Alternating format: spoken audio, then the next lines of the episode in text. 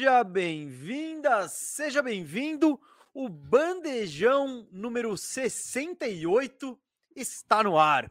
Se você que já acompanha a gente faz tempo aí já deve saber, esse aqui é o podcast do canal Bandeja e toda quinta-feira eu, Gustavo Mesa, tô trocando ideia de basquete aqui com você. E quem sempre está comigo é meu parceiro, meu amigo, meu meu irmão, Rafael Cardone, o Firu. Fala, Firu, tranquilo? Fala, beleza, mesa? Eu tô eu tô na doideira aqui porque agora que a gente a Twitch recebeu um ataque hacker ontem e aí vazou aí, né, a lista dos milionários, o Casimiro multimilionário, o Cascão tava na lista, né, com alguns milhões na conta dele num paraíso fiscal, É o, com o nome de verdade, né, dele, né? É. Exato, que ele não chama Cascão, mas ele tava lá. E, cara, só que a gente perdeu o acesso aqui, então eu tô tentando. E não deu para ver antes, então é só agora que a gente entrou ao vivo, porque a Twitch é essa beleza, que eu consegui ver que. Então não estamos na Twitch, estamos só aqui no YouTube e no Facebook. Estou tentando resolver isso. É, vamos ver o que tem que fazer. Não sei Boa. o que tem que fazer. Enquanto você resolve aí, Firu, vou dizer que estamos mais cedo hoje, uma da tarde, porque semana passada batemos o recorde de- do bandejão.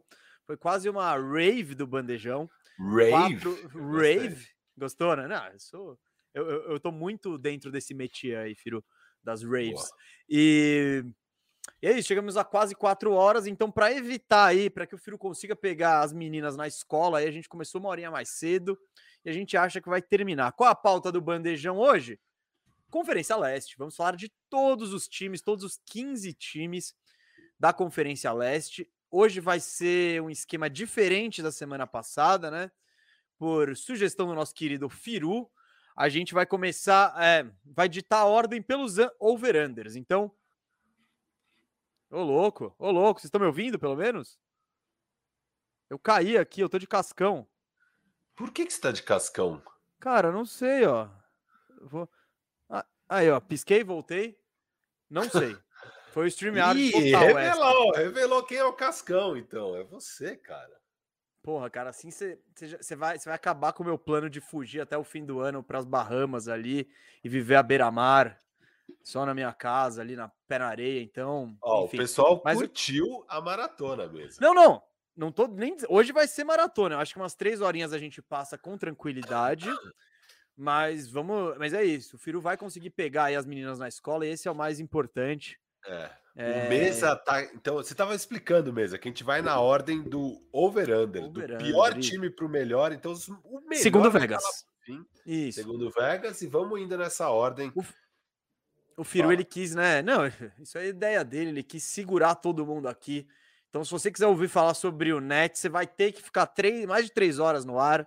É, o Mesa, como jornalista, queria seguir não, vamos fazer. Eu, eu já incorporei. Essa coisa maluca chamada eu... ordem alfabética, né? Isso, isso. Eu, eu já incorporei o espírito cascão é, capitalista e, e, eu falei: não, não, não, não, não. Não, não, não, não, não, não. Vamos, vamos deixar o melhor para o fim. Então, lá para o final, que a gente vai falar dos. Bucks, Nets, etc. Mas todo, toda a discussão vai ser muito interessante. É vamos isso aí, Manuel média Ângelo. Abaixo a 15 times. ditadura do alfabeto, que ficam impondo essas ordens aí em chamadas, em todos esses outros lugares, em filas públicas. Não, acabou essa ordem do alfabeto. Firu, cara, vamos. Tem, tem um. Eu, eu queria dar um recadinho, depois você dá um recadinho, eu vou ser rápido, porque eu queria mandar um abraço pro João. Quem é o João? O Ju- Estamos na Twitch, desculpa, mesa. Só para falar. Ótimo, então o João Twitch. vai receber o abraço na Twitch. Não é meu filho. Ele, ele é uma espécie de sobrinho meu, de algum grau bem distante. O que, que rolou essa semana? Eu tava trocando ideia com um primo meu de alguns graus aí, que é publicitário e tal. Tava falando sobre o canal, né? Que ele não sabia que eu, ainda tá, que eu tava trampando com isso e tal. E aí depois, né, ele me manda uma mensagem falando: pô, cara, você não sabe, o, o João, meu filho, acompanha vocês. Então, essas surpresas muito legais assim da vida, eu fiquei muito feliz em ouvir isso e mando aquele abraço aí pro João. É, espero que esteja na audiência. Firu, você tem um recado do bonde, é isso? Cara, tenho, mas vamos dar hoje já? Pô, mano, a galera quer saber. Todo mundo quer saber, velho. Todo mundo quer saber. Bom, É o seguinte, é... tá começando, tá prestes a começar a temporada, faltam 12 dias, galera, 12 dias. E todo mundo, óbvio, pergunta muito pra gente de fantasy. A gente fez aquele fantasy das estrelas no ano passado, mas esse ano fechamos um acordo de transmissão com o Cascão e a gente vai transmitir no canal Bandeja como um todo, na Twitch, nas redes sociais, talvez em algum momento alguma coisa no YouTube também, mas enfim. Vamos, us vamos usar o canal Bandeja para transmitir a nossa Liga de Fantasy, minha e do Mesa, uma liga que já existe há cinco anos é, passou por um rebranding aqui e chama Lebon de Fantasy. É, e vai ser muito legal. É uma liga assim de 20 pessoas, todos insanos com fantasy. É, vão produzir muito, muito conteúdo de fantasy. É, então, você que curte fantasy, está aprendendo a jogar, cola aí com a gente, que daqui a pouco a gente começa a divulgar o Instagram, o Twitter e vamos começar a fazer conteúdo pra caramba disso. O nosso draft vai ser sábado que vem, dia 16.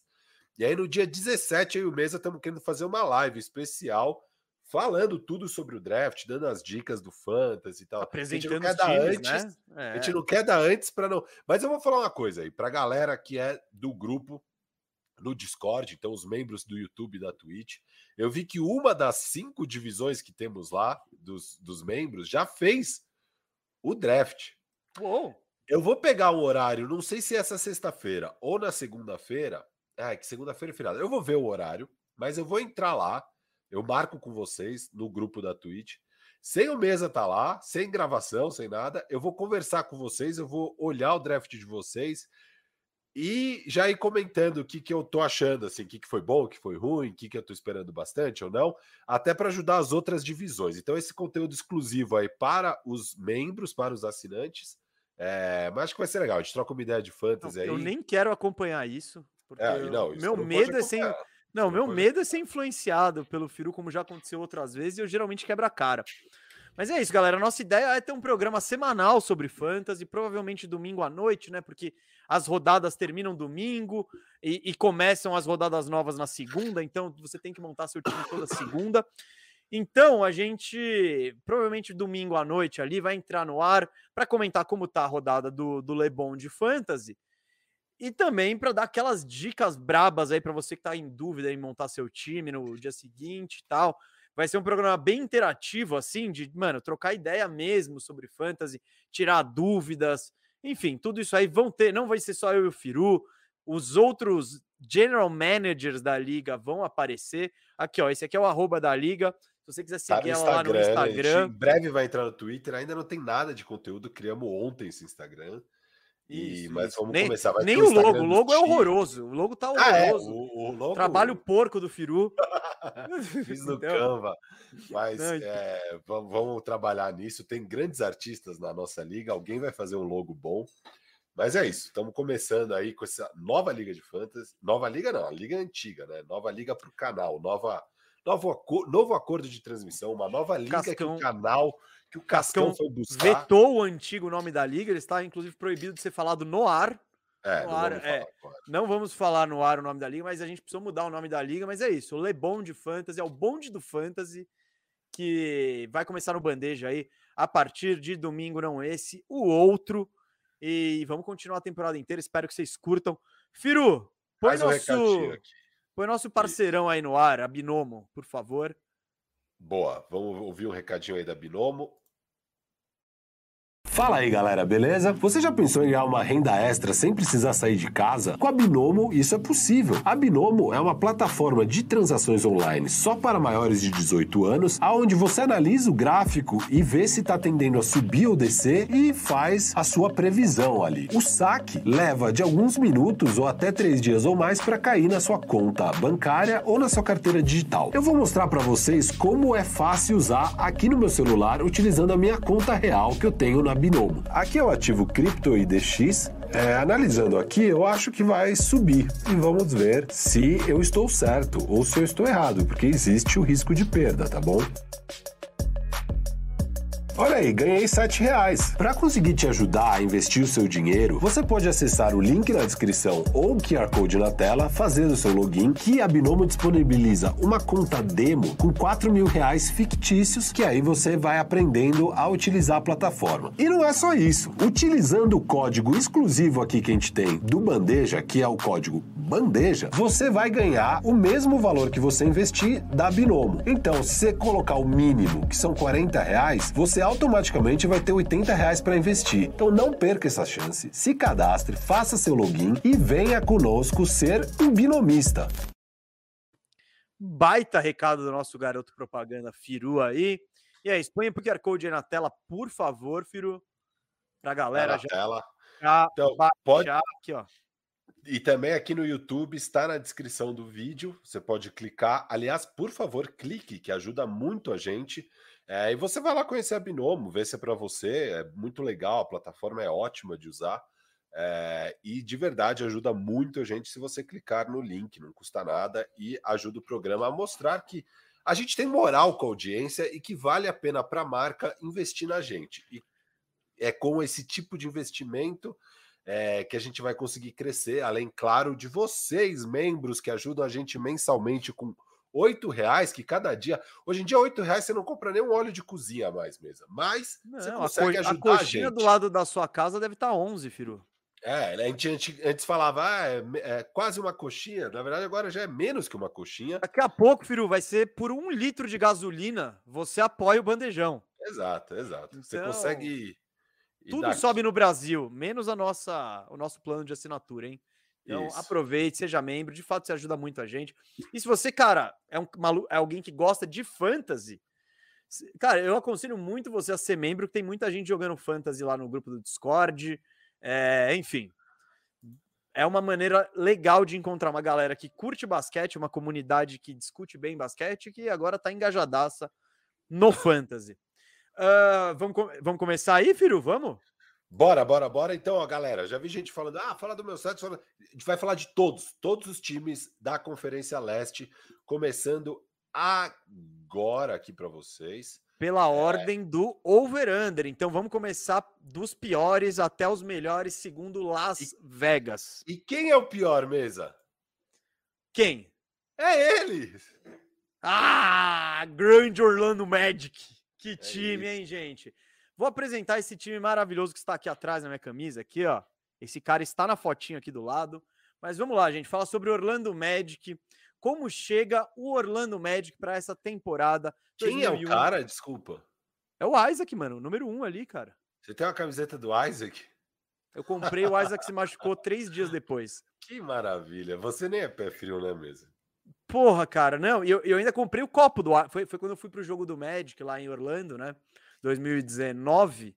Eu até comprei o copo do Isaac. Eu falei, não, vou comprar esse copo maneiro daquele, sabe que você mexe, a figura mexe? Aham. Uhum. Porra, voltei lá com camiseta do Isaac, copo do Isaac, ele se machucou três jogos depois. Enfim, é, isso é muito Orlando Magic, já estou acostumado. E vamos falar desse time maravilhoso aí, que cresce a cada dia no Brasil, também graças ao bandejão. Bom, Orlando Magic em 2020 2021 teve uma campanha maravilhosa de 21 derrotas, não, de 21 vitórias, 51 derrotas, foi o penúltimo do leste, né? Vegas colocou o over-under deles esse ano em 22,5. Então, só para explicar o que é o over-under. Você aposta se o time vai ter mais vitórias que isso, over, ou menos vitórias que isso, under. E claro, o pagamento é no final da temporada tal. E aí ele sempre põe isso na metade para não ter empate, né? Então, se você aposta over 22,5, se tiver 23 vitórias ou mais, você ganha. E o under, se tiver 22 vitórias ou menos, você também ganha. Então, só para explicar é... mais. Oi? Isso, desculpa. Isso, isso. Não, então, só para explicar mais ou menos como funciona, vamos Vamos falar das movimentações do Orlando Magic, que só pelas movimentações já dá para ver mais ou menos o que o time está querendo esse ano, nada. É, fomos atrás do Robin Lopes, pegamos ele na free agency de pivô, não fizemos nenhuma troca, e eu tô falando fizemos por essa Magic Nation aqui, né? Uh, e o draft, sim, foi bem interessante. Quem viu nossa live do draft sabe como eu fiquei feliz e empolgado com essas escolhas. Jalen Suggs na na posição número 5, tá 4 ali porque eu errei.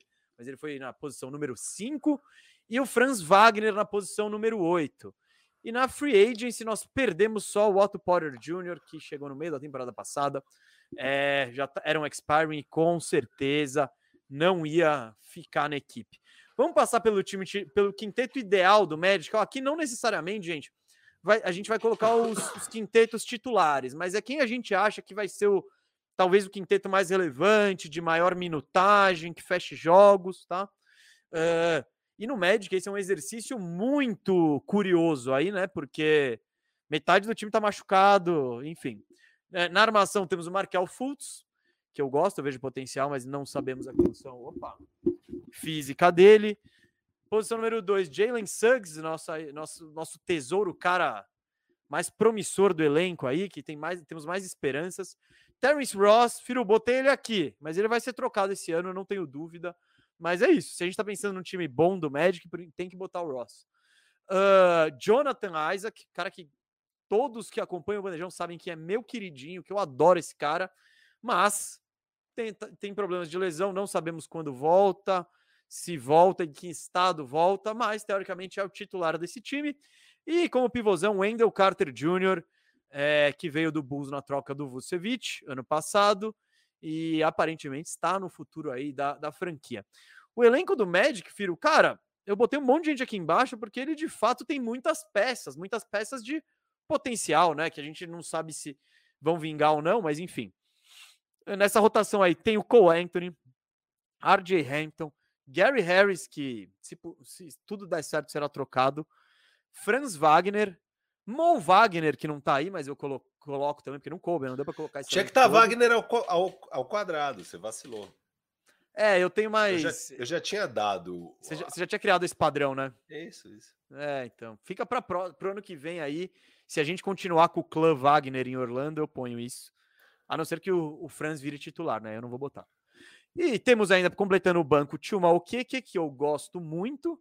E o Mo Bamba, esse projeto aí que já tem vai para o seu quarto ano na liga. Firu, cara, o palco é seu. Fala desse time maravilhoso aí do Orlando Magic, suas expectativas. Enfim. É, um time que deu muita sorte no draft, né? De fato, o resto da off-season não fizeram nada, mas o draft foi tudo para eles. Conseguiram não só a sorte de pegar a quinta e oitava escolhas, que você achou ruim, mas vocês ficaram com a oitava escolha. Isso foi muito bom, né? Vocês não podiam... foi o ruim. Ah, o ruim é que a gente teve, acho que o terceiro, foi, acho que foi a terceira pior campanha da NBA e é... caiu para quinto no draft. Então isso é um, Exato. é um azar. E quando eu falei que era ruim, é porque eu achei que o Suggs seria escolhido até a quarta posição, né? Então, demos aquela sorte. Exato. Vocês mesmo não pegando o top 5, vocês acabaram pegando o jogador que vocês queriam, que é o Suggs, é, e, e, ainda ficaram com o pique 8 do Chicago, foi da troca do Vucevic, e vocês escolheram o Franz Wagner, que eu acho um pouco duvidoso, mas vamos ver o que, que sai daí. É... Você desempolgou? Acho que você estava mais alto no Wagner, não estava? Ah, mas tinha uns caras mais interessantes para pegar ali em oitavo. Assim, eu, eu preferia pegar David Mitchell, Book Knight e, e outros. Não pro Orlando, cara. Olha o nosso é. backcourt. A gente já tem o Suggs, o Cole Anthony, o Hampton, o Fultz para dar minutos é que você... caras.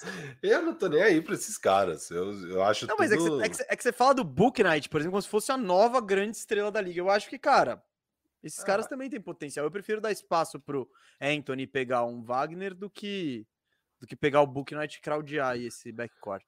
Bom, mas ok, eu não tô muito alto no Franz Wagner, mas ele, bom, ele parece ser bom, assim, não, não excelente. Vamos ver, tomara que seja bom. Eu espero que o Orlandão, tipo, saia dessa temporada com mais um pique alto no draft, tipo top 3 dessa vez, e com alguma coisa para se animar para o futuro, sabe? Eu acho que vai ter, eu acho que o Suggs vai fazer uma boa temporada de rookie, eu gosto muito dele.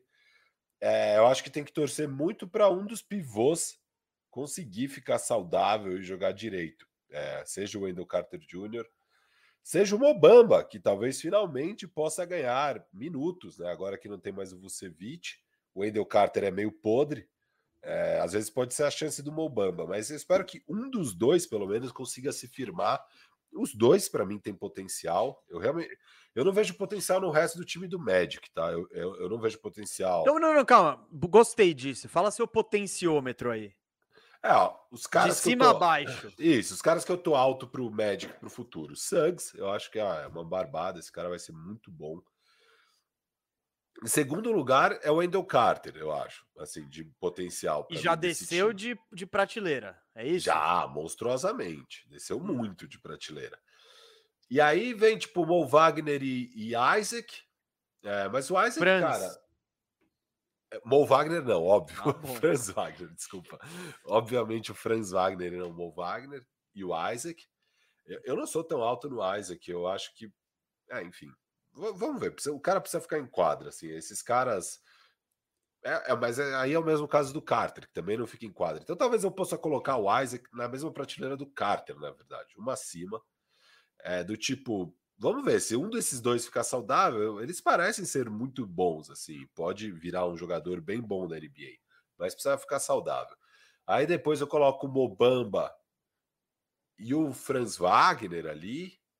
Você ainda, nem, você ainda não citou com o Anthony, é isso? Você vai ser xingado por nossa audiência, hein? Não, o Cole Anthony vem depois para mim. Depois vem Cole Anthony, RJ Hampton e Fultz. Nossa, o Fultz lá embaixo, você tá maluco. Bom, posso. Você tá alto no Fultz? Tô, cara, tô. Eu gosto do Fultz. É, o ano passado foi o ano que ele, ele, foi o primeiro ano dele como, como titular efetivo. Ele chegou no meio da temporada anterior, meio machucado de, de enfim, tava no estaleiro. E, cara, como o Fultz, vale lembrar que o Fultz sendo armador do Magic, começamos 4-0. O Orlando começou 4-0. Tudo. Tem o primeiro bandejão do ano, tá? Que eu digo que eu não tô empolgado ainda, né? Então, não tô falando, nossa, mas se o Fultz tivesse, cara, abre o olho Bucks que esse título era nosso. Não, não era isso.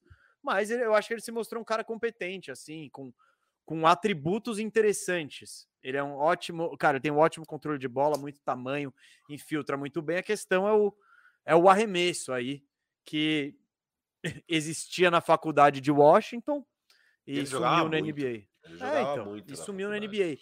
Uh, mas, mas, eu acho se... que assim, não é um detalhezinho, sabe, do jogo. Não, é, não é, não é. Mas é ao um mesmo tempo. muito importante para a posição, para a função dele e tal. Então, eu, sei não, lá, Firo, enquanto eu não vejo o arremesso, eu não consigo. Duas coisas do Fultz. Cara, ele tava naquele ambiente horroroso do Sixers. Tá? Que, se você é um jogador que tem problemas de confiança e. Problemas de confiança por problemas. Cara, que franquia causados, desastrosa. É, causados por questões físicas, meu amigo, você tá no pior lugar da vida, assim. Então o Fultz ele foi escolhido com o primeiro pick, chegou machucado e com aquela pressão absurda de acabou o tank, vamos buscar o título. Então, óbvio, não, não rendeu. E aí a pressão, toda essa pressão que o Simmons está sentindo, aí o Fultz já tinha sentido da torcida dos Sixers. Então agora eu acho que ele está num ambiente mais propício para ele se desenvolver. Então não é um detalhe, mas ele pelo menos está disposto a arremessar e a trabalhar nisso, Firu. Então eu acho que é um ponto positivo aí. Uh, cara, você tem mais. Você quer, você quer falar mais alguma coisa de Magic? Você quer que eu continue o potenciômetro do Magic? No pique, bora. Não, não, que pique. Agora vamos brilhar. Bom de começar muito, com Orlando. Eu, ó, sério, o Fernando, cara, ele tinha vindo no terceiro episódio. É, fazia muito tempo que não via. Mas é legal demais trocar ideia com ele de basquete. Eu curti muito a presença dele semana passada. E esse no pique dele, ele ficava tão empolgado na hora de falar: não, no pique. Tava demais, demais. Não, não. E esse aqui, ó, já, esse sinalzinho aqui, ó, já foi adotado. Já foi adotado. Já, já. Quando, quando o Firu já começar a, a dar aqueles. Eu só vou fazer assim, ó. E vice-versa. Bom, vamos falar do meu potenciômetro do médio. Bom, primeiro, vamos falar de tudo. Qual o objetivo do Orlando esse ano? Pegar um pique animal ano que vem. É isso. A gente, a gente, o Orlando não quer brigar por nada, não quer brigar por playoff, não quer brigar por play. Não quer, a... não consegue, enfim, né? Não, aquela coisa, se todos os moleques encaixam e vinga e pá. Gente, não, eles não estão brigando por isso agora. O, o negócio, o, o, rebuild do Orlando, ele aparentemente vai ser um negócio paciente, pelo menos essa temporada inteira aqui, então eu acho que podemos esperar muitos moleques em quadra, é, pouco dos veteranos, do Terence Ross, do do Robin Lopes, desses caras aí. Enfim. Gary é, Harris. Gary, Gary Harris. Harris. Esses caras vão entrar em quadra só para conseguir ser trocado. Se o Gary Harris não mostrar valor nenhum, é, já vamos, já fica, encosta aí no jogar, Ele precisa jogar um pouco. É, um pouquinho assim. Precisa, precisa meter uma bolinha de é. três. Inclusive, eu acho que se meter o bola de três, você tira ele, tá ligado? Para não, não correr o risco Sai de por cima, estilo é. George Costanza. Isso, isso, exato. Então, O Orlando não quer ganhar. Então a, a perspectiva do Magic é o rebuild. Esse time sabe que está em reconstrução. E olhando esse elenco, isso fica muito claro. Ó quanto moleque, Fultz, Isaac, Suggs, Wendell Carter, Anthony, Hampton, Wagner, Okiki, Bamba. Todos esses caras têm menos de 25 anos. É, o Orlando, o que, que ele tá? Ele, ele tá numa fase de é, vamos acumular talentos, acumular potencial, botar todo mundo para jogar e ver quem estoura. É isso. É o que o Orlando vai fazer esse ano. Vai testar a lineup, vai botar o Suggs na posição 1, na posição 2. Se vacilar, ele vai jogar na 3, sabe? O, Mo, o Franz Wagner também vai jogar na 3, vai jogar na 4.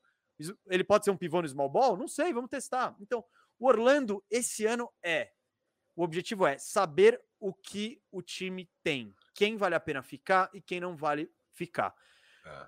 Trabalhando no potenciômetro aqui, eu vou, eu vou eu tô, obviamente, muito mais alto que o Firu no futuro do Orlando Magic. Eu vejo o Fultz com potencial sim para ser um bom armador titular nessa liga, assim. Talvez entrar um dia na disputa por All-Star, na discussão. Ah, melhor cenário. Mas eu não tô cravando que ele vai ser um All-Star um dia, não. Uhum. Eu vejo que rola isso. E se ele não aprender a arremessar, não vai rolar. Ponto. O teto dele fica muito mais baixo. Suggs, Cara, o cara quase foi campeão universitário na única temporada dele, campeão universitário invicto na única temporada dele no college. Só perdeu a final. E ele era o líder daquele time, tô altaço nele, era o cara quem eu queria no draft. Jonathan Isaac, todo mundo sabe que eu vejo potencial de Defensive Player of the Year nele. Se ele permanecer em quadra, só permanecer em quadra, com o que ele apresentou até agora na NBA, ele já entra na discussão.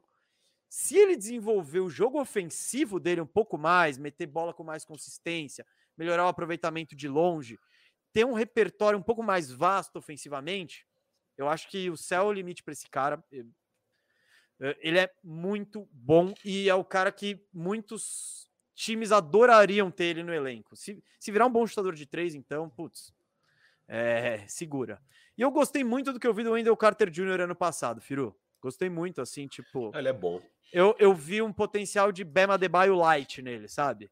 Vamos torcer para ele ficar em quadra, para ele. Porque ele também, se a gente fala de situações ruins, ele no Bulls ali, situação péssima. Mudando o técnico todo ano, ele sempre se machucando, não tem ah, não, espaço. Mas o problema dele no Bulls foi físico. Mas, não, mas o, o, por exemplo, o Jim Boylan, que acho que eu não sei nem se ele completou uma temporada lá. Cara, o Jim Boylan não envolvia ele em nada no ataque. Ele era basicamente fazia pique e pegava rebote. E ele, e ele acho que tem mais do que isso para apresentar. Então, é, quero muito ver o Wendell Carter. falou, mesa, do Wendell hum. Carter, na época que ele era um prospect ainda, é que o piso dele era muito alto. Ninguém. Era difícil imaginar um teto altíssimo desse cara ser All NBA e tal, mas o piso dele era muito alto, assim, porque ele era muito sólido e bom, com fundamentos para jogar um jogo bem completo e atual na liga, assim. É, então era isso que falavam do Wendell Carter. É, é, não, não, e o dá... Bamba, o Bamba que foi escolhido um pique antes, era o cara do potencial, né? Do upside, é, o, te, o piso bem mais baixo e com potencial. É, cara, eu acho que o Wendell Carter, a questão é se ele consegue ficar em quadra ou não. Se ele conseguir ficar em quadra, é, é um pivô bom para a liga, assim, sem dúvida. Não, e que a gente não sabe exatamente o que é esse pivô, porque ele é muito jovem, ele tem 22 sim, anos, sim. Tem, passo tem espaço para evoluir, mas é isso, ele, ele já é um pivô de NBA, ponto. O Mo Bamba eu não sei dizer isso, se ele é um pivô é, de NBA. Não, não. Mas o Wendell Bamba ainda é só potencial. Ah, ainda é a mesma história. Um tem um piso alto, o outro talvez tenha um teto mais alto. Eu, eu acho que o Mobamba pode ser melhor que o Wendell Carter, mas eu não apostaria nisso. Não, não, não, não, não. não. Falando tem uma eu... chance de se tudo desse. Eu consigo mas... ver um porque tem jogadores que você fala, não, aqui não tem a menor chance desse cara ser melhor que o outro. Ah, o Mobamba, eu acho que ele pode vir a ser, porque tem que pensar também disso que estava falando de situação. Qual era a situação do Mobamba até hoje aqui no um lixo, um lixo. O técnico, ele não desenvolveu nada. O técnico era o Clifford, coach Cliff, que queria vencer jogos e tinha o Vucevic, que é um dos melhores pivôs da liga, que jogava 35, 36 minutos. Gostei Cara, dessa frase, hein, Firu? O quê? Vucevic é um dos melhores pivôs da liga. Ah, um dos 6, 7, é. não, certeza, tá bom. Né? Achei que você ia falar um dos 10. Tá bom já. Ah, acho que um 6, 7 deve ser. Não, não, não, não eu acho que deve mas, ser, mas eu gostei. gostei. Não, pelo, no mínimo, ofensivamente, ele é. Agora, puta, é que pivô tem que defender bem também, daí já fica um pouco para trás, mas enfim, ele é, ele é obviamente um cara que não dava espaço, ainda mais para um cara que queria vencer jogos igual o Coach Cliff, é, de se desenvolver. Então não dá para ainda, apesar de já ser o quarto ano agora do Mobamba, ainda não dá para cravar que ele é um bust, porque eu acho que ele ainda não teve as oportunidades. É desenvolvê-lo nunca foi uma prioridade. Ponto. Exato. No time. Exato. Ponto. A prioridade a... era buscar o oita... a oitava vaga do playoff. E isso que eu ia falar. Agora, finalmente, Orlando sai desse limbo, né? Que era a pior estratégia da história, aquela ideia do Orlando de sempre brigar pela oitava vaga e tal. Ia ficar naquele negócio para sempre. Então, puta, temporada passada trocaram o, o Vucevic e podemos até dizer que, cara, trocar o Vucevic virou Suggs e, e, e Franz Wagner, porque o Franz Wagner vem da troca e vocês talvez, vocês provavelmente não, afundou, a partir a troca, o dia que a gente trocou o Vult, o Aaron Gordon e o Fournier, a gente abraçou o tank. Então não foi é só isso. a troca do Vult, mas foi o foi isso a que garantiu geral. que vocês conseguissem pegar um pique alto. Então, cara, é, é, vocês trocaram Vucevic por Suggs e Wagner. É, é, é, isso que vocês tinham que fazer. E agora é trocar Ross, é, Harris, Gary Harris, se der. É o, o, enfim, Robin Lopes até. Robin Lopes tal. Você pegar mais um pique de primeira rodada e um pique de segunda rodada nisso tudo, tá maravilhoso. Mas se pegar três de segunda rodada, já tá é, bom. Pra esses bom? caras. Não, o Ross não. O Ross eu. eu, é, eu... é, que você acha que o Ross dá um pique. Eu não acho que dá. Mas cara, se eu, eu, eu, pensei, Firu, o Pelicans. O Pelicans tem 9 mil piques, tem um bando daqueles piques inúteis. Cara, o que, que é dar um piquezinho pelo Ross? Eles não têm um arremessador. Tipo, dá um pique em um contrato dois, lixo. É? não, não o Ross pisa em, em, New Orleans como o melhor chutador do time, assim, pisa. Então. Então, eu, eu gosto que o Orlando finalmente foi para a estratégia correta, que é ir para o tank direito. E assim, apesar de eu não estar tá tão alto no potencial do, do, dos caras aqui tirando Suggs, é aquela coisa. Tem algum potencial? Tem, e tem muitos jogadores. Então, não é que tem dois de extremo alto potencial mas tem 10 com potencial. Se um deles vira, então o Suggs eu acho que vai virar, beleza. Daí o Isaac e o Carter é mais questão de ficar saudável. Se um dos dois ficar saudável, beleza. E aí o resto você tem Fultz, é, Cole Anthony, RJ Hampton, é, Franz Wagner. Esses quatro, se mais um virar, você já tem três. Para um time que vai tancar pesado e vai pegar um pique alto, Aí já começa a montar o core com esses quatro caras, o Pique e esses três que eu falei, tipo, que é o Suggs, quem ficar saudável entre Isaac Carter e quem der certo entre não, Mobamba, eu... Fultz, é, eu... Cole Anthony, R.J. Hampton, Franz Wagner. Cara, pronto, é um caminho. Então, finalmente, Orlando tem um caminho a seguir para um futuro talvez melhor do que esses últimos 10 anos da liga, é, é, da história deles, que desde que o, o Dwight Howard foi embora, o time é nojento, né? Exatamente. Então, Firu, que você falou é isso. Não tem um cara de potencial. A gente não depositou todas as fichas em um jogador. Tem muita gente aí. Então, esse ano é. Vamos ver quem vale a pena ficar, quem não vai ter futuro na NBA. Vamos testar onde os caras podem jogar, em que posição, com que tarefa, e ver e, e começar a pensar nesse time para o futuro, já com um pique bom no ano que vem. Enfim, é, esse aí é o nosso querido Orlando Magic. A galera adorou o momento Orlando Magic, tá? Eu sei que tá todo mundo muito feliz aí. Eu vou até segurar mais um minutinho aqui. Vou falar não, Orlando não, não, Magic de novo aqui, ó. Orlando Magic. Ó, esse time aqui atrás. Não, não, não, não. Você esqueceu o over-under. Ai, caramba. Sério? Lógico. Vai, não, under. No pique, under. Calma. Não é... bate 20 vitórias, não bate. Você acha que não bate? Eu achei muito baixo esse over-under, mas é que nem a aposta do, do Rockets. Acho que foi do Rockets, que, não, do Thunder, que a gente falou, meu, eles. Se eles estiverem chegando perto de 23, eles vão botar o dono como pivô titular. Então eu acho que eu vou no under, mas eu acho que não é uma é. braba, não. O, o Mesa, é, eles foram 21-51, agora tem 11 jogos a mais. Precisa ganhar dois jogos de 11, né? Fazer 2-9. Mas, Firo, é, esse 21-51 aí foi com o Vult, com o exato, Fournier, com o Aaron Não, eu ia brincar que 11 jogos é a oportunidade de perder mais, por isso eu vou no under aí, vambora, o Orlando, cara. É, é Gente, é olha, todo esse pessoal aqui detonando, vocês falaram muito tempo do Orlando, vocês gastaram muito... Em cinco temporadas, vocês vão ver quão relevante foram esses 20 minutos na vida de vocês. Então, É, é isso, galera. Vamos falar do Detroit Pistons agora. Outro time. Mas o que, que você botou tank aí? O Firu não tirou os últimos aí, hein? Faltou, faltou. A gente já tinha eliminado os tank da última. O... tá vendo? Vamos lá. Fala do Detroit Pistons aqui, temporada 2020-2021.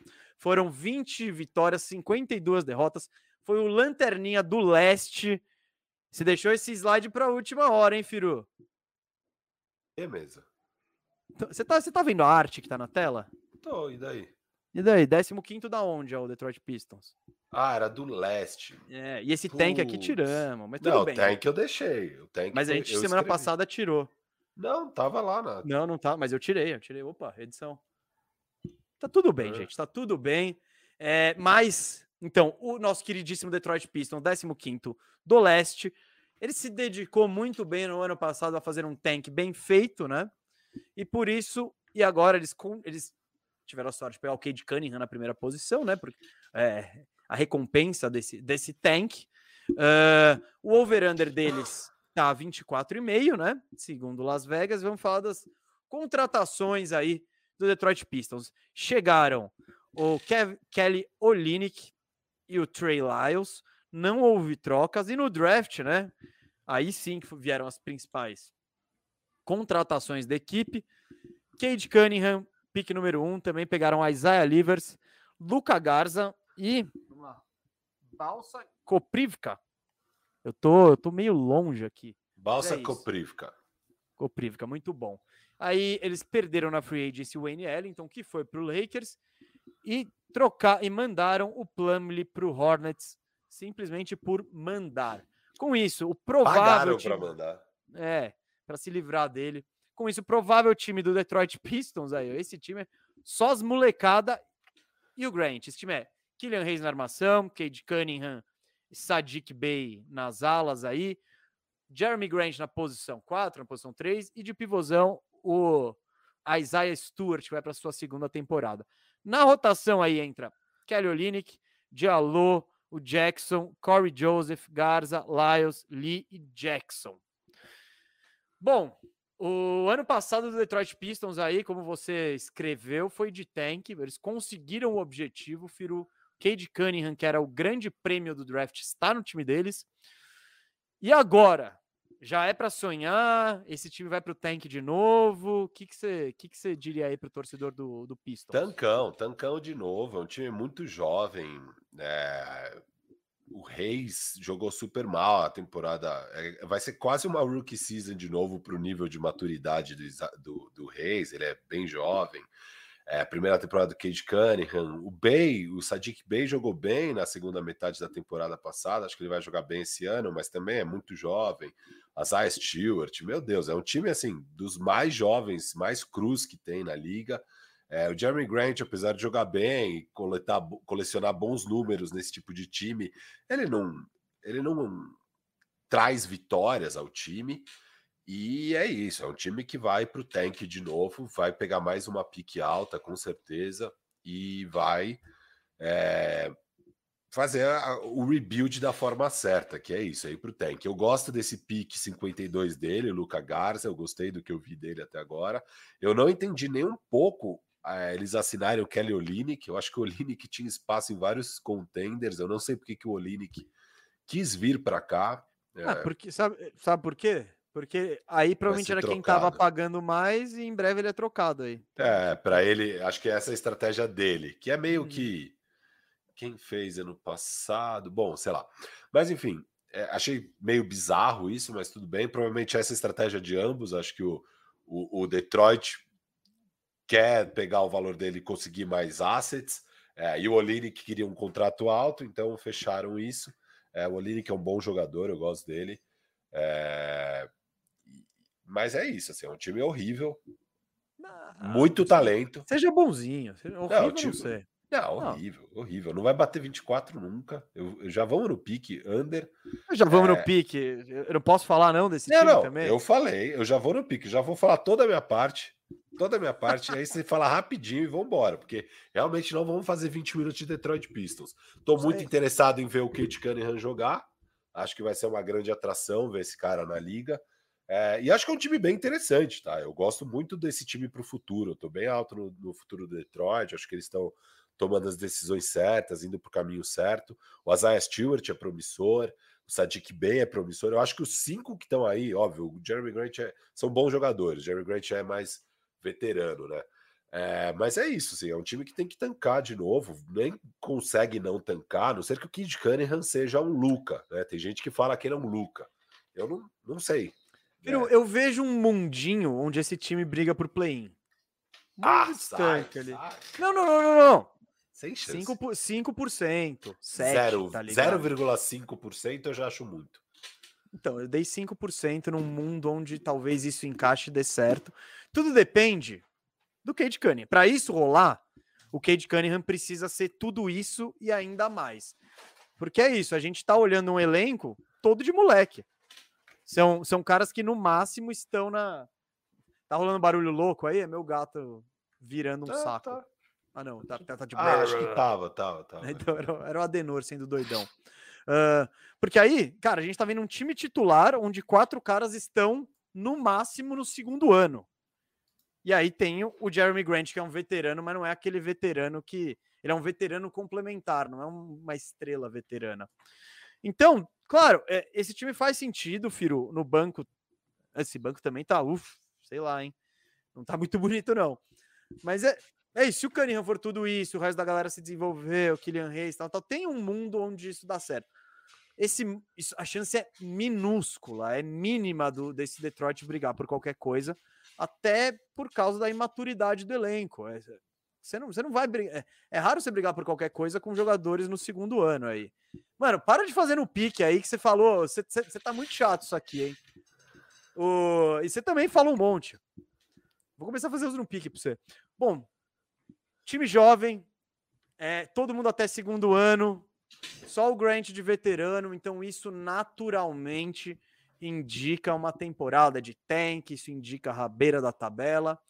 E só vai brigar por um décimo, décimo primeiro, décimo segundo lugar ali, se o Cunningham de cara mostrar que ele é tudo isso, que ele é absurdo, que ele é um craque, que ele é um talento geracional aí eu acho que é pedir muito disso para um cara na primeira temporada, então eu vejo o Detroit ali brigando pela penúltima posição do leste ali, uma briga acirrada com o Orlando Magic ali pela rabeira e por um grande pique no ano que vem. Mas eu estou levemente curioso para ver esse time, Firo. Eu, esse não vai ser um time que vai passar totalmente despercebido no meu League Pass, não. Eu vou querer. Eu tô, pelo menos no começo da temporada, eu vou ver alguma coisa. Pode ser que no jogo 10 eu abandono e volto só ano que vem. Mas no começo da temporada vou tentar ver alguma coisa. Só para mandar o over-under aqui, eu acho que eu vou de under, né? Por, por, por, acreditar que essa é a estratégia da franquia, né? Então. Mesa. É, eu concordo só para falar que eu concordo com você que eu quero assistir esse time, tá? Eu tô bem curioso para ver o time. Eu quero muito ver o Cade Cunningham na NBA. É, e sobre se ele for monstrão, levar para o play, eu acho que, cara, se ele for muito monstro, sabe? Aquele rookie muito monstro, de fato, quando, quando o cara é nesse nível, o time já nem consegue mais tancar, não. sabe? Não, não dá para ficar lá embaixo. Mas eu acho que se ele for muito monstro, ele leva o time para 35 vitórias, sabe? E ainda vai estar tá longe do play-in. É, eu não consigo ver nenhum cenário de esse time pega play-in. E vou ser sincero, Firo, nem montei meus 10 aqui do, do leste. É. Talvez quando eu monte, porque o leste está muito mais competitivo esse ano, né? Então, o que eu tô falando é: esse time pode não ser tão ruim assim quanto é, se, todo mundo sim, tá pintando. Se o Cade Cunningham é, é isso, se, se entra o Luca Novato entrou no Dallas, o time já não conseguia mais tancar, porque ele era bom demais, lógico, daí já lógico. nem faz sentido, daí você já começa, ah, beleza, então vamos para esse caminho aqui de começar a é, montar o, time. É o próprio isso. Zion. Então, tipo, quando você pega esses caras, a pressão ela vem naturalmente. Se esses caras mostram ser tudo isso. Bom, é isso, não quer falar mais de Detroit? A galera não reclamou, né? De falar do Detroit. Ah, que foi é. rapidinho, foi rapidinho. Agora no pique, mesa, no pique. Não, não, não, não. Não sei tô se brincando. merece pique agora. Cara, pensa que a gente tem horas para falar não, disso. Não, não, tô brincando. A galera gostou da gente esticando. Tá? Então... Não, não, eu também acho. Não precisamos ir no pique, no pique. É só que. No, se... no semi-pique. É, Põe seu próximo aqui. time na tela aí, filho. Ah, tô tentando achar, mas tá difícil aqui. Boa, pronto. Quem que tem? Olha só, esse é o terceiro pior time de Você acredita? do leste para. Vegas. Eu fiquei surpreso. É, eu acho que eu acho que Las Vegas então tá apostando na continuidade do Cavs, que todo ano aponta que vai melhorar e não melhora, né? Então, eles falaram: "Ah, esses caras aqui, não... cansei de dar lambuja para eles". Mas vamos lá. 2020 2021, a temporada, como foi a temporada do Cleveland Cavaliers? 22 vitórias, 50 derrotas, 13º do leste. É, alô, Não, foi desi- tudo- alô, equipe Foi, de design. foi- o- esquece, esquece. Passou batido. eu, ah, você vê que eu mudei o 13 terceiro, esqueci de mudar o O pelo L. Então vai Mas é- tudo oeste. 13 terceiro do leste. Foi um time. O Frio escreveu tank aí. Eles não tentaram começar o ano tancando, não, viu? É que foi. som- Não, começando mas na reta lesão. final eles foram total pro tank. Pô, mas é aí que já não tinha rolado nada, mas não foi a temporada dos caras, né? Mas tudo bem. Ah, Over-under deles, Las Vegas tá colocando em 26,5. Número até me. Las Vegas não, tá, não empolgou. Não Vamos lá. empolgou. Na free agency eles não pegaram ninguém. Em trocas, o Cavs pegou o Rubio e o Laurie Markkanen. Ah, no draft, tiveram o terceiro pick e pegaram o pivôzão o Evan Mobley. E na free agency, eles não perderam ninguém. Em trocas, eles despacharam o Torian Prince para o Timberwolves e o Larry Nance para o Portland Trail Blazers. Com isso, o provável time do Cavs é o seguinte: Darius Garland e Colin Sexton na, na, na armação, né?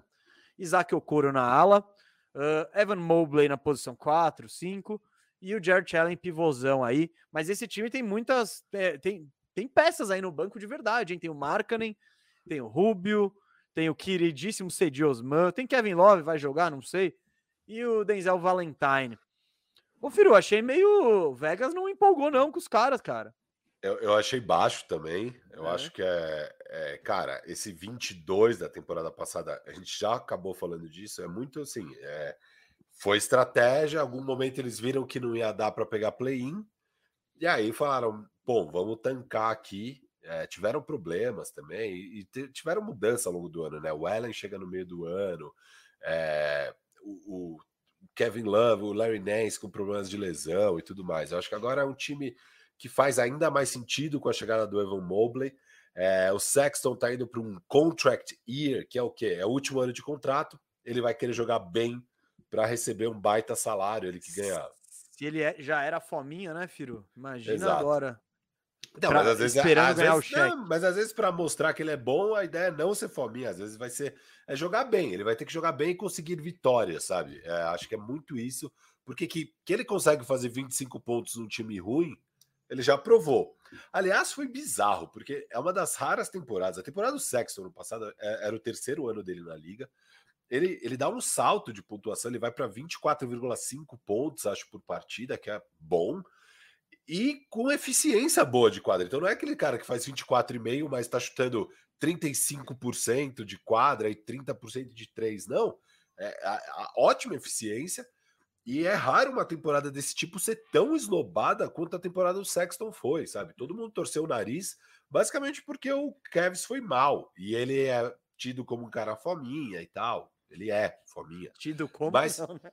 Mas assim, é- é, eu acho que foi uma boa temporada dele. Eu acho que. E, e se isso não provou pra galera o valor dele, e, e passamos aí a off-season inteira com especulações de que o Kevin estava tentando trocar ele e tal, e não queria pagar, não quer se comprometer com um salário alto para ele.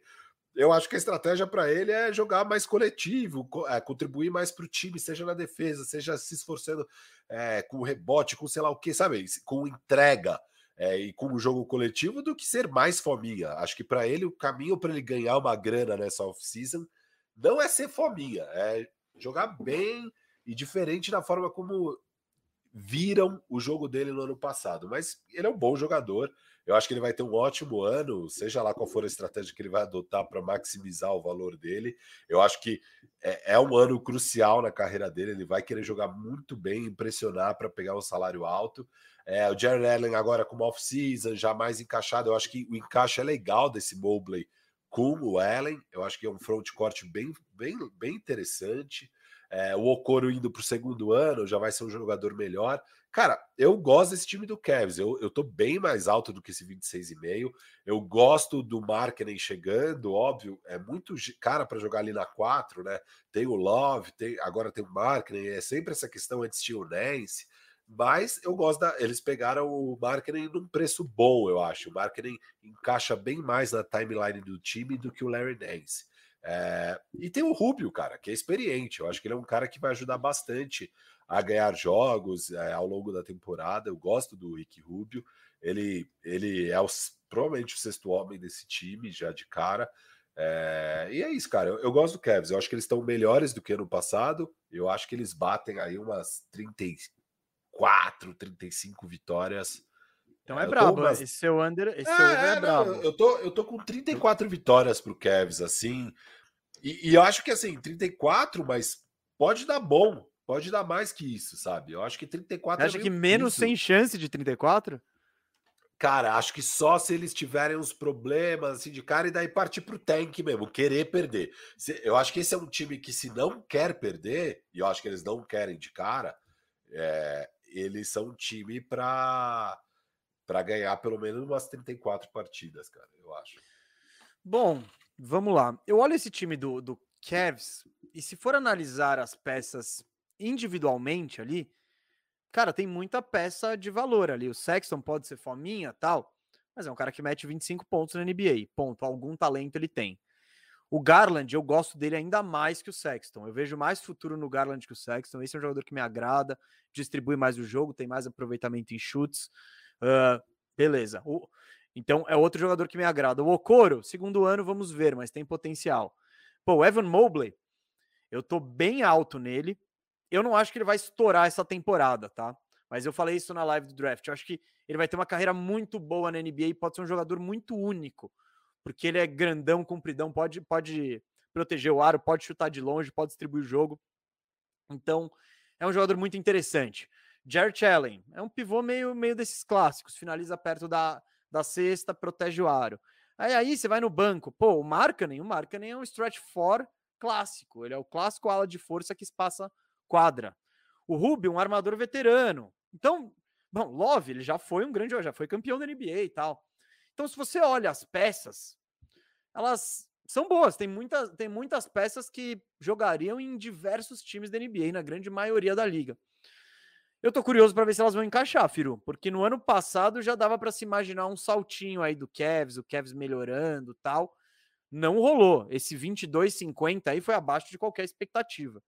Então, eu acho que o, o, já rola uma, uma, uma pressãozinha em relação ao JB Bickerstaff, porque é isso, tem um time aí. Eu quero ver como que ele vai fazer para encaixar essas peças. Eu quero ver como que ele vai acertar essa rotação Mobley, Allen, Allen e Markkanen. É, e, e, dá para fazer coisa interessante com isso, sabe? É, quero ver como vai, vai ser o como vai ser o relacionamento entre Garland e Sexton, que teoricamente não se complementam muito bem, assim, como armadores, assim, né? Um pouco do, dos problemas do Portland defensivos também. O Rubio, ele entra nesse time? Como que você vai botar o Rubio aí? Você vai tirar quem? Até porque o Rubio só joga com a bola, porque ele não arremessa. Eu quero ver esse time encaixar. Eu não tô vendo com tanta segurança esse time encaixado, Firu. Mas, olhando o over-under, eu tenho a impressão de que é pouco também, cara. Eles ganharem só 26 jogos em 82 mas eu tô, eu tô cético, eu tô cético. Uh, eu acho que para esse elenco ficar ideal, talvez tenha que rolar uma ou outra mexidinha, tipo trocar o Sexton por um, um cara que seja um dois mesmo, sabe? É, quero ver. Eu, eu tô em relação ao Mobley, eu não vou dizer nem que sim nem que não, porque eu quero ver. Se ele vai conseguir jogar como um 4 ou ele é mesmo um pivô e não tem como jogar ele com Allen. Ou vai ser ele o Mark? Não quero, eu tô curioso com esse time, tem muita coisa para encaixar, mas talento tá aí, Firo. É, isso é, na minha opinião aí, é inegável que esse time tem bons e jovens jogadores aí, alguns veteranos úteis. É, vamos fazer, vamos fazer, vamos, vamos ver como isso, como o Bickerstaff monta esse quebra-cabeça, porque as peças estão aí. Eu vou de Cara, eu acho que eu vou de over, mas não tô seguro, não. Até porque a gente vai começar a entrar em times melhores que o Cavs para Vegas, né? Então, não sei se pra gente, mas para Vegas. Cara, o leste esse ano tá muito tá muito interessante, cara, muito interessante. Eu é, acho que para montar a listinha no final vai ser osso. Eu acho que o leste, como sempre, tá bem equilibrado. É, e, Mas tá pode, bom. E, e Tá pode bom, né? variar não é que tá. É que antes equilibra com um time horrível. Você fala, nossa, como esse time pegou o oitavo lugar. Agora você vê uns times, claro, relativamente bons que vão ficar fora do play-in. Aí você fala, meu, eu não vi isso no leste há muito tempo. Então. Então é isso, Firu, mas. ah, é isso, ambos fomos no over aqui. Até agora a gente foi unânime em tudo mesmo. É, é, Under, under e over. boa. E, bom, beleza, acho que é isso, cara. E é um time que eu tô interessado em ver jogar. É, é raro. eu faz muito tempo que não começa uma temporada que eu falo, ah, eu quero ver o Cavs jogar. E ano passado eu tava torcendo o nariz totalmente pro Cavs. E eu nem acho que tinha. Eu, Eu, nem vi uns acho- joguinhos no começo do Cavs. Então, Eu discordo um pouco de você quando você fala que tinha uma expectativa deles serem melhores ano passado. Eu acho que não tinha nenhuma. Eles Só começaram que bem. eles começaram muito bem. 4-0. Isso, eles começam bem, e aí gera expectativa. É óbvio, não, não cumpre. É, mas sei lá, eu, eu tô entre... Ah, e um, detalhe interessante aqui mesmo. Finalmente, Cleveland adotou o Sexland. Eles, eles Ah, queriam- adotou? Trademark? Ah, é, adotaram. Agora estão chamando esse backcourt de Sexland. Então agora vai mesmo, confia. Ah, beleza. Já que, já que você trouxe essa informação valiosíssima, tô muito tranquilo em relação ao futuro do Cavs aí. É Vai pegar esse 13 terceiro lugar bonito. Tô brincando, não sei. O leste tá bem imprevisível. Agora, mesa, o quarto pior time para Las Vegas no leste. Washington Wizards. Uau! É... Não, eu tô curioso pra ver como o Vegas tá, tá jogando isso, né? Porque... É isso, é porque é isso, não tem time horrível. Horrível tem dois. Orlando e É. Detroit. O resto, é, dá pra sonhar um pouco. Ah, vamos lá. Washington Wizards, como o Wizards foi na temporada 2020-2021. 34 vitórias, 38 derrotas, oitavo do leste, caiu na primeira rodada e esse ano o Vegas põe o over-under deles em 33,5. Não fizeram nenhuma contratação via free agency. Por trocas, pegaram o pacotaço do Lakers aí, Kuzma, Harrell, KCP. Tiraram o Dinwiddie lá do Nets num sign and trade e ainda pegaram o Aaron Holiday do, do Indiana Pacers. E no draft pegaram o chutador Corey Kispert na 15ª escolha e o Isaiah Todd na 31ª. O Isaiah Todd tem gente que bota fé nele, ele era do time Ignite. Na free agency eles perderam, olha só, olha só o esquadrão que eles perderam na free agency, hein? Alex Lane, Ish Smith, Robin Lopes e Isaac Bonga, todos em novas, novos times. E em troca, para pegar esse pacotaço do Lakers aí, eles mandaram o Russell Westbrook lá para LA, para panela do LeBron. Uh, o Wizards está com agora o time titular provável dele, ou o quinteto ideal é Dinwiddie, Bradley Beal, Kyle Kuzma, Rui Hashimura e Daniel Gafford. Com um banco até recheado, hein? Holiday, Raulzinho, KCP, Bertans, Harrell, Thomas Bryant, que ninguém sabe se vai jogar ou não, tá sempre machucado, mas tem talento. Danny Avdia e Corey Kispert. Destila aí seu veneno em relação ao Wizards. É, cara, não, primeiro de tudo, é, eu, eu não quis mudar aqui, eu fiquei batalhando mentalmente se eu mudava esse time que você colocou na tela ou não, mas decidi deixar o que você colocou, mas eu discordo totalmente. É o assim. time da Discordo- ESPN esse. Não, não só discordo, como tenho certeza que não é isso. Assim, acho que Kuzma e Hashimura disputam pela posição 4, e o Kuzma é o titular, é o cara que vai ganhar mais minutos, Hashimura vem do banco mesmo. E ali na 3, na ala, é KCP e Kispert. São eles disputando aquela posição 3. Inclusive, nesses jogos de preseason já tá dando para ver que é isso. O próprio técnico já falou que é isso. Então, aqui tá meio estranho esse negócio do Kuzma na 3. Mas tudo bem. Eu concordo com a sua análise que é um time profundo, que tem muitas peças no banco. O Aaron Holiday é um jogador que eu gosto de ver jogar, ele é muito forte na defesa, até distribui bem o jogo. Eu gosto dele como um armador vindo do banco. É, o Dinwiddie é um bom jogador também, né, cara? Eu gosto do Dinwiddie, acho que ele tá saudável. é, faz 10 meses só que ele rompeu parcialmente o ligamento cruzado. Ou é- foi Aquiles ou foi, foi ACL, né? O, o, o. É, Eu acho que foi o ligamento cruzado. é, é, acho que foi ligamento cruzado. É, mas foi só parcial, é a mesma lesão do Kawhi Leonard. é, e, ele agora, 10 meses depois, já tá jogando, parece estar bem, parece estar saudável. Você tá alto nesse encaixe de Dinwiddie com Bill, acho que pode até dar bom mesmo. Você me convenceu, viu, Mesa, que pode ficar legal. Ah, Cara, você já tá mais alto. Eu tava esperando você descascar é, o Washington aí. É, o, o, o, Gafford realmente é o pivô titular por enquanto, enquanto o Bryant não conseguir se firmar em termos de saúde. O Montrezl acho que vai ser muito importante vindo do banco. O KCP, para mim, obviamente, é titular. Ele, ele que é muito amigo do Bradley Bill e estão animados em jogar juntos. É, mas esse time tem algumas questões, né? Vegas, pelo visto, tá zero animado, né? O time ganhou 34 vitórias ano passado numa temporada de 72 jogos. Agora, com 10 jogos a mais, o over-under tá em 33,5. Então, acho que eles estão pesando muito o fator Westbrook, né? Porque de fato o Westbrook contribuiu muito para vitórias. Mas é isso, eles perderam o Westbrook, mas chegaram jogadores. Pô, chegou Dinwiddie, chegou Aaron Holiday, chegou Kuzma, KCP, Montrezl Harrell, é, Corey Kispert. Todos esses jogadores vão ser importantes para o time. É, eu acho que acho que dá para o time ir melhor do que Vegas está projetando mesmo. Eu gosto dos jogadores. Acho que é um time que tem que melhorar na defesa, precisa criar uma identidade defensiva. Eles eram horrorosos na defesa. É, mas tem boas peças em todas as posições. O banco é bem profundo, né? Eu gosto do, do, das peças que eles têm no banco. Você é, consegue projetar aí um, um segundo time com é, Aaron Holiday, Kispert, Montrezl Harrell, Bertans, Rui Hashimura. É um time interessante. Eu gosto do, do Washington. Bom, vamos lá. Eu continuo dizendo, continuo é, afirmando o que eu dizia antes que para mim o Washington está melhor do que no ano passado. É, eu, eu acho que foi se livrar do Westbrook foi uma boa, porque vou te explicar, Firo. Olha ali embaixo em free agency. Olha, vem os caras que saíram na free agency. Eles perderam Alex Lane, Ish Smith, Robin Lopes e Isaac Bonga.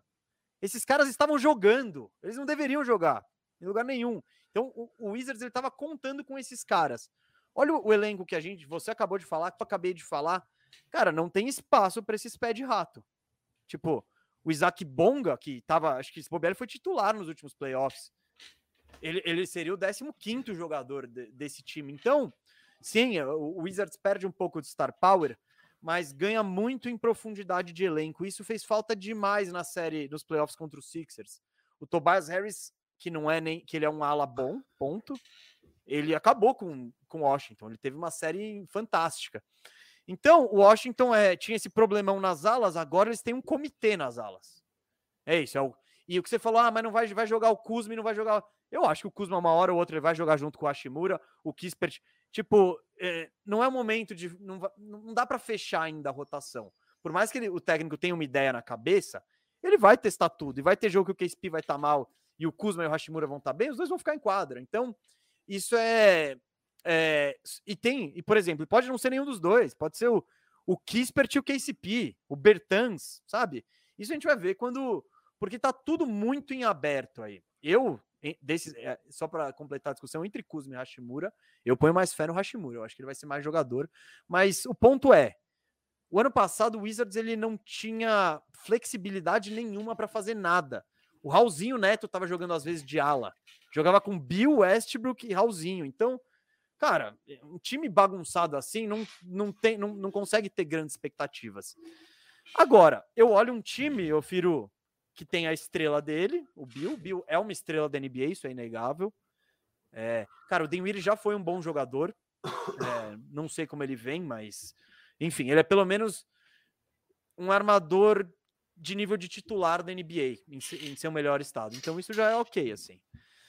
A ala, depois desses dois, se tiverem saudáveis, vão jogar. A ala, meu amigo, vai, vai rolar um jogos mortais aí pelas posições, tá ligado? Entre entre KCP, Bertans, Avdia, Kispert, Kuzma e Hashimura, tem toda essa galera brigando por duas posições. E aí, em pivô, cara, o Gafford entrou muito bem, eu gosto dele ali. Ele tava encostado no Bulls ali, entrou bem.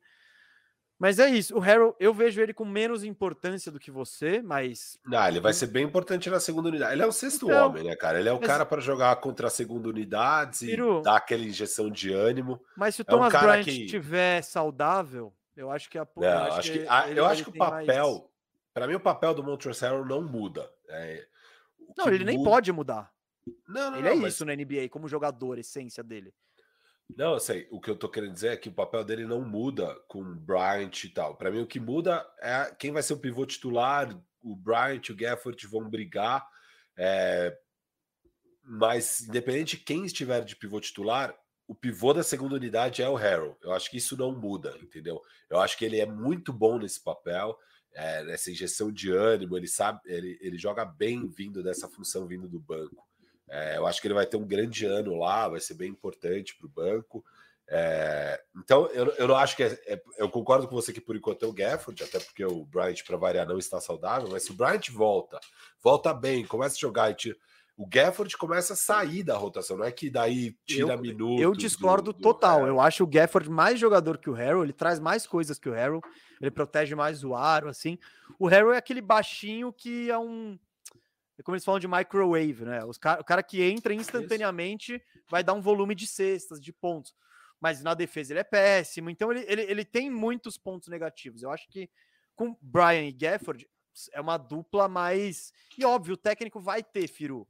Meu, preciso de pontos. Pô, é, vem o vem o Harold e não o Bryant. Mas eu não acho que, que o, o Harold mantém a posição e a minutagem dele, independente de qualquer coisa. Eu acho que não. Acho que ele corre o risco aí de sair dessa rotação. Mas por que, que eu estou dizendo tudo isso? Porque eu acho que o Wizards, ao contrário do ano passado, tem um elenco profundo, tem um elenco que permite ao treinador encontrar mais alternativas de jogo. É o time que continua com o Bill, que é a estrela deles, não sei por quanto tempo, vamos ver se ele pistola. E agora tem jogadores com nível de NBA capazes de entrar na rotação. Não tem o Westbrook, que é uma estrela, mas, tipo, pulverizou o Westbrook em vários caras que podem vir e, e contribuir.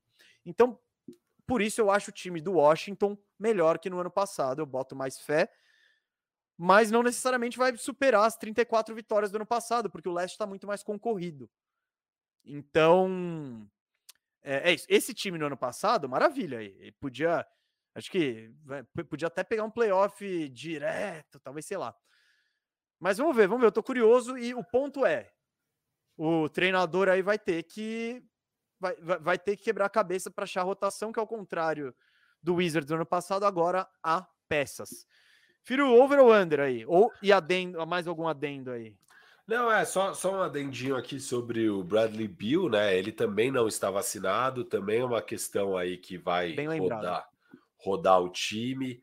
É, ele pode perder jogos por conta disso. Então, e, e é isso. Por enquanto, quem está mais restrito em relação à vacina é Nova York, é Toronto um pouco. É, Canadá e, e, São Francisco. Isso, Canadá e São Francisco. Aliás, Canadá vai até prender os jogadores que não estiverem vacinados e que desrespeitarem as restrições impostas de, de quarentena e etc. É, mas... Canadá! Mas assim, então tem essas questões ainda do Bill. É... Eu ia falar mais uma coisa do Bill. Bom, mas é, é isso. Você, ia falar tem... mal dele, porque você é meio hater, eu acho. Não, eu gosto do Bill. Era, era que... positivo? Não, eu, não era nem positivo nem negativo, era uma informação. Mas eu, eu perdi aqui a informação. É, cara, mas é isso, assim, acho que eu concordo com você, é isso, é um time mais mais profundo, mas eu, sei lá, eu, eu, aqui, esse é o time que eu fiquei mais na dúvida. Como é que você tá no seu over-under? Então, tô vendo agora. Cara. Eu cheguei a pensar em colocar over, porque é isso, ah, tem Weary, daí tem. Mas eu acho que o West contribuiu muito para essas vitórias. Eu, e, e tem um motivo para Vegas estar tá colocando ele. Eu acho que é um time. Esse é um dos times que tem mais variância. Assim, eu acho que é um time que pode dar tudo certo. O, o, técnico acha rápido a rotação, o time é profundo, a segunda unidade dá um pau em todo mundo, é, e eles conseguem ali 40 vitórias, estão na briga para o play-in, sei lá o que, Bradley Bill feliz, Bradley Bill é vacinado, não perde jogos e tal. Mas é um time que, ao mesmo tempo, mesa, pode não, muito bem dar ruim pesado, 20 jogos, começa, começa... 5, 15, Isso. e aí, Exato. cara, Bradley Bill fala, ó, me troca aí, o time acha uma troca, não sei se é do Ben Simmons, não sei qual que é, e o Bill tá fora e o time vai pro tank, assim. Não, não, então... trocou, Firu, trocou o Bill, é tank. É, é, tipo, você não vai conseguir um jogador da de mesmo patamar para substituí-lo e manter o time. E até eu nem sei se faz sentido isso. É, tipo, é. pô, É, Às vai vezes é arrumar um melhor. cara. É lógico. é, o o que nem Houston deu um exemplo bom ano passado, né? Porque eles trocam o Harden e todo mundo critica eles de não manterem o Jared Allen e o Caris LeVert e tal e tal. Mas é isso, ter... foi pro tank total, conseguiu manter o pique, até porque eles tinham o risco de não pegar o pique, agora eles têm o Jalen Green. E ninguém vai achar que era melhor ter Jared Allen e Caris LeVert que- do que a- Jalen a- Green. A, crítica, e nisso ok, eu acho que a crítica foi também pelo que eles pegaram pouco por esses caras, né? É, é, sim. Eles não pegaram nada pelo Allen e pe- pelo Lavert. Parece que eles Não. só despacharam. Mas o ponto aqui é concordar Sim, com sim. você, mesa, Não. que, que às vezes nem faz sentido você pegar um grande nome. É melhor pegar assets e vambora. Calma aí que E eu... esse time, e esse time tem uns moleque também, né, Firo? Então, é isso, você tem o Hashimura da vida, você tem o Arthur. lembrei o que eu ia falar. eu quis, o ponto, blá, blá, o blá. ponto sobre o Bill não estar vacinado é que, beleza, hoje são essas três cidades que estão mais restritas. Mas há um cenário onde outras cidades, outras prefeituras começam a fazer a mesma coisa, a colocar mandato de restrição. Os casos estão aumentando nos Estados Unidos, ou a questão está difícil lá. Então, eu não duvido, sabe? De daqui a pouco vai que Washington faz isso. Imagina se Não. Washington faz isso. Seria muito louco, você vai enfrentar o Washington, você sabe que o Bill não tá vacinado, e aí você é tipo Orlando. Aí Orlando passa uma lei na semana e fala, ó, essa semana fechou tudo, não pode entrar. não, e, É e- tipo, e daria pra fazer isso, né? Que óbvio, seria bizarro usar a política a favor do esporte, etc e tal, e levar uma não, situação séria assim como zoeira. Mas eu tô dizendo, é, de fato, isso poderia acontecer. Isso, isso é, basta a cidade, por, pelo motivo dela, julgar que vai mudar as políticas dela em relação à Covid. Ponto. Então, é esse risco Exato. que vai. Eu concordo com você, Firo. Eu acho que o Washington pode dar tudo certo e bater aquelas 42 vitórias, encaixou, o elenco tá profundo. O Bill tá metendo 35 pontos, animal. E tem o cenário do elenco novo, tem que encaixar muitas peças, não começou legal. É isso, estamos 5-15. Eu- O Bill já tá meio pistola, aí já começaram aqueles Bill em Nova York, Bill na Filadélfia, Bill em, no Golden State. O Bill, o Bill fez quatro jogos de 50 pontos e perdeu os quatro. Aí, aí começa aquelas imagens dele no banco com a toalha na cabeça, assim, puto É. da vida. Então, a gente já viu esse roteiro em. eu acho que já dá, dá para imaginar esse roteiro dos dois lados. Vamos. Firu, Eu vou Se de você- under, se- mesa. Eu vou isso que eu ia falar, se você tivesse que apostar em um dos roteiros, vai dar certo?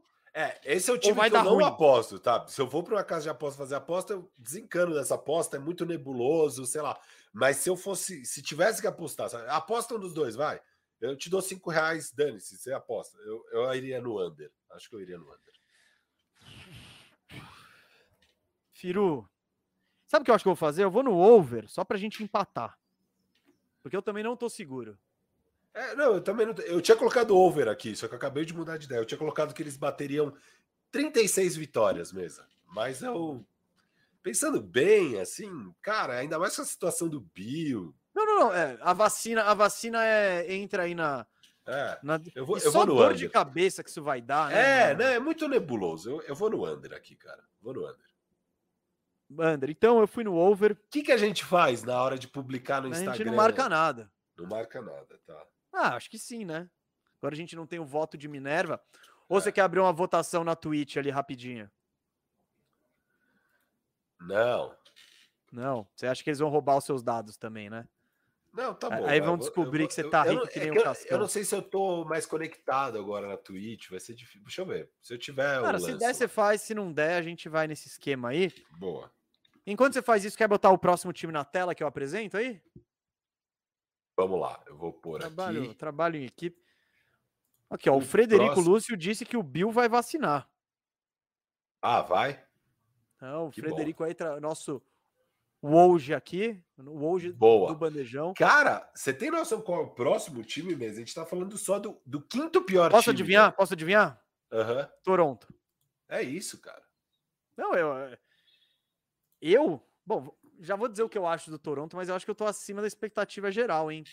Bom, Toronto Raptors, ano passado eles tiveram um ano dos infernos, eles jogaram em Tampa, tiveram uma porrada de casos de Covid, jogadores longe da família, aquela coisa. E a temporada foi uma tragédia, né? Foram 27 vitórias, 45 derrotas, 12 colocação do leste, né? Então, Las Vegas está colocando o over-under 36,5 no Raptors. E, mas ter ido mal assim, acho que no final da temporada até o Raptors abraçou isso e falou: Meu, aqui em Tampa não vai dar certo. Vamos, vamos para um, um mini tank aqui. E deu resultado, porque eles tiveram o quarto pique. A questão é que o Tomás, o nosso amigo aí do que, que nos ajuda no Bandejinha, torcedor fanático do, do Raptors, não curtiu, né? Porque na quarta posição o Raptors pegou o Scottie Barnes. Além disso, eles pegaram Dalano Benton e David Johnson. Uh, na free agency, eles pegaram Sam Decker e Isaac Bonga. E em trocas, trouxeram Goran Dragic e Precious Achua. Uh, perderam na free agency o DeAndre Bembry, que foi para o Nets. E perderam esse sim, acho que é o maior ídolo da história da franquia, o Kyle Lowry, já veterano, que quis ir para o Miami Heat. E aí ele foi num sign and trade, foi o sign and trade que trouxe o Dragic e o Achua para Toronto.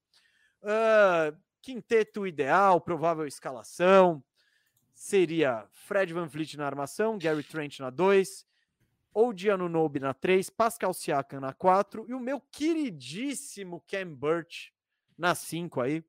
E na rotação temos o Dragic, Malakai Flynn, Scotty Barnes, é, Chris Boucher e Precious Achua. Firu, cara, eu vou começar, eu vou, eu vou começar aqui, vou puxar o Raptors aqui para mim. Só para falar a mesa. Fala. É, tá rolando a enquete na Twitch aí. Quem tiver na Twitch pode votar aí no over-under do Wizards para ser o nosso voto de Minerva. É isso, porque acho que é uma boa maneira de desempatar isso. Gostei, gostei desse método. A perigosíssima democracia aí, filho. Não, tô brincando. Democracia é legal, ambos defendemos, gente. É, valorize você também a democracia e o processo democrático. Mas vamos lá. Uh, Toronto Raptors. Cara, eu, em geral, eu acho que Vegas, que, que todo mundo tá baixo nesse time. Porque eu gosto desse time, eu acho que é um time que faz sentido, as peças fazem sentido. E acima de tudo, eu confio muito no Nick Nurse, no técnico, para implementar um estilo de jogo, para fazer essa equipe jogar coletivamente, para dar uma identidade. Então, eu acho ele um dos melhores técnicos da NBA. Então, e eu, eu vejo o talento, cara. O Van Fleet já se provou que, que é um armador bom assim. É, é um armador que eu acho que ele fica na discussão de All-Star ali. Ele tem potencial para isso, para brigar na rabeira por uma vaga de All-Star. O Anunobi é um excelente trendy, assim, é um cara que é, um ótimo defensor e, e, e é, é, confiável para meter bola. O Gary Trent também é um trendy mais baixinho, mas que é, faz exatamente isso. Siakam, cara, ele é um bom jogador, né? Não teve bons anos, desde que foi campeão, ele não correspondeu às expectativas, mas ele mesmo afirmou ter tido problemas na bolha. Ano passado também foi aquela temporada dos infernos, então não sei se dá para tirar. Eh, eu acho que há uma melhora em relação aos últimos dois anos. E essa posição de pivô, Firu, ano passado era uma tragédia pro, pro, pro Raptors.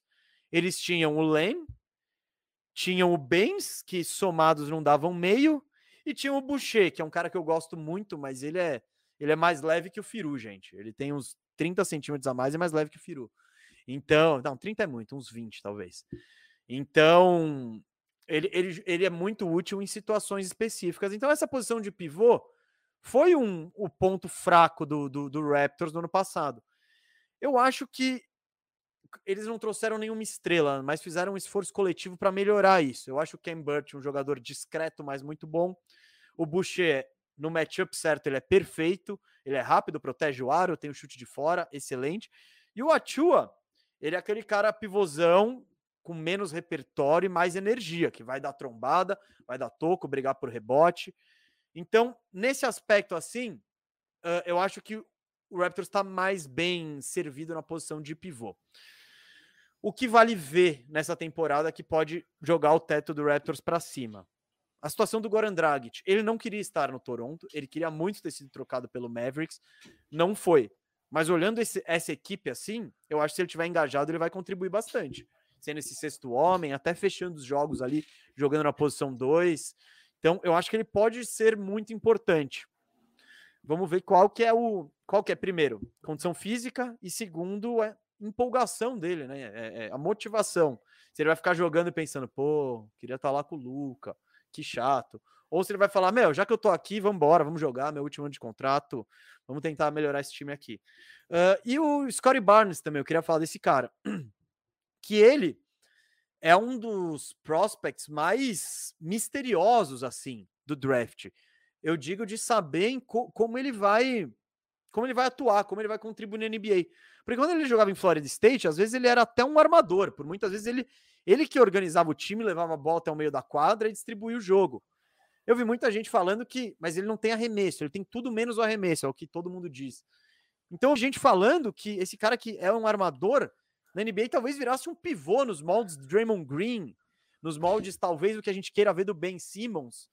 Então eu tô curioso para ver onde esse cara vai vai vai vai somar, porque se ele tiver essa capacidade para jogar de pivô, então ele vai ter que ter o físico para aguentar, vai ter que buscar rebote, mas trouxer todos esses outros atributos à posição, esse time pode ficar bem perigoso assim, porque vai ter uma versatilidade gigante. Uh, Cara, sobre Barnes, é, tá. de fato. Não, não, aqui... já, vai, porque eu ia pro over-under. Pode, pode falar. Ah, tá, não. De fato, aqui na off-season, é, os reports é de que ele trabalhou muito no arremesso, muito, muito, muito no arremesso. Então a expectativa é que ele já chegue na NBA com um pouquinho mais de arremesso do que se viu no, no, no college. É... E o Dragic depois de ter dado aquela declaração, acho que ele estava lá na Eslovênia quando ele falou aquilo. É, ele já se desculpou duas vezes e tal. Parece que ele está animado até de estar, tá, óbvio. Não. Ele engoliu, né? Ele aceitou a situação. É, não, mas é isso. Ele, ele informou. Beleza, ah, eu tô aqui, fechou. E ele é super profissional. Ele não é um cara que dá problema, né? Eu, eu acho que ele e nas coletivas na, no mídia dele falando que tá animado para ser esse mentor para o, o Scottie Barnes. Ele falou, cara, é, eu quero ser para o Scottie Barnes o que o Steve Nash foi para mim quando eu estava chegando na liga ali no Phoenix Suns.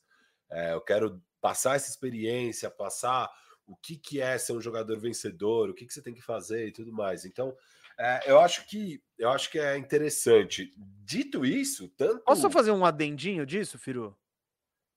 Ou vou te atrapalhar? Pode. É porque eu acho que o, o Media Day, as coisas são ditas no Media Day, tudo tem que ser tem que ser levado, né, é, não tão a sério, porque o Media Day é aquele dia, é, é o dia Alice no País das Maravilhas, tá tudo incrível. Todo mundo tá empolgado com o novo Mais time. Mais ou menos, né? O Sixers não foi. Não, não, não. Mas nem começou, né? O, é. o Simmons nem colou lá. A partir do momento que cola, tipo, Zion, você tá pistola? Não, eu amo tudo aqui. Drag, você tá pistola? Não, eu vim ser um mentor. Então, Bill, tá tudo certo, tudo certo, tudo maravilhoso. Quando o negócio eh, começa. Não, não. Sim, mas ao mesmo tempo tem coisa que não dá muito para fingir. Você pega o Media Day de outros anos e o desse ano, o Siakam é um cara que claramente tá muito mais feliz, assim. Parece que ele tá mais na dele, sabe? Mais é, de bem com a vida, assim, sabe? É, eu acho Alto que astral. o. É, não, mas é, eu acho que faz diferença essas coisas, sabe? Eu acho que o Media Day Óbvio, ninguém vai chegar no Media Day tacando as bombas. É, isso aqui tá uma tá bosta. Tá todo mundo no Media Day, tá todo mundo na melhor shape da vida. Tem tudo isso. Porzinho, melhor shape da vida. Pode ser verdade? Como pode não ser? Então, é, Media não, mas, Day, mas Summer... acho que ali. Ali dá para pegar umas pistas. Eu não fico, não, não, lógico, eu não fico aqui não falando dá pra levar ferro tudo. e fogo. Isso. Eu não fico aqui falando de tudo que acontece no Media Day, mas eu acho que tem coisas importantes. Precision. Pô, não dá para o Kevs foi massacrado pelo Bulls naquele primeiro jogo, e nem por isso eu, eu cheguei aqui falando, ah, o Kevs vai ser um desastre e tal. Não. É um primeiro jogo da preseason, mas é. tem. Então, não dá para levar ferro e fogo, mas ao mesmo tempo, São dá para você ir pegando umas indícios, coisinhas. Sim. Dá para você pegar coisinhas. Sobre Barnes e Dragic, eu acho que são dois caras que vão jogar bastante, principalmente o Barnes. O Barnes o, o, o, Nick Nurse já falou que vai ter um papel gigantesco no time, ele vai jogar o máximo que der para jogar. Eu ele acho que, quer... Firu, ele vai ser o reserva de todas as posições, pelo que falam, né? É, não, tipo, ele pode jogar titular, de armador, de ala, de até pivô. titular, assim, eu acho que ele tinha que estar tá aqui nessa foto dos cinco, sabe? Eu colocaria tranquilamente no lugar do Burt, pelo menos, sabe? E, e, eu acho que aqui o Gary Trent é um cara mais para segunda unidade, sabe? Ele até, eu acho que ele vai começar alguns jogos não sei o quanto ele fecha jogos, sabe? Eu é. gosto muito mais da ideia do Dragic com Van Vliet, ou então Van Vliet, Anunobi, Barnes, Siakam e Bird.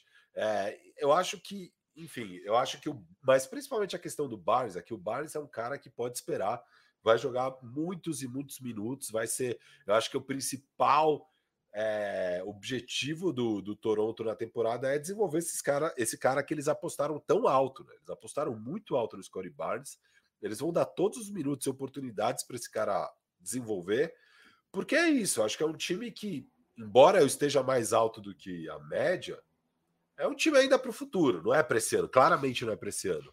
É, óbvio, eles não mas, vão ser um time de tank. É isso, filho, mas eles já passaram não, não. também o estágio, né? Sim, sim. E na própria coletiva do Siaka, ele fala: Cara, quero ganhar jogos, quero voltar a ganhar jogos. Né? A gente teve uns anos difíceis, quero voltar a ganhar jogos.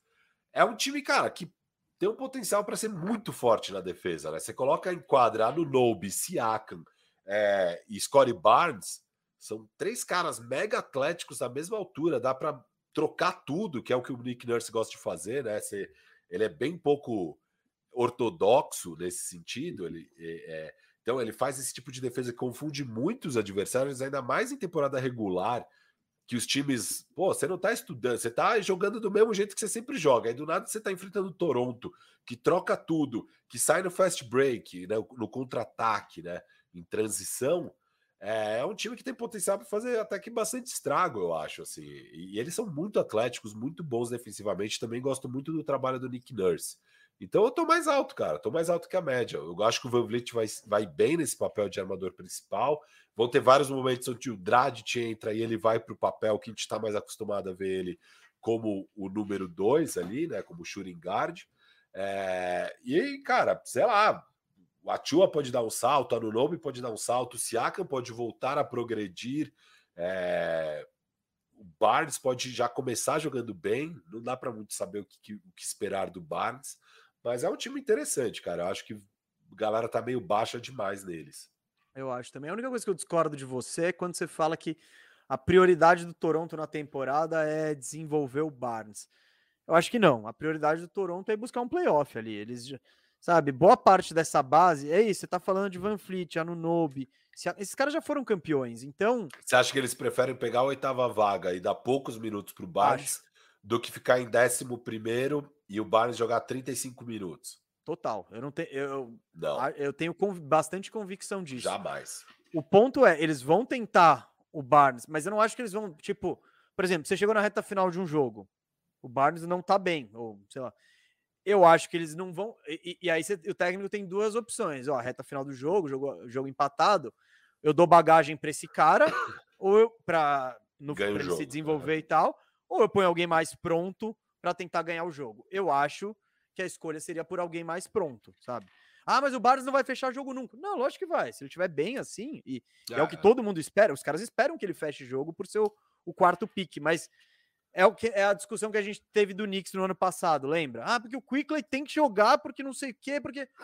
E, e, e Tibodô, né? Tibodô não, meu amigo. É, eu, o mais importante aqui é, é, são as vitórias. Se eu acho que o Alfred Payton vai me dar mais vitórias do que o Quickley nesse momento, eu vou botar o Alfred Payton e eu não tô nem aí. Então, eu acho que o, o Toronto vai navegar um pouco esses dois territórios, Firo, mas eu acho que a prioridade é buscar um playoffzinho assim, até porque boa parte do elenco não é tão moleque, já, já foram campeões, já tem essa experiência. Então, pô, ficar em rebuild, eu acho que não, não é o que animaria a galera ali. Over-under, filho, eu vou de over também. Eu vejo uns 50% nesse time aí. É, eu tô nessa. 41 vitórias, por aí. É. vejo por aí também. Mas aí, mas... 40, 41. E é isso. E se der super certo, se o Barnes realmente estiver com arremesso e estiver jogando bem e tal. Não, animal, pô. Perfeito. E o Dragic motivado e, e, saudável. É, é um time que pode bater 44 e pegar playoff, sabe? Mas talvez eles fiquem ali disputando a décima vaga. Mas acho que esse é o pior cenário. Eu não consigo ver um cenário onde esse time não dispute até o fim a décima vaga, pelo menos, sabe? É, o cenário que nem o ano passado. Eu acho que ano passado foi muito o Deu tudo errado. É o ano que deu tudo errado. A gente não aí pôde jogar abraça, no Canadá e etc. E é isso.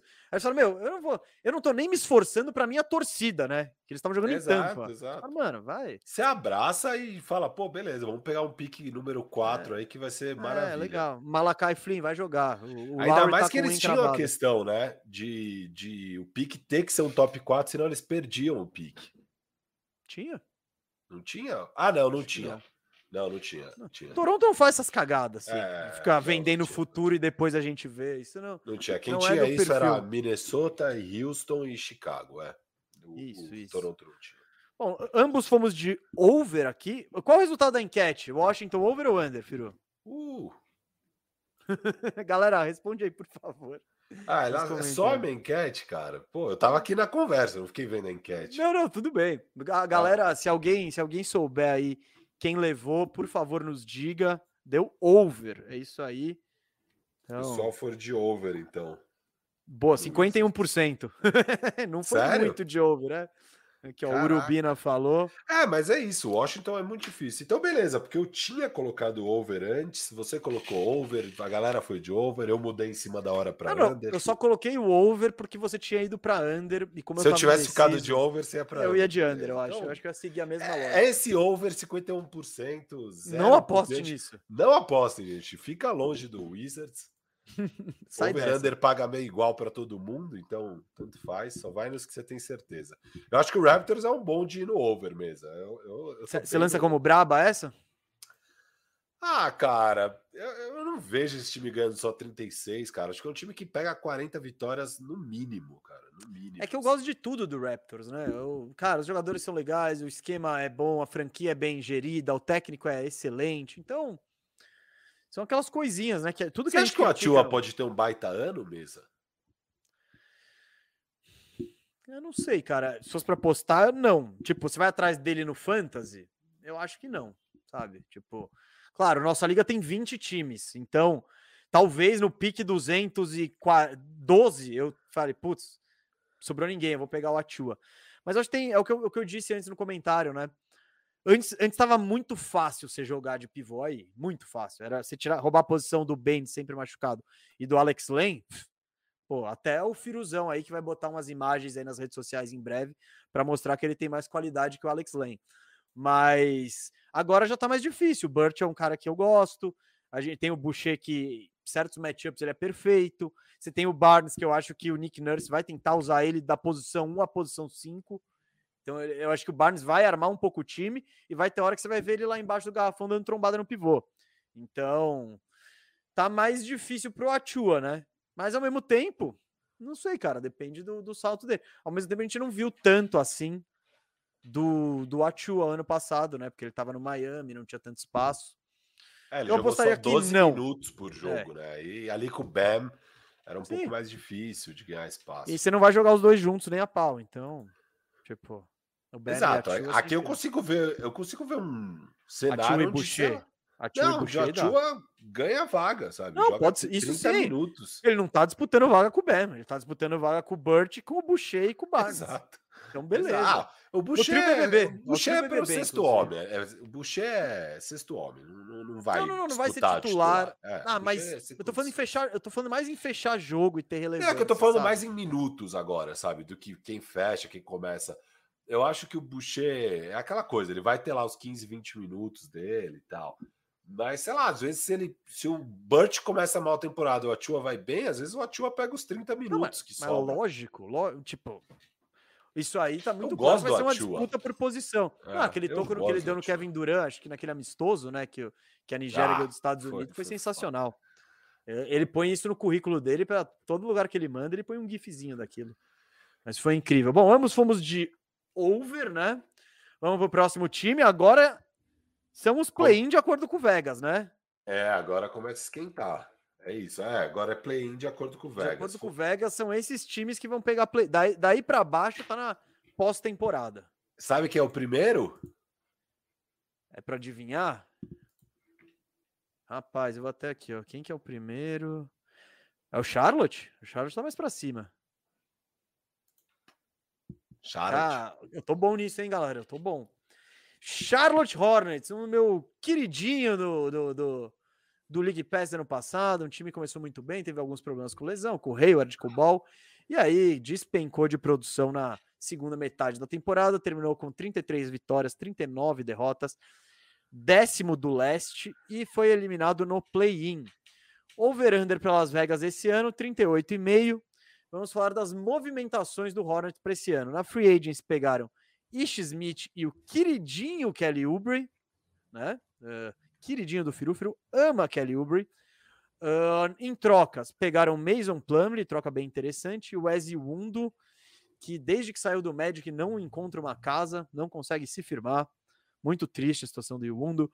E no draft eles pegaram, eles foram bem ativos no draft, pegaram James Booknight na 11 primeira, Kai Jones, pivôzão na 19 e para parte da nossa audiência é o novo Kevin Durant, hein? JT Thor na 37 Foi Kevin Durant que falaram, né?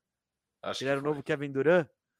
E o Scottie Lewis na 56 Na Free Agency eles perderam o Corey Zeller, que foi para o Portland, o Malik Monk, que foi para o Lakers, e mandaram para o Pelicasso o Devontae Graham. Pode começar aí, Firu. O que, você quer dizer? Ah, não, não, não, não, não, não, não pode não, porque eu tenho que falar o time titular e a rotação. Não, segura aí, Firu, segura essa ansiedade. Uh, time titular provável, quinteto ideal do Hornets. Lamelo Ball, Terry Rozier, é, Gordon Hayward, PJ Washington e o Plumlee. Que na rotação aí vai ter o Kelly Oubre, o Miles Bridges, o Book Knight, Wish Smith, o Kai Jones, o Corey Martin e o Jalen McDaniels. Agora sim, Dois. Firu. Fala o que você acha aí desse time. Cara, eu gosto. E calma, muito... calma, calma. Antes de você começar, só para só para falar, cadê o Bulls? Cadê o Bulls? Gente, esse ano, é, esse programa, assim, só para deixar claro para nossa audiência rotativa, a gente está indo em ordem, na ordem de Las Vegas, indo over-under. Quem está quem tem o menor over-under até quem tem o maior over-under, ou seja, os times mais bem. Vamos começar pelos menos bem cotados. Então, desculpa, Firu, pode continuar aí. E ainda falta um pouco para chegar o Bulls. Bulls não é o próximo. Las Vegas está alto no Bulls, beleza? Cara, eu gosto muito do Charlotte. Eu acho que é um time que jogou muito bem ano passado quando estava saudável. Teve problemas de lesão, principalmente Gordon Hayward, mas até Lamelo Ball, acho que até o Rozier também teve problemas de lesão. É, e não tinha pivô, né? Eles tinham um problema muito grande ali no pivô, era só o Cody Zeller. É, e esse ano eles resolvem essa questão. Primeiro, na, na questão do draft, especulava-se muito deles pegarem o Kai Jones em 11, justamente porque eles tinham essa grande necessidade. É, só que o Book Knight acaba caindo no draft. O Book Knight era esperado ficar um top 8, acaba sobrando em 11, eles pegam. E eles conseguem fazer trocas e pegar o pick 19, e no 19 eles pegam o Kai Jones. Só que além disso, eles ainda fizeram essa maravilhosa troca do Mason Plumlee, onde eles não precisam dar nada, porque o Detroit queria livrar cap space, e eles pegam o Plumlee. Então agora eles têm essa rotação Plumlee e Kai Jones, é, que é bem interessante no, no, no, no garrafão. Bem é, melhor do que o que eles tinham, né, filho? Muito Comparado melhor. com o ano então, passado, é, meu Deus. Assim, então o que eu tô querendo dizer é isso, que é um time que, quando estava saudável ano passado, era bom. E melhorou muito. A grande questão de saúde, óbvio, sempre vai ser o Gordon Hayward. Ele é o melhor jogador desse time. Ele ainda é o melhor. Acho que o Lamelo Ball vai ter que dar um salto muito grande para já ser melhor que o Gordon Hayward esse ano. E o Gordon Hayward tem problemas crônicos de lesão. Só que esse ano, outra grande contratação, Kelly Oubre. Hoje, então, antes você, o Gordon Hayward saía e você ficava com buracos, você tinha que jogar o Miles Bridges e o PJ Washington juntos e tal. Agora não, agora você tem o Kelly Oubre é, vindo do banco na, na posição ali do Gordon Hayward. Eu acho que é um time que está muito mais completo. Olha, olha essa segunda unidade, mesa, com Uber, Miles Bridges, Booknight, Ish Smith, Kai Jones, ainda tem o, o, o, melhor dos irmãos Martin e o pior dos irmãos McDaniels. Mas é um time super interessante, cara. Eu gosto muito. Eu gosto do Ish Smith vindo do banco, eu gosto de todos esses jogadores. Acho que o Booknight é um jogador que já chega um pouquinho pronto, vai ter uma boa temporada de rookie, apesar de, óbvio, um papel reduzido, né? Não é, não é aquele rookie que chega num time de tank, é um, é um rookie que chega num time que quer pegar playoffs. É, no Media Day eles falaram disso, né? Que a expectativa é playoffs, eles têm que pegar playoffs esse ano. É, e eu acho que eles vão pegar, cara. Eu tô alto neles. Eu acho que é um time bem bom. O PJ Washington. Playoff deve... ou play-in? É... é... Play-in, play-in, play. É, o, o... Empolgação demais. É, o, o Hornets. Mas eu acho que eles pegam playoff aí nesse play. É, aí é difícil de ver. Não, tá, beleza. Mas o, o PJ Washington deve ser o titular aqui na posição 4, a princípio. É, e o Miles Bridges vindo do banco, o Miles Bridges tá ok com isso também, com essa função de vir do banco. É um time que é bem legal, cara. O Media Day dele, você vê que é um time alto astral, que a galera se dá bem, que eles gostam um do outro, assim, mais que a média, sabe? É um time com uma, com uma vibe bem boa. Eu gosto desses caras. E, cara, a grande questão, talvez, além da saúde do Gordon Hayward, é se o Lamelo Ball vai dar um salto. Como que vai ser a trajetória dele? Porque armadores normalmente têm um segundo ano difícil. Mas eu acho que principalmente ser um armador scorer, porque no primeiro ano ninguém espera tanta coisa de você, aí você chega metendo sexta, aí no segundo ano a marcação é muito mais pesada e tal. O estilo do Lamelo, que é mais aquele overall, né? Ele impacta o jogo em várias frentes, pegando rebote, dando assistência, distribuindo o jogo, organizando o time. Eu, eu acho que ele vai ter um salto, cara. Eu acho que ele vai ter um baita ano bom. É, e é um time que eu acho que vai melhorar muito esse ano, cara. Eu, eu, gosto bastante. O Gordon Hayward vai ter restrições de minutos, é uma das grandes preocupações do time. É, já falaram isso, então eles querem garantir que o Gordon Hayward vai estar saudável. É Essa é melhor grande... restrição do que ele fora, né? Exato. Então... então a grande preocupação do time é garantir que o Gordon Hayward vai estar jogando na hora que importa é, e, se possível, a temporada inteira. Então, vai perder jogos com load management, vai ter minutes restrictions, mas pelo menos ele vai estar lá, o que é muito importante para o time. Boa. Cara, o que eu tenho a dizer do Charlotte Hornets? Eu tenho bastante certeza que esse será um time muito agradável de se assistir, sabe? Que vai ser um basquete gostoso de ver os dois melhores Lamelo jogadores. mandando ponte aérea para o Miles Bridges. Não, os, os, dois, os dois melhores jogadores do time, né? Os dois mais talentosos, pelo menos até esse momento, que são o Ball e o Hayward, são dois caras muito altruístas. São dois caras que não fazem questão de ter a bola na mão. Eles querem ver o, o jogo, a movimentação da bola. Quer, eles não têm. Não, não tem. É, como eu posso dizer? Não tem problema em não fazer a cesta, sabe? Tipo, pode ser o outro. Eles não têm essa vaidade. Então, e isso, cara, vai contagiando o resto do time. Eu acho e o, o Plumlee, muito... mesa, é um pivô que sabe armar sim, o sim. time também. Então você tem não. três caras que conseguem fazer jogadas para os outros aí. É, tá. Eu não sei se eu ia querer o Plumlee armando o meu time. Tipo, ele não, pode. Não, não. Mas... A bola chegou nele. Sim, é então, é, é antes, um, o, o Charlotte, ele tinha um, ele só tinha pivôs que se a bola caísse na mão deles, eles não tinham ideia do que fazer. Exato.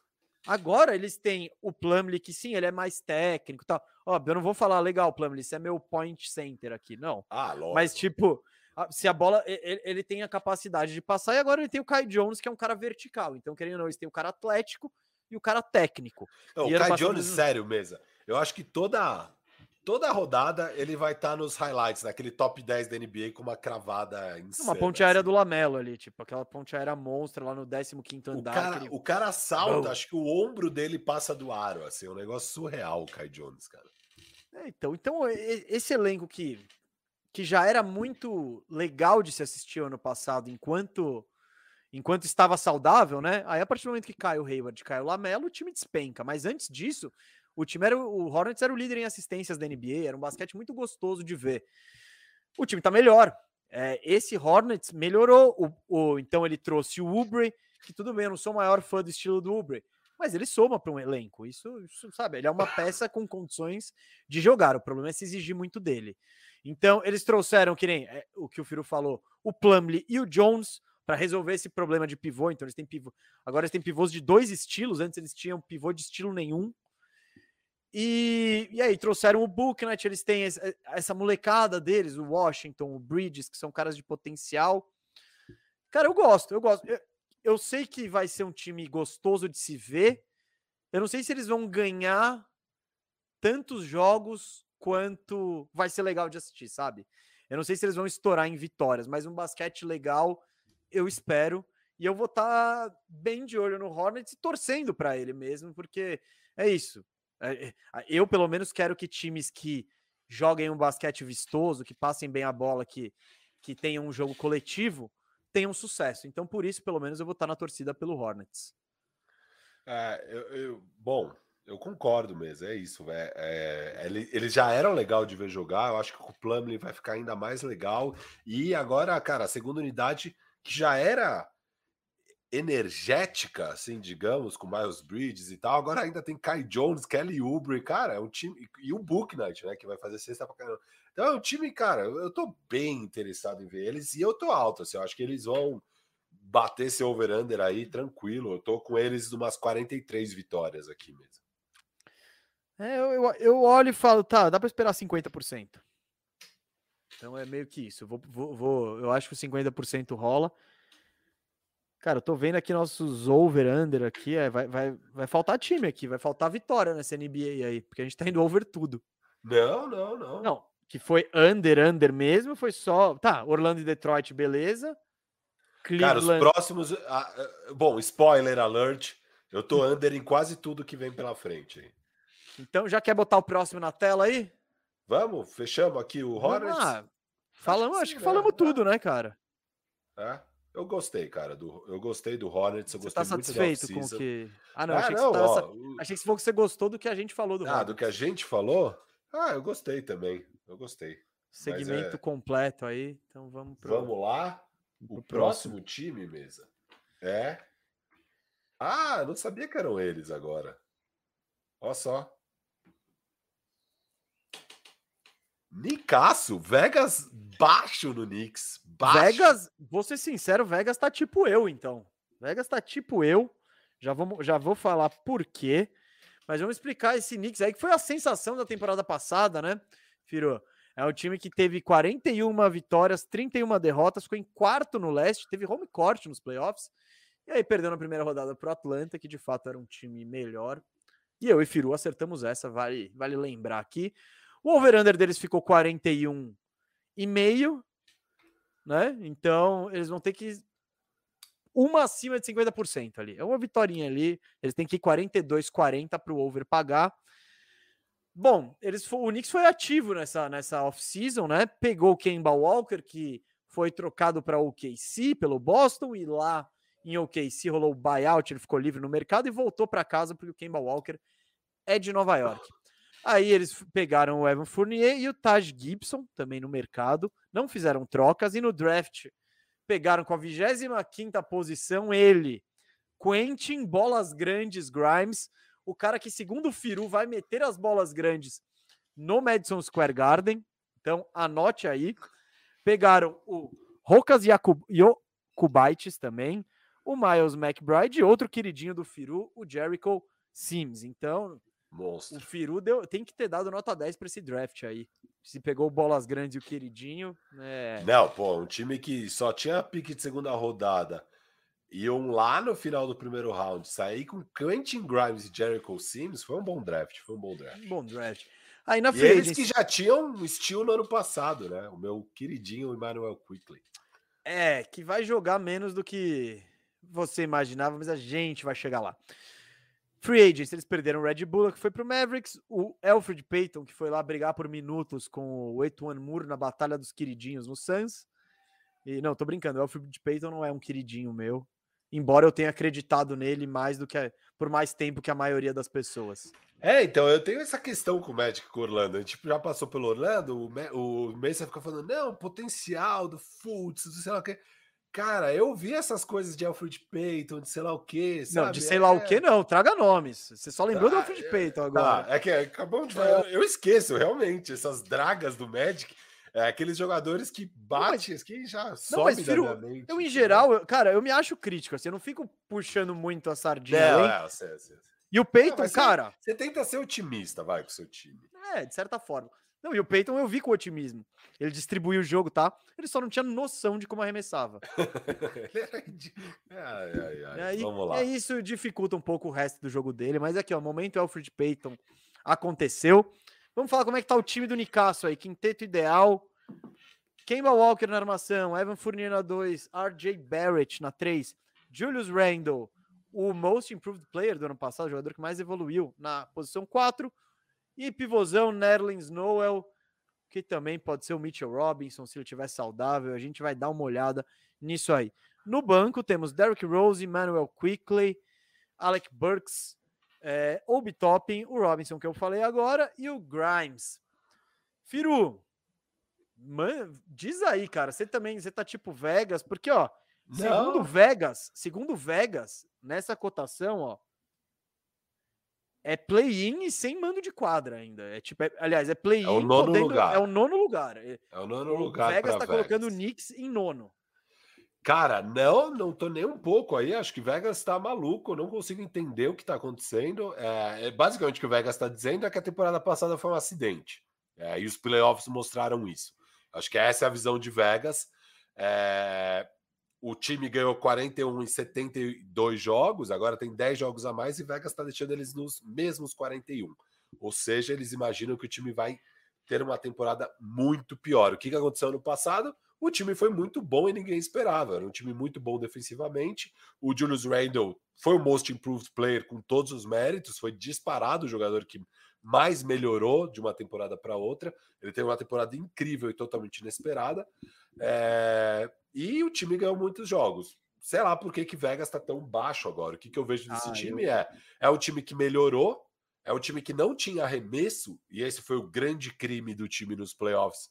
Você não consegue ser um time dos playoffs sem nada de arremesso, é um time que não tinha nada de arremesso. E agora você traz o Kemba Walker e o Fournier, que já resolve boa parte desses problemas. Eu acho que o RJ Barrett indo para o terceiro ano vai dar um salto. Eu acho que o Julius Randle vai ser menos exigido agora com a bola um pouco na mão do Kemba Walker. Antes a bola ficava muito na mão do Julius Randle. É, então o time titular é melhor.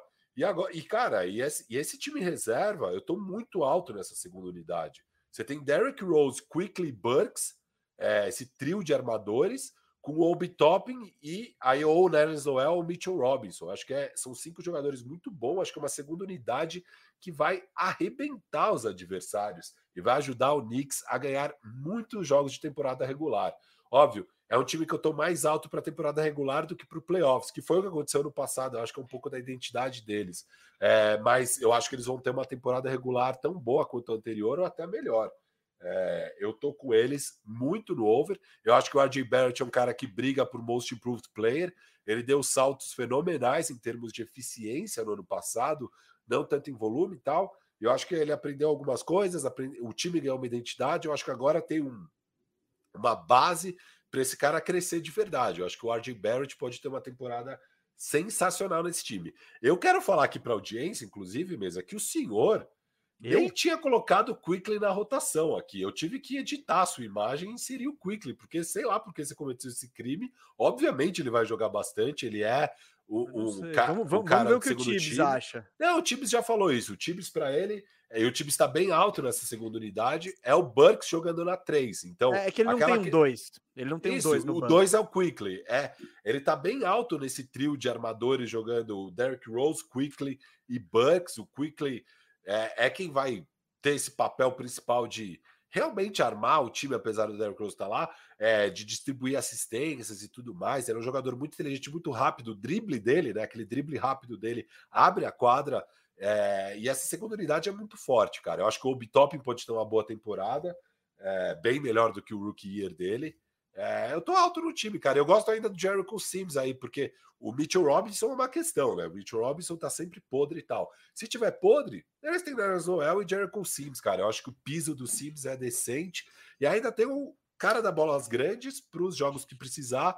O Os jogos ali. decisivos, né? Para aqueles jogos É, que for é, definido isso, ali no, Isso, isso. no minuto Jogos- final. tal. Joga, chegou o clutch time, põe ele. É tipo.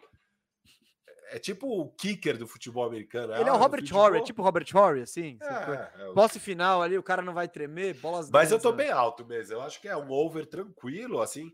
É, Não sei se é uma pegadinha de Vegas, o que, que é isso, mas eu tô com eles para 48 vitórias. Assim. Eu acho que eles vão ter uma Nossa. baita temporada. Então, 46, Bom, 48. vou- essa é braba pra você, então, esse over, tá? Vou botar um brabo pra você. Firu, Que é basicamente eles manteram o aproveitamento do ano passado e melhorar Então. um pouquinho. não. Eu, então, por isso, eu, eu tô bem mais baixo do que você em relação ao nosso Nicasso aí. É, eu acho que ano passado foi muito fora da curva, tipo, muito absurdamente. É, e tudo bem, o Thibodeau acho que foi eleito técnico do ano, ou o Randall ganhou prêmio, porque sim, isso aí foi, foi uma maneira de mostrar o quão perplexos todos estavam com o Knicks chegando em quarto. eu vejo esse ano o leste muito mais competitivo, assim. Tipo, os times estão melhores, é, se reforçaram. Você vai pegar, por exemplo, o Knicks. Eu não vejo o Knicks ficando na frente do Atlanta, na frente do Boston, na frente do Miami, na frente do. Acho que nem na frente do Indiana, assim, que deve ser o próximo a aparecer, que eu tô mais alto do que. Enfim, vou vamos falar de Indiana em breve. Mas eu não. Eu não sei, eu não tô tão animado. O Firo falou do salto do RJ Barrett. Se fosse para postar se vai rolar esse salto ou não esse ano, eu acho que não. É, eu acho que, pelo contrário, eu acho que agora esse time, antes era muito mais necessário que o RJ Barrett tivesse esse um papel incisivo assim. E ele não, e ele nunca se portou como tipo, o oh, cara, como daqui que eu resolvo, como não, ele se portou mais como um bom jogador complementar. Eu gosto dele, não estou dizendo que eu não gosto não. Agora, então, ele, não é que ele teve, ele não, ele acho que nunca teve esse essa mentalidade de ser um alfa, sabe? Do tipo, meu time, eu que vou ganhar. E agora você botou uns caras que vão querer mais ainda a bola na mão, o Fournier, o Kemba Walker, então eu não vejo. Antes era muito necessário que o Barrett aparecesse. Agora não é tão necessário, então eu acho que ele vai, se fosse para postar, acho que ele mantém os números, não vai ter grandes saltos assim. Eu acho que vai ser eu quero ver como o Thibodeau vai fazer essa rotação aí de armador. Porque o Kemba, o Rose e o Quickly, os três são point guards. Ponto, assim, tipo, de função, de função primordial, pelo tamanho, são point guards. São, e eu acho que os três têm, têm algumas características parecidas que são é, não são especialistas de jogar sem a bola, não são chutadores exímios e eles precisam ter o, o controle de bola aí para enfim, pra, eles são mais eles estão mais dentro do jogo quando tem a bola na mão. O Quickly, claro, é o segundo ano dele, ele pode desenvolver mais aspectos do jogo, o Thibodeau pode chegar para ele e falar: "Amigo, agora você é um shooting guard mesmo e pronto, você vai virar isso, vai ficar só arremessando". Mas o Kemba e o Rose, eles já são o que eles são. Então, eu acho esse encaixe muito. Eu não vejo esse encaixe rolando muito. Então Mas por que mais... não? Mas o Kemba é o titular e o Rose é o banco. Não, tá bom, tô falando de fechar jogo, de. de... Porque querendo ou não, você pensa que você tem. Tá bom, mas. Eu não... é, é isso que eu não vejo. Você... São dois caras, teoricamente, vão ter um. Tem um protagonismo, um peso, vão querer minutos.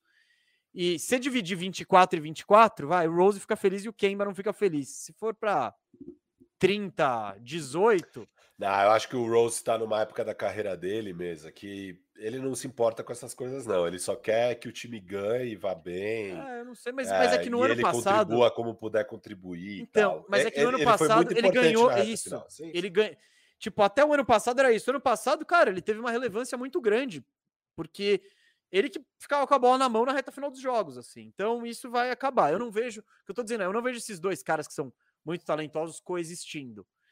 É, e eu acho o leste mais competitivo, assim. Então eu não tô tão empolgado com o Knicks. Eu acho que o ano passado foi esse aquele overachieve, sabe? Além pra da mim... expectativa, eu espero uma regressão. Mesa, eu não... Pra mim, a grande questão aqui é a falta de shooting guard, porque o único shooting guard é o Fournier. É o único. Ah, tem o Alec Burks, vai, tudo bem. Não, é, se o Fournier sim, tiver mal, dá pra jogar o Alec Burks. Não, e vai jogar o Ken, e vai jogar o Derrick Rose, vai jogar o Queen. Então, é tipo, vamos, vamos... São as soluções que o elenco tem. O que eu acho é, é que. É, eu acho que o Fournier destoa negativamente aí do resto do time, para mim. Ah, você é, tá enchendo a bola do Grimes e aí você tá. Não, o Grimes a gente tá colocando como 11 ah. primeiro jogador, pô. É, eu acho que ele. Eu o acho Fournier que aí... é o titular, o Fournier é um claro titular na posição e eu fico meio assim com ele só, mas vamos ver, cara, às vezes nesse é papel. o Fournier é exatamente o cara, ele é, um, ele é exatamente é. um dois. Exato. Ele, é um ele talvez. E acho que ele tem o um nível de respeito como arremessador que precisa para criar o espaço em quadra. Então. Não, com certeza. Ele não vai Isso vai livre. facilitar a vida do Randall, sabe? No, no, no, clutch time, etc e tal. Sim. Então, ele, é, não, é isso. Não vão tratar Mesmo... ele atrás da linha, Firo, como tratam o Derrick Rose, vai, por exemplo. Exato, ou o próprio exato. Kemba Walker. É. É, não, eu gosto também, pode ser. Eu, eu tô alto, cara, esse time. Pra mim é um time que claramente melhorou. Então, assim, eu não consigo imaginar esse time que, para mim, claramente melhorou, indo tão radicalmente pior que ano passado. É, não, não consigo ver qual o motivo, sabe? Eu acho que a galera tá levando é, Vegas e quem tiver baixo no Knicks tá levando muito a ferro e fogo o que aconteceu nos playoffs, que é uma série específica e tal. Não, eu, não. Uh, eu que sou um desses caras aí, eu tô levando mais, tipo, sim, o, o time tá melhor, é indiscutível. Mas é que eu acho que ano passado eles foram muito além da expectativa. O leste ano passado teve muito problema, tipo, Lesão, Cara, lesão, é, pega o Miami, Miami passou o ano inteiro detonado, sabe? Então, é, eu acho que tem mais, a competição tá simplesmente melhor, e eu acho que o Knicks vai ter mais dificuldade de, de repetir um desempenho bom assim. Mas claro, tem umas coisas que o time do Thibodeau já, cara, é, o Thibodeau não tá preocupado em desenvolver talento, ele não tá preocupado em poupar jogador, ele tá preocupado em botar em quadra sempre o time que ele acha melhor e que sejam cinco caras que estejam que nem louco brigando pela bola. Então, só isso de temporada regular já, já faz do Knicks um time competitivo. Porém, é, eu acho que ano passado foi mesmo é, fora da curva e uma regressão é esperada. Eu acho que esse time é para play-in. Agora, o over-under, eu tô com você, Firu, do tipo. Quer dizer, eu não tô. Não, desculpa, não tô com você. Aham. Mas eu, po- eu posso ir no over também, porque é isso, 42, 40. Aí, aí sim é uma grande diferença de 41, 31. Mesmo com uma regressão grande, ainda assim você talvez fique over. Esse que é o. É, é. não, tá muito radicalmente abaixo do ano passado, É, assim. eu- eu vou de over, vai, Na vambora. minha visão, melhorou. Só que Beleza. vai acabar, Fi- Firu. A gente. Todo o leste vai ganhar, então acho que vai ser. O, o, o oeste vai terminar negativo, só pode. Porque a gente tá indo de over geral. Beleza, agora é um time que você acho que tá Pensão, põe a animado. pensão na tela aí. E eu tô bem menos animado. Ah, já sei, já. Você, você também odeia o Pacers, você tem um, você tem um, eu acho que você mede seu amor e ódio pelas franquias por torcida. É uma, é tudo uma questão de popularidade, tá? Mas e como ninguém torce pro Pacers, tirando o nosso amigo Betinho, é, então eu acho que por isso você ataca essa nobre franquia aí. Mas vamos lá. Indiana Pacers, ano passado, 34 vitórias, 38 derrotas, foi o nono no leste. É, foi para o play-in, mas não se classificou no play-in. Esse ano, a grande novidade, né, antes de entrar, é a, a mudança de técnico, a chegada do Rick Carlisle, que ficou um tempão no Dallas Mavericks. O Vegas está bem animado em relação a uma evolução do Peição. Tá botando em 42,5, né? Um time que foi 34 e 38, teve recorde negativo ano passado. Na free agency, o Pacers não fez grandes coisas, pegou o Torrey Craig, pegou o Kiefer Sykes, e no draft pegaram o Chris Duarte e o Isaiah Jackson, nas posições 13 e 22, respectivamente. Na free agency, eles perderam Doug McDermott, que foi para o Spurs, e perderam o Aaron Holiday, que foi em trocas, perderam o Ar- o Aaron Holiday e o Edmond Summer, que foram para o Wizards e Nets, respectivamente. O Edmond Summer é um caso muito triste, que o cara se machucou agora no off-season e, e eles trocam agora para o Brooklyn por questões salariais, de criar roster spot, nem sei direito o que foi, e o, e o Nets, que também tinha trocado no mesmo dia, né? O Nets trocou aquele cara que veio do Detroit, aquele ala que veio do Musa, Detroit. Drazen Musa. Não, não, não. O Nets? Não, que veio do Detroit foi o Bruce Brown. Não, Eles mandaram o Musa pelo Brown. não, não. Que veio Dom do Buia, Detroit. Secu Dom Buia. Isso, Dom Buia. Ah, mas ele nem tro- jogou, né? Não, não, ele acabou de chegar. Ele chegou Ah. na off-season é, e eles também se despacham. Então foi tudo movimentação por causa de cap space e, e luxury tax e tal. Mas nisso, Edmond Summer agora está sem time. Ele foi para o Nets e já foi cortado. É, e é uma pena, né? Um cara que eu gosto, um moleque promissor. É, não, não sei o quanto o Indiana realmente precisava ter feito isso, o quanto dava para ainda apostar na recuperação dele. Ele não ia jogar esse ano, provavelmente, mas uma pena aí. Para o cara é muito triste, né? É isso. Ah, bom, time titular do Pacers, provável quinteto ideal aí, Malcolm Brogdon, Caris LeVert, TJ Warren, Domantas Sabonis e Miles Turner. No banco tem o Lamb, McConnell, Duarte, Holiday, que não é o Aaron, e o, que é O o Justin, Justin. e o Craig e Jackson. Começa você, filho. Depois eu, porque você tá baixo, depois eu falo por que eu tô alto. Cara, É o mesmo pensão de sempre, é o time que se recusa a fazer trocas, é, se recusa a se movimentar. Eles têm esse grande elefante branco que é Sabonis e Tanner coexistindo. São dois jogadores bons que poderiam trazer coisas de volta que complementariam melhor o time. Isso já faz três anos e estamos indo para o terceiro ano e sem troca. Terceiro ano, acho já, o quarto. É, enfim, é sempre essa história. Não sei se o Carlisle vai dar um jeito, mas eu não consigo muito ver isso sendo ideal, sabe? Aquela coisa que a gente já falava, por exemplo, com o Sixers. Ah, não, mas agora chegou o treinador novo, ele vai mudar o esquema. Ah, não, agora o GM novo trouxe um monte de chutador e agora os dois com chutadores vai dar certo, porque naquela primeira. Cara, você pode fazer o malabarismo que for.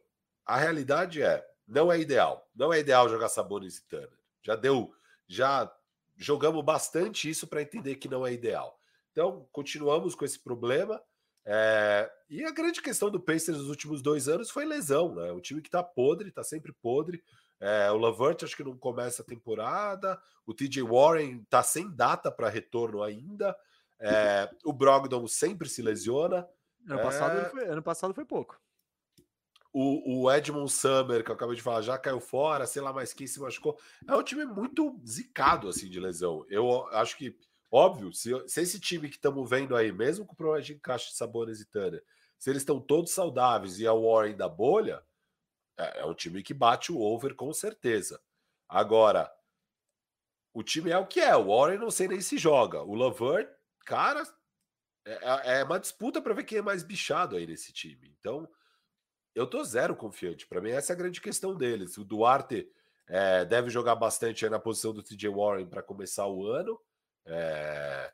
O Isaiah Jackson, um cara que está sendo muito bem falado, esse pivô que eles draftaram no 22, acho que era o pique do Lakers, por sinal. É... Tá sendo muito bem falado. Ele, inclusive, está roubando o espaço de Goga Bitadze, O'Shea Brissett, que a gente nem colocou aqui na rotação, mas que também podem jogar, podem tentar brigar por minutos. É, mas é isso, cara. É um time que não me empolgo. É, ele é bom, é um time talentoso. Se tiver todos saudáveis jogar a maioria da temporada, pode brigar até por playoff direto, se tudo der certo, sabe? Porque eles têm talento. Mas eu já desisti. Acho que é um time que precisa agora mostrar. Chega de confiar Vamos ver se eles conseguem ficar saudáveis e jogar bem em quadra, assim. É, é isso. Bom, Firo, time. Só, de, só para só contra-argumentar em relação a time. Esse time que eu tô vendo agora é melhor que o Knicks que a gente acabou de ver, assim. Jogador por jogador, eu prefiro, eu escolho muito mais o Peição ali. Eu prefiro o Brogdon do que o Kemba, prefiro o Levert do que o Fournier, sabe? Sabonis, eu gosto mais do Sabonis do que do Randall. Então, time tem. Eu gosto desses jogadores. Eu acho que o bizarro é eles irem, eles terem ido tão mal no ano passado, nos anos recentes. E aí, como você bem disse, muito por conta das de lesões, né? Pô, o TJ Warren destrói na bolha, perde o ano inteiro seguinte. Não, e foi só o ano passado que eles foram mal, viu, mesa? Porque é, no, outro, no, outro, ano eles vão sim. bem. No outro ano eles vão é, bem. É o ano da bolha. no playoff e são varridos pelo, pelo Miami em quatro. Isso, porque eles estavam muito sem ninguém, assim. Eles vão pro playoff todo bichado e aí o ano seguinte eles ainda inteiro bichados. Mas eles ficaram aquele ano em quarto no leste. Eles fazem 45-28. Então, vale lembrar que o técnico do ano passado era simplesmente odiado pelo elenco. Ninguém gostava dele, do Nate Bjorkgren. E, e o motivo maior da minha, do meu ânimo, da minha crença, é o Rick Carlisle. Eu acho ele um dos melhores técnicos da NBA.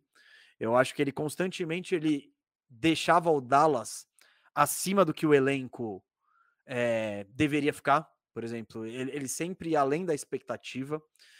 E, e eu concordo com você também. Sabonis e Turner não são o par ideal de jeito nenhum. Assim, o melhor seria trocá-los. É, o melhor seria trocar o, principalmente o Turner. Só que, tá, teoricamente, em algum momento isso pode dar um pouco certo se o Turner chutar legal de três e fizer um esquema sabor. Beleza, beleza. Quem pode fazer isso? O, o. Se tem alguém que tem chance de dar, de, de solucionar esse problema, é o Carlisle. Então, isso eu quero ver porque o elenco é bom, cara. São jogadores que eu gosto, que eu acho que fazem sentido. Você pode até tirar o TJ Warren daí, põe o Duarte, que acho que já vai chegar é, até contribuindo, metendo uma bolinha de três, passando a quadra. Cara, eu, eu gosto desse time do Pacers. Eu acho que o ano passado que foi bem fora da curva. E é isso, tem, tem, eu acredito que vai melhorar bastante, assim. Então, eu, por exemplo, entre o Pacers e o Knicks, eu vejo o Pacers na frente, porque eu gosto mais do time do, do Pacers, e agora o Pacers também tem. Antes o técnico era um ponto negativo, era algo que pesava para baixo. Agora, na minha opinião, pelo menos teoricamente, isso é um ponto forte do time. Então, eu tô com pensão, cara. Eu tô com pensão. Daqui a pouco a gente vai fazer. Os... No final do programa, a gente vai fazer a nossa tabela do 1 ao 10. Eu ainda não fiz a minha. Eu quero ver onde eu vou botar o Pacers, mas desde já lanço que eu vou botar o Pacers aí na frente da, do Knicks. Alô, Pacers Nation. Que é a mesma coisa que dizer alô, Betinho, né? Então. É isso. Você tem mais algum adendo de Pacers aí, ô filho?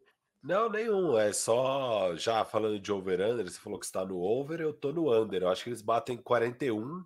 É, já é um salto, eu acho que eles vão melhorar em relação ao ano passado. Foi uma temporada particularmente desastrosa. Não é um time para ser tão ruim quanto foram ano passado. Eu acho que eles escolheram 50%. E óbvio, se tudo der certo, se ficar saudável, é um time que eu consigo ver. É, superando esse over-under tranquilo. Só que é isso, eu, eu não vou mais apostar nisso. Eu, não, eu, eu, acho que os problemas são bem crônicos de lesão para eu apostar nisso.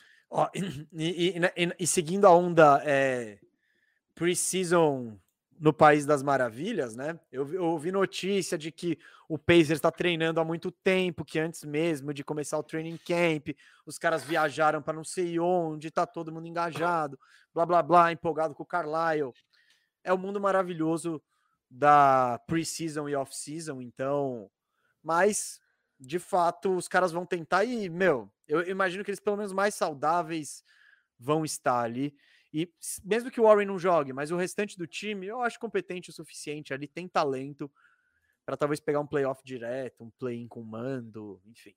Você foi no over, então? Você tá com ah, eu fui. vitórias, você acha? Ah, não trabalho assim. Não trabalho assim, eu, tá eu, eu, penso 43, dá, vai, vambora. Beleza.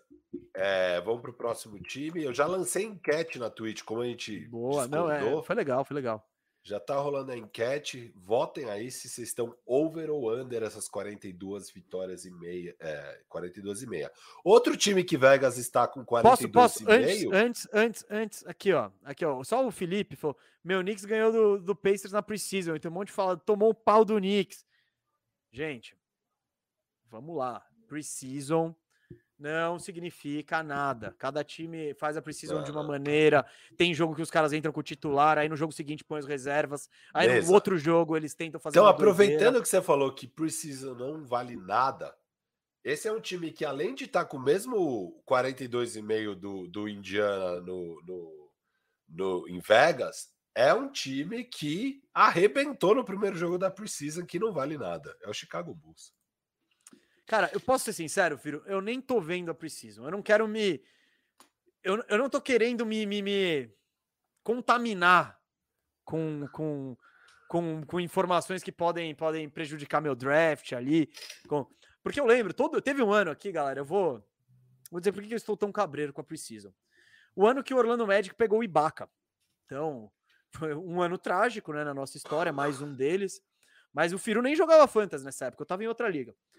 E, e aí teve o último jogo da preseason antes do draft. Olhei lá o box score. Sérgio Baca, 18 rebotes. Falei, moleque, ele vai destruir esse ano. Seguro Ibaka. Peguei ele na terceira rodada. Cara, que cagada. Foi uma das maiores cagadas que eu já fiz em fantasy. Então, eu. Preseason, é, Summer League, Media Day. São coisas que eu não levo tão a sério quanto a maioria das pessoas. Sim, Primeiro dia de NBA, dia 18, eu vou ver todos os minutos que eu conseguir. Porque aí sim dá para levar a sério, mas é, ainda não, ainda não acho que é um parâmetro muito fidedigno assim. Mas claro, mostra tendências, tudo mostra tendências. É, vamos falar do Bulls? Uh, Chicago Bulls, ano passado, que ano em Chicago? 31 vitórias, 41 derrotas, Décimo primeiro do oeste, do leste, não classificou, né? Mas esse ano aí com, com grandes contratações, Vegas deu empolgou, jogou lá para 42,5 over-under. Por quê? Porque o Bulls foi bastante ativo. Em trocas, o Bulls pegou o Lonzo Ball, o DeMar DeRozan e o Derrick Jones Jr. Na free agency, tiraram o Caruso do, do Lakers, pegaram Tony Bradley e o Alice Johnson também, e no draft pegou o Ayodo Sumo. Uh, mas claro, né, isso custou uma galera aí para fazer essas negociações, não perderam ninguém na free agent, na free agency, mas para pegar Ball, DeRozan e Derrick Jones, eles tiveram que dispensar uma galera. O Satoranski e o Garrett Temple foram para o Pelicasso, o Daniel Tice foi para o Rockets, o Tadeusz Young e o aminoácido foram para o Spurs, e o Laurie Markkanen foi para o Cavs, mas ele já não estava nos planos do Bulls, acho que, e o Bulls também não estava nos planos do, do, do Markkanen, então foi aquele rompimento aí que ambas as partes queriam. Bom, o time do Bulls, que a torcida tá empolgadaça para ver, que está gerando uma expectativa que não era vista em anos em Chicago, será muito provavelmente o seguinte: Lonzo Ball na armação, Zach Lavine na 2, DeMar DeRozan na 3, Patrick Williams na 4, em seu segundo ano, né? E o meu querido Nick Vucevic na 5, pivôzão. No banco tem o Caruso, Kobe White, Derrick Jones, Bradley, Johnson e Dosumo. E aí, Firu, como que você tá com esse Bulls aí? Você empolgou também? Porque a galera empolgou, empolgou aqui. Empolgou, empolgou, cara. Esse Bulls aí tá legal demais, né? Tô tentando só achar minhas anotações aqui. Mas esse time, cara, é, é o projeto. Vamos manter o Lavine. Né? Eles dão um all-in pesado.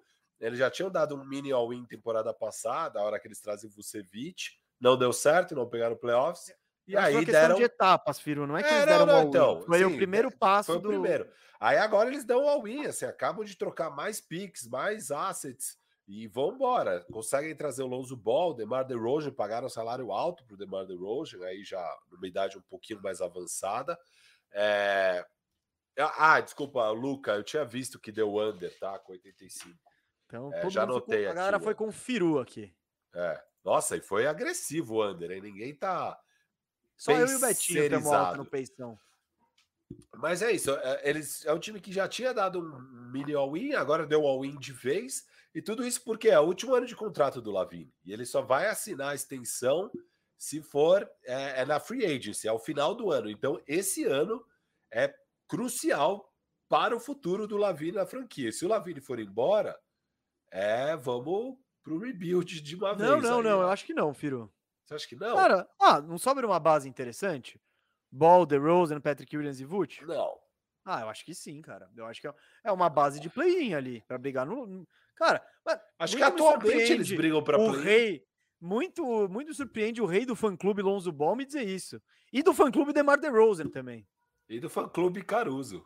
É, e do, e, e do fã-clube Kobe não, White. Esse é o time, E Kobe White. Ó, esse é o time dos meus queridinhos. O Chicago Bulls falou: Cara, tem, tem um influencer no Brasil que tá dando muita audiência e eu Chama vou... Gustavo Mesa e eu vou pegar o Vult. Começou assim. Também, também. É. E aí eles falaram: bom, já que estamos trazendo a audiência do Mesa, vamos trazer a do Firu também. e aí pegaram, cara. Pegaram o Caruso, pegaram o Lonzo, pegaram o Demar e já tinha o Kobe White. Então, esse é um time que tanto Mesa quanto eu vamos querer assistir bastante. Não, mas falando sério, eu acho que é um time bem bom. Assim, o Lonzo Ball finalmente está numa situação boa para ele, bem boa. Agora não tem desculpa, ele tem que ter um ano muito bom. É um cara que teve suas questões de saúde também até agora. Eu estou de olho nisso, ver se ele consegue se manter saudável. Ele ganhou um pouco de massa muscular. É, vamos ver como vai ser a temporada dele. Eu acho que o DeRozan ainda tem um bom caldo para dar. Eu acho ele um baita do jogador a grande questão desse time é a defesa, né? Você tem dois defensores aí, que é o Ball e o Williams. É, o resto é horrível na defesa. O Lavigne até melhorou um pouco no último Nos ano. Nos Estados Unidos, principalmente, né? Que ele tá um pouquinho mais engajado na seleção. Eu achei. Mas mesmo na temporada normal, ele já estava não tão horrível, porque o Lavigne é bizarro, né? Um cara atlético, grande, braços longos, boa envergadura. Ele tem o físico para ser um defensor, no mínimo, decente, no mínimo decente. Só que ele é péssimo, ele parece tipo o Trey Young, né, antigamente. E agora e, não, essa última temporada ele já não parecia mais um cara horroroso e, igual o E Trey sabe Young. quem parece muito o Lavine marcando, né? Quem? The Rosen. Ah, não, o The Rose é horroroso. É, então. É, então, assim, é um time que a grande questão desse time que estamos vendo aqui é a defesa. O Patrick Williams começa a temporada machucado, precisa ver quando ele volta, mas é, parece que ele tá bem assim para voltar. Ele deve voltar, inclusive, até no, em novembro ele já deve estar tá de volta. É, começo de novembro, acho que ele já deve estar tá de volta. E o time, cara, é um time que tem. O, o backcourt reserva é muito interessante, o Caruso e o Kobe White, eu gosto dos dois.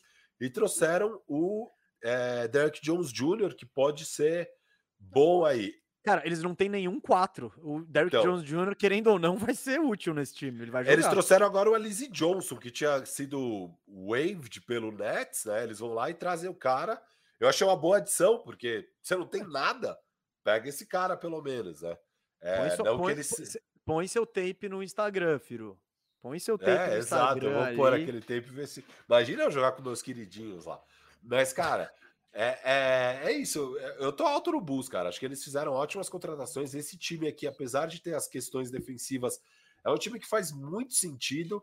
E se você coloca aí o Caruso no time, cara, fica bom. Um time que tem Lonzo Ball e Caruso na defesa, com o Patrick Williams, eu acho que é um time que vai ser bom defensivamente nos minutos que esses três dividirem a quadra.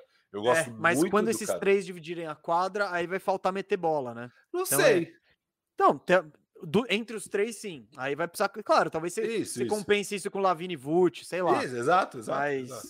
mas ainda é, assim mas... são três caras que. Ah.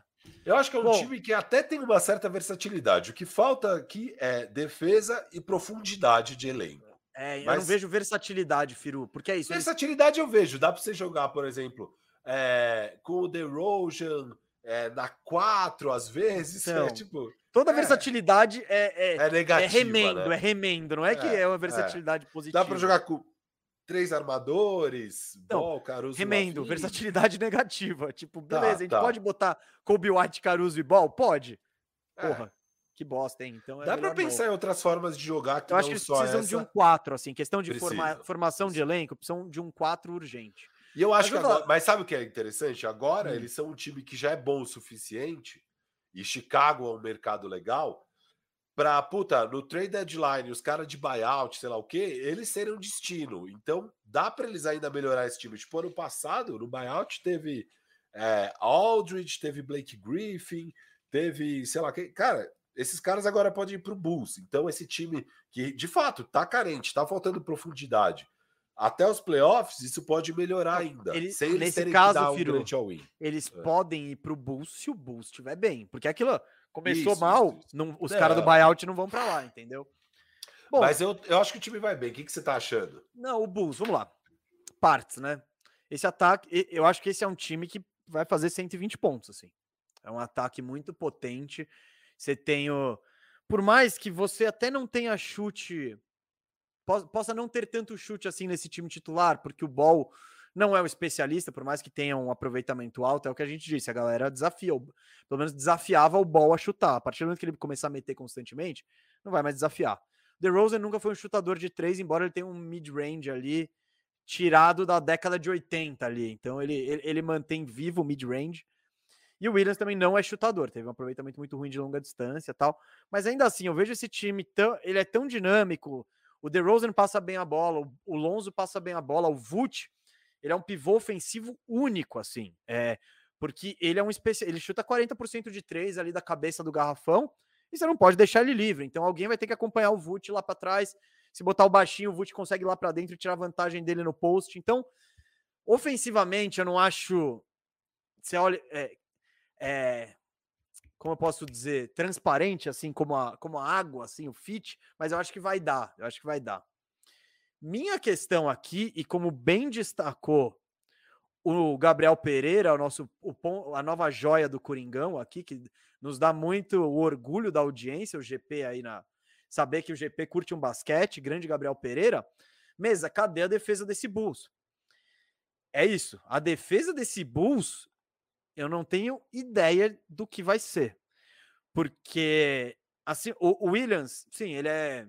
Ele já começou como novato pegando todas as buchas. Ele que marcava sempre o ala bom do outro time. Legal, mas tá no segundo ano. O Ball é um bom defensor. Aí a gente entra no território de Lavine, que até se mostrou um pouco mais dedicado, né? Mas nunca foi o ponto forte dele. The Rosen, péssimo nisso, péssimo, assim. Ele é muito ruim na defesa.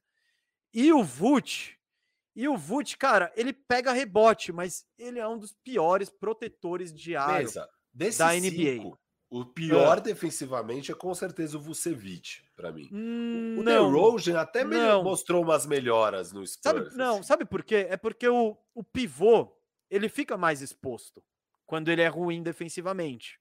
Tipo, eu, eu não acho que o Vult seja um defensor pior que o DeRozan. Eu acho que o DeRozan faz rotações piores. Você consegue esconder o DeRozan. é mais fácil mais, de esconder, é. assim. Mas, por Sim, exemplo, mas Vult... justamente por isso que o Vult é pior. Porque não, mas o Vult ele tem seu ele tem seu, seu. Então, mas ele tem seus pontos positivos, por exemplo. Quando Você ele enfrenta contra um Embiid, um Valanciunas, um Jokic, eu não tô falando que ele vai parar esses caras. Mas o Embiid pega esses pivôzinhos ali, ele dá uma trombada e o maluco vai parar na torcida. Com o Vult ele não consegue fazer isso, porque o Vult também tem 2,10, sei lá, 120 quilos, pesadaço. Então, ele, contra certos pivôs, ele até é eficiente, mas vai, você conta na na mão os cinco pivôs que é legal ter um cara contra o Vult, porque para os outros você não precisa, você põe qualquer um porque eles não têm habilidade. Então você vai ter, você vai precisar do Vult contra o Valanciunas, contra o Jokic, contra o Embiid, contra esses grandões que têm fundamento perto da cesta e querem o jogo físico. Uh, mas a defesa desse time, cara, me, me, me desanima um pouco. A falta de um cara natural da posição 4 me preocupa também porque é o que você falou de versatilidade, é eu acho que, ela, que a versatilidade é negativa. Tipo, a gente vai tentar ser versátil para resolver esse problema crônico, é, não, que é sentido. não ter um cara da posição, não ter um 4. E o banco, eu não vejo como vai ser o encaixe de Caruso e White, ou você põe o White com Lavine e DeRozan, não sei. Não, acho que é Caruso é... e White no backcourt. O Caruso não, às vezes vai jogar com o time titular, né? Mas não, então, vai, é mas... cara do então, é, esses encaixes aí, tipo, não é que eu olho um cara do banco e eu falo, esse cara sai do banco perfeitamente. Então, então, apesar do ataque muito promissor do Bulls, de achar que esse time vai botar muito ponto no placar, como o Gabriel Pereira disse aqui embaixo, a defesa me preocupa e muito, Firu, e muito. Ah, eu, ó, mesa, eu gosto do White é, nesse ano, nesse papel vindo do banco. Ano passado é, realmente ele ficou devendo, mas ele foi muitas vezes o armador titular. Ele realmente não estava pronto para isso. Mas esse ano, vindo do banco, acho que ele vai ter uma ótima temporada. Tô no barco do meu Kobe White de Bom, novo. Tô o barco, barco, do Kobe White, eu acho que é o Firu no mar aberto com uma boia de, de, de unicórnio. É, tô, tô tá ficando nela. isso. Mas é aquela coisa, se Confio. você achar a ilha, se você achar a ilha do tesouro, é só sua, Firu. Confiem, eu... Kobe White vai ter uma boa temporada. Esse menino é bom. Ele no é ano passado eu entrei no barco, aí rolou o, as primeiras remadas ali, já passou uma canoa do lado, eu saltei assim, falei, tô fora, amigo. Não, e eu acho que eles têm muitos jogadores vencedores aqui que contribuem para vitórias. Assim, eu acho que o Lonzo Ball contribui para vitórias, no Lakers já contribuía, no Pelicans também contribuía. É, a questão do Lonzo é a saúde, porque ele é um cara que todos esses times, toda vez que ele saía lesionado, o time começava a colecionar derrotas. É, o, o, o, Caruso, para mim, é um cara que contribui muito para vitórias. É, eu acho ele um baita jogador. Então, sei lá, eu, eu tô animado pro Bulls, cara. Eu acho que eles batem over, eu tô com eles com umas 46 vitórias aqui mesmo. Cara, é de novo, alguém vai ter que ficar under disso tudo que a gente tá falando, porque eu olho todos esses caras aí, eu acho que você consegue pegar 43, 43, 39. Né? Eu, eu não acho que é um sonho muito grande. Na real, eu acho que seria meio que uma vergonha do front office do Bulls ficar com menos que 43 vitórias, assim, depois de tudo que você investiu. Você investiu draft pick, você investiu, você tá pagando salário caro para todo mundo. Vamos lá, o Arturas, estou com você aí no over. Arturas Carniçovas, o GM do Bulls. É. Boa, mesa. Confia nos meus queridinhos, vai dar tudo certo. Não, não, meus tá queridinhos tá... com o seu queridinho. Isso aqui não tem como dar errado mesmo. O Vult, ó, galera, eu só quero dizer que dica do Fantasy aqui para você. Você que está pensando, nossa, mas esse Bulls tem muita gente, meu. Eu não sei se eu pego o Vult. O Vult é uma escolha de primeira rodada no Fantasy esse ano e ele vai ter média acima de 50 pontos. Pode top anotar 15, aí. Top 15, top 15. Então pode anotar aí. Recomendo o Vult. Provavelmente não o pegarei esse ano, porque porque eu tô com o sétimo pick. Mas como, como, como aqui é uma conversa entre amigos e ninguém tá vendo, eu já cogitei um trade down para ir buscar o Vult mais para baixo no draft. É, vamos ver o que acontece até nessas semanas decisivas, até o nosso draft. E vamos aproveitar, Firo, já que estamos falando de fantasy, etc e tal, para audiência rotativa. Galera, o, agora a gente vai ter nossa liga de draft, o Lebond, Lebond Fantasy. A nossa liga de fantasy, o Bandeja vai. É, é, como eu posso dizer? Transmitir. Contrato, comprou, com, comprou, não, não, os, direitos os direitos, de, transmissão. de transmissão, isso. Da liga pessoal que eu e o Firo tínhamos. Então, é, o Bandeja obrigou a gente a mudar de nome, né? Mas agora é o Lebond Fantasy. Então, gente, ó, não, não nesse domingo agora, no outro, um dia seguinte, após o nosso draft, vai ter uma mega live apresentando essa parada, hein? Apresentando os times, quem são os GMs. É, acho que ser, talvez seja uma rave, uma rave do Fantasy Game. E a partir daí, a ideia é que toda semana tenha o programa sobre fantasy e vocês vão conhecer ali as como eu posso como eu posso dizer, as figuras da nossa liga. A gente vai promover. Algumas delas vocês já conhecem, você que acompanha o Bandejão. Você conhece o Cauê, você conhece quem mais? Gui Gaspari, grande Gui Gaspari, tá na nossa liga. Mais alguém? Ou... Tem mais alguém aí? Não. Cascão? Vamos Cascão, no pique. Não? No pique agora, mesa. Que a gente tem seis times, falta uma hora. Eu falei que era arriscado, hein? Eu falei que era arriscado. Aqui, ó. No pique, Boston Celtics. 2020-21 foram 36 vitórias, 36 derrotas, sétimo no leste, caiu na primeira rodada dos playoffs. Vegas está colocando o over-under deles em 45 e meio. Foi um time que se movimentou bastante. Trouxeram na free agency o Ennis Canter e o Dennis Schroeder.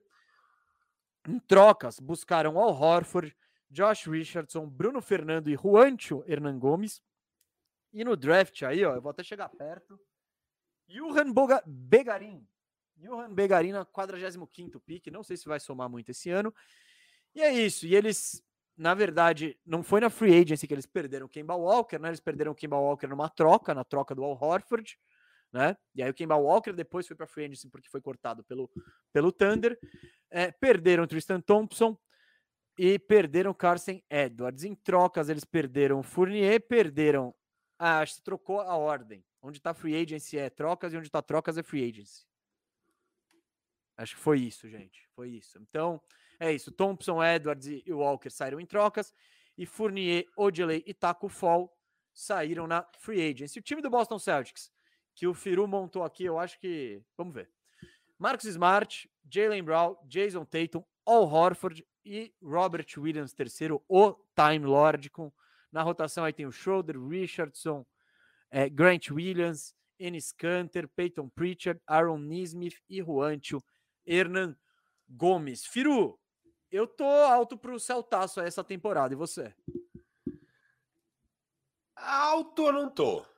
Alto eu não tô. É, mas também não tô baixo. É... Então você tá médio. Sim, eu acho que eu,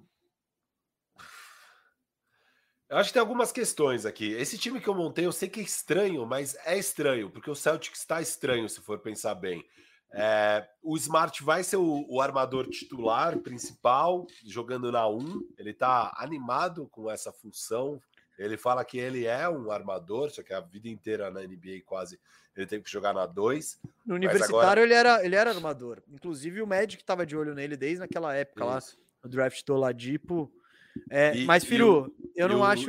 E o Celtic sempre teve um armador. Era o Kemba, era o Kyrie Irving, era o Terry Rozier, era o Azeia Thomas. Então ele sempre teve que jogar na 2. Agora ele finalmente vai jogar na 1. Um, já tá meio definido que ele vai ser o 1. Um. É, e aí o time poderia jogar com o Shoulder na 2. É, e esses hum. caras, ou o Jason Richards, o, o, o Josh. Eu acho, eu acho que a gente vai ver, Firu, esse time porque isso aí pode ser até tentado tal. Mas eu duvido ver Boston fechando o jogo com esse time. É, é Schroeder de titular e aí sai o Horford ou o Time Lord. É, eu tenho bastante convicção de que Mas, tipo, Boston não... vai fechar o jogo assim.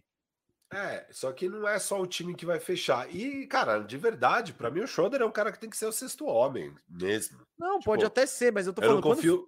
quinteto ideal, Firo. Eu entendo como estratégia você tirar Mas quinteto o ideal para do mim. banco. Desculpa, quinteto ideal para mim não tem shoulder na quadra. Para mim, o shoulder é, é um cara que é bom indo contra mismatches na segunda unidade e tal. Você vai colocar o shoulder na 1 e o Smart na 2, para mim é um time que piora. Para fechar acho- os jogos Eu mesmo. acho que piora acho que a- você, você colocar o Horford caçando quatros ou, ou tirar o Time Lord do garrafão. Eu acho que. Eu não vejo muito a Então, viabilidade acho que aí é o disso. Time Lord. Na... Bom, mas enfim, é, é o que está se desenhando ali. O, o, o, o Doco, como é que é o nome do Ime treinador? Udoka. Imel Doka tá falando essas coisas, ele acredita bastante no Horford jogando junto com o Time Lord no, no garrafão, eles coexistindo ali. Óbvio, vão ter alguns momentos que é o Horford na 5 e entra aí o Tatum na 4, o Brown na 3 e alguém na 2, ou então o Brown na 2 e o Nesmith na 3. Ô, Firu, o quando você tira um na pivô, na quatro. verdade você pode botar qualquer cara. Porque como você tem o Exato. Brown e o Tatum, eles fazem a 2 e a 3, a 3 e a 4, então, Exato. tipo, é joga isso. aí. O Smart faz a 2, então se A quiser um e botar a o Schroeder na é. 1. Você pode pôr um 1, um 2, um 3 ou um 4, qualquer coisa. Basicamente É. qualquer cara que não seja o Canter. É isso. É, e aí pode entrar o Schroeder na 1, ou o Josh Richardson na 2, ou o Nesmith na 3, ou o Preacher na 1, ou o Juancho na 4. É basicamente essa. Ah, o Grant Williams vai jogar bastante como power forward esse ano, ala de força na 4. Ele ele perdeu muitos quilos para conseguir jogar na 4. Ele falou que não estava com o corpo adequado para isso, mas esse ano ele espera desempenhar melhor a função de ala de força. Mas é um time que é isso, cara. A gente tá olhando e a gente tá discutindo justamente isso. Ah, você acha que é melhor o Schroeder, mas aí eu vejo problemas de encaixe. Você tá vendo isso, você tá vendo problemas de encaixe do Al Horford. Eu acho que qualquer escalação que tiver em quadra vai ter problema. A escalação, para mim, que é a mais natural é se o Josh Richardson ir bem e virar o 2. Só que eu não vou apostar nisso. Eu, Não, não. eu não vou apostar, eu não vou apostar em Josh Richardson. Então, cara, para mim é um time que ainda tem problemas, assim. É, só que, independente disso, você tem dois jogadores fantásticos, que é o Tatum e o Brown. Para mim são dois baita jogadores. Gosto do Smart, gosto do Horford. Acho que o Nesmith e o Preacher podem melhorar muito. São dois jovens que eu gostei de ver. O Time Lord também é interessante. Então, tem um bom nível de talento. O estranho ainda é o encaixe para mim. É, eu ainda acho esquisito esse encaixe. é, e, e- então eu não tô tão alto neles, cara, por causa disso. Assim. Firu, é, eu acho que o oposto do Bulls. Você, tá, você não gosta do encaixe. Eu gosto. Eu acho que esse elenco permite você ter a versatilidade boa, sabe? Estamos jogando contra um adversário mais pesado, com dois caras fortes de garra. Estamos jogando contra o Knicks. Tá bom, eu posso botar o Robert Williams e o Horford junto, sacou? Estamos jogando contra o Bulls. O Bulls não tem um 4. Beleza, mando, deixa o Tatum na 4 e deixa o time mais leve para baixo. Entende? Eu acho que o Boston tem essa ver... e isso acontece principalmente por causa do Tatum e do Brown que jogam em qualquer posição de perímetro e o Smart, porque por por ser um grande defensor, ele marca os dois tranquilamente. Então, ele pode ser um 2 nos dois lados da quadra. Então, eu vejo, claro, o Imel Doca vai ter que encontrar o, o balanço ali time titular, eu acho que o time ideal, você vai tirar, você vai botar, na minha opinião, você vai botar o Schroeder e tirar ou Horford ou Williams, depende do matchup, depende do, do que for. E claro, se o Schroeder, pô, o Schroeder desempenhou mal, o Schroeder não tá bem, dá para ir buscar outras alternativas. Ele não é um elenco tão profundo assim, eu acho. Mas ele tem peças muito versáteis e que vão dar ao, ao a chance de se moldar em relação ao adversário, de tentar encontrar uma própria identidade de jogo. Então, por isso, é, é aquela coisa. O Boston foi um time que, conforme foram acontecendo as coisas, ninguém foi dando muita bola, assim. Mas aí, quando terminou a off-season, aí você olha, você fala, não, tá, o Schroeder pode usar. E o Schroeder por 6 milhões tá ótimo, por 4 milhões, maravilha, é isso que eu quero pagar no Schroeder, não quero pagar 25. É, o Horford é útil, cara, então, enfim, Ah, Eu então, mas é um tô- time que foi meio um desastre no passado. Não, não foi um desastre, né? foi 50% ah, foi mesmo decepção. assim. Não, foi uma Mas foi decepção. decep- Isso, foi decepcionante, mas não foi um desastre. é, E, porque Vegas não está projetando muito acima de 50% também, se for ver. É, quatro vitórias acima. É, É o que? Eles- 60% isso? 57%? Sei que é da- É, dos uns números aí. 57, eu acho. E, e cara, é, mas não, também não trouxe tanta coisa. As, as principais não, não, não, não. melhoras é Schroeder, é que eu concordo com você, é uma puta barganha pegar o Schroeder por esse valor, ele vai acrescentar muito. É, o Horford, e Josh Richardson, o Juancho, sei lá, tipo, não foi grandes coisas. Eu acho que o time não, não, não, é, não. O que eu tô falando é Schroeder e Horford. Pronto, é. são, são essas contratações que, olhando agora, eu falo, dentro desse elenco, elas suprem algumas necessidades e, enfim, e podem melhorar o time. Claro, o Schroeder não é nem melhor do que o Kemba Walker, tá? É, vamos deixar isso bem claro. É, mas talvez encaixe um pouco melhor, talvez tenha menos. Quando você tem um cara no elenco que ganha 35 bilhões, você tem algumas obrigações com ele, eu acho, sabe? Do tipo, porra, preciso dar minutos, preciso. O Schroeder, tá ruim, amigo. Banco, foda-se, vai ser. É, o Schroeder, para mim, é um cara que vem para brigar pelo sexto homem do ano e conseguir um contrato bom novamente, contribuindo para a vitória. Eu acho que ele vai ter um ótimo papel, mas é isso, é sexto homem. É... e ele vai estar tá desesperado para jogar muito bem para conseguir recuperar o valor que ele perdeu nessa off-season. Isso é perigoso, hein? Perigoso isso. Isso não é. necessariamente é positivo. exato, tem essa questão também. Cara, eu, eu over é que, como é que você tá mesmo? Não, só a questão do shoulder é que tá fácil agora. Se ele começar a encher o saco, você troca ele. Sim, você sim, corta, sim. você fala legal, meu, vaza. Então, é isso. É o shoulder que precisa do Boston, não, não o contrário. Cara, eu tô olhando os meus aqui, eu só fui em under que no, no Orlando e no Detroit. Eu preciso rever isso depois, talvez no fim do programa. Ai, caramba, viu? Ah, eu tenho que ser coerente com o que eu acabei de falar. Eu tô over, pô. Eu tô under, então, porque eu tô dividido. Eu tinha colocado é. exatamente na pinta em 46, mas então eu vou colocar em 45. Não, vamos, joga pra galera, joga pra galera. Eu é, também eu, eu, me sinto mais confortável assim, Firo. Eu vou mandar essa enquete, mas antes eu já vou pôr o próximo time na tela e você vai apresentando o próximo time.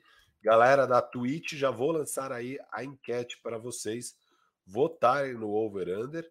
O próximo time é o time que surpreendeu a todos na temporada passada, Atlanta Hawks mesmo.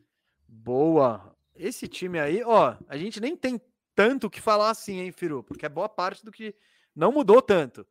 Atlanta Hawks foi a surpresa aí da, da, temporada passada, 41 vitórias, 31 derrotas, quinto do leste, chegou à final de conferência, surpreendendo muita gente, e o over-under dele está em 47,5. Não foi, é, eles não foram muito ativos no mercado, assim. Trouxeram o pivô reserva Gordon Jang ali na free agency, em trocas foram buscar o Delon Wright, e no draft fizeram um draft interessante, que pegaram o Jalen Johnson em vigésimo, e o Sharif Cooper em 48º. Quem que eles perderam? Tony Snell, que foi para o Blazers na free agency, e Chris Dunn e Bruno Fernando que foram para o Celtics em trocas. É o time do Hawks, você já conhece aí do outro lado, provavelmente.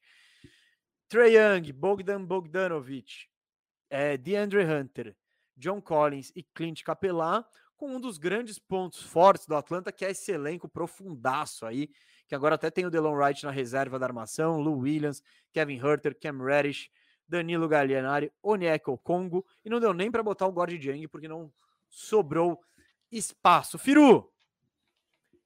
E aí, esse Hawks aí já se firmou, já é potência, já vai para as cabeças. Qual vai, é que é? Vai arrebentar. Esse time aí é... já era bom, não fez grandes coisas porque não precisava fazer grandes coisas, tem muito para melhorar naturalmente. Trey Young vai melhorar, o DeAndre Hunter e o Cam Reddish não tiveram temporadas saudáveis, agora eles aparentemente estão saudáveis, o Cam Reddish 100% já, e o, o, o DeAndre Hunter ainda com uma questãozinha de lesão mais pequena, deve, deve voltar em breve. É, e cara, adicionaram ainda o Gorg Dieng na rotação do, do, do garrafão, é, e o Jalen Johnson parece ser um prospect interessante, mas deve ter poucos minutos num time igual a esse. Sim. Eu, eu e, e, ano passado foi um festival de lesões para esse time, mesmo assim eles acabaram 41-31, uma bela arrancada na reta final quando o Bogdanovic ficou saudável. O Bogdanovic já falou que pretende jogar todos os jogos da temporada. Ele falou: vou monstrão, vou monstrão para esse ano. É, ah, o Hunter. I'm going monster to this year. É, ele falou alguma coisa assim, ele falou tipo, cara, eu vou com tudo aí, eu vou para muitas, vou jogar, minha meta é jogar os 82 jogos. É... Então, cara, eu tô bem alto nesse time. Assim, eu acho que eles vão mesmo se firmar como uma força no leste. Para mim, é o terceiro melhor time do leste. É, vai para 50 vitórias aí no over. Firu, é... eu concordo com muita coisa aí que você falou. Eu acho que esse time é muito, muito bom e muito profundo, cara. É, tem uma estrela indiscutível que é o Trey Young, mas daí em diante, cara, o técnico pode fazer absolutamente o que ele quiser. Porque ele tem veterano, ele tem moleque, ele tem chutador, ele tem marcador, ele tem pivôzão, pivôzão tradicional, tem pivôzão mais técnico. Enfim, é, é um time muito interessante aí. Eu acho que essa temporada para Atlanta, Firo, é a temporada para ver ano, ano passado foi fora da curva ou sim estamos evoluindo para isso. Então, se eu sou Atlanta, eu vou com esse elenco até o fim e vejo onde eu chego. Porque o Atlanta, ele tem essa possibilidade ainda, porque ele tem muitos jovens e tal. Então, ele ainda tem a possibilidade de, tipo, ir atrás de jogadores mais experientes, ir atrás de alguém com bagagem, ir atrás de alguém consolidado e dar molecada. Quero ver se vai ser preciso isso, se tipo, ou não, ou se esse cara mais consolidado que você precisa de bagagem pode ser o próprio Hunter, pode ser o próprio Hurter, pode ser um Reddish. Então... Se eu não me então engano, Mesa, no Arrumando a Casa, a gente foi atrás do Carl Anthony Towns, num cenário onde o Minnesota deu errado. Imagina esse time acrescenta um Carl Anthony Towns no meio da, da, da temporada. Ah, não, não, eu acho que se um cara assim aparecer, o Hawks vai ficar se coçando. Tipo, putz, o Towns tá no mercado, eles vão ficar, ah, mano, será? Porque a gente consegue pegar ele, a gente pode dar tanta coisa e tal. Então, não sei. Mas eu acho que pensamento como franquia, eles vão ser pé no chão, vão manter a base, que a base é boa, vão ver se vai rolar uma evolução natural que até que, que é provável. Tem, tem muitos fatores que podem é, resultar numa evolução natural do Atlanta. O primeiro, esse elenco jovem chegou numa final de conferência, então eles têm moral, tipo, falando, cara, a gente ficou entre os quatro melhores times da NBA, porra, tá ótimo. Segundo, o elenco é jovem, como disse anteriormente, então se, se, se, vão evoluir provavelmente. O Hunter vai evoluir, o Collins vai evoluir, o Hurter vai evoluir, o Reddish vai Mesmo evoluir. Mesmo o Capela, mesa, que é mais experiente, ele é jovem também. Então, é, exato. Então, são vários fatores que, que dão a entender que esse time pode, de fato, dar um salto ainda maior pensar em coisas maiores. Eu não digo esse salto maior é ah, se ele chegar na segunda rodada vai ser um flop. Não, às vezes você pega o favorito na segunda rodada e perde. Mas eu digo esse salto de se consolidar na elite do, do, do leste, de ficar num top 4, de buscar talvez um top 3. E eu acho que o Atlanta tá pronto para dar esse salto aí. E é aquela coisa, se não der, tá tudo bem. O ano que vem você tem tudo que precisa para reforçar esse elenco, para buscar a peça que você achou que faltou, para buscar alguém mais experiente. Então, gosto muito da situação do Atlanta Hawks, o time do meu filho João, né? Então, é vou ver muito Hawks esse ano, com certeza. É, a timeline deles é realmente maravilhosa, é um trabalho fantástico do front office. Não, eles não precisam ter pressa, mas ao mesmo tempo eles já podem ganhar agora. É, gosto demais, mas é isso. Eu tô, eu tô achando que eles já esse ano vão dar um salto. Eles, eles, na verdade, já foram muito bem no passado, né? Mas eu acho que eles mantêm e ainda melhoram um pouco, principalmente pelas questões de saúde e algum outro jogador dando uma evoluída. Ontem eles jogaram, né? Cara, teve uma, uma ponte aérea para o John Collins absurda. Quem não Passe viu. do Sharif Cooper.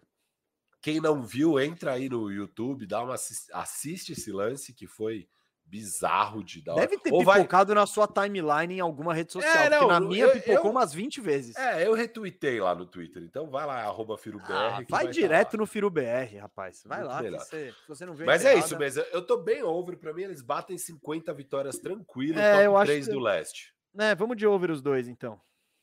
Beleza. Eu acho 50. 50, 50 32, assim, é bem respeitável.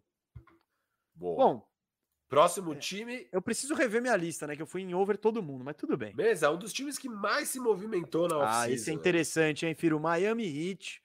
Miami Heat, 40 vitórias, 32 derrotas em 2020 21. Sexto do Oeste, caiu na primeira rodada, foi varrido pelo Milwaukee Bucks. Esse ano o over-under tá em 48,5. Uh, e, o, e o Miami foi se reforçar, reforçar mesmo depois da temporada abaixo da expectativa ano passado. Buscaram na free agency o PJ Tucker e o Marquise Morris, em trocas foram atrás do Kyle Lowry. E aí eles perderam, eles, eles despacharam o pessoal, o pessoal deles para Califórnia ali, ó.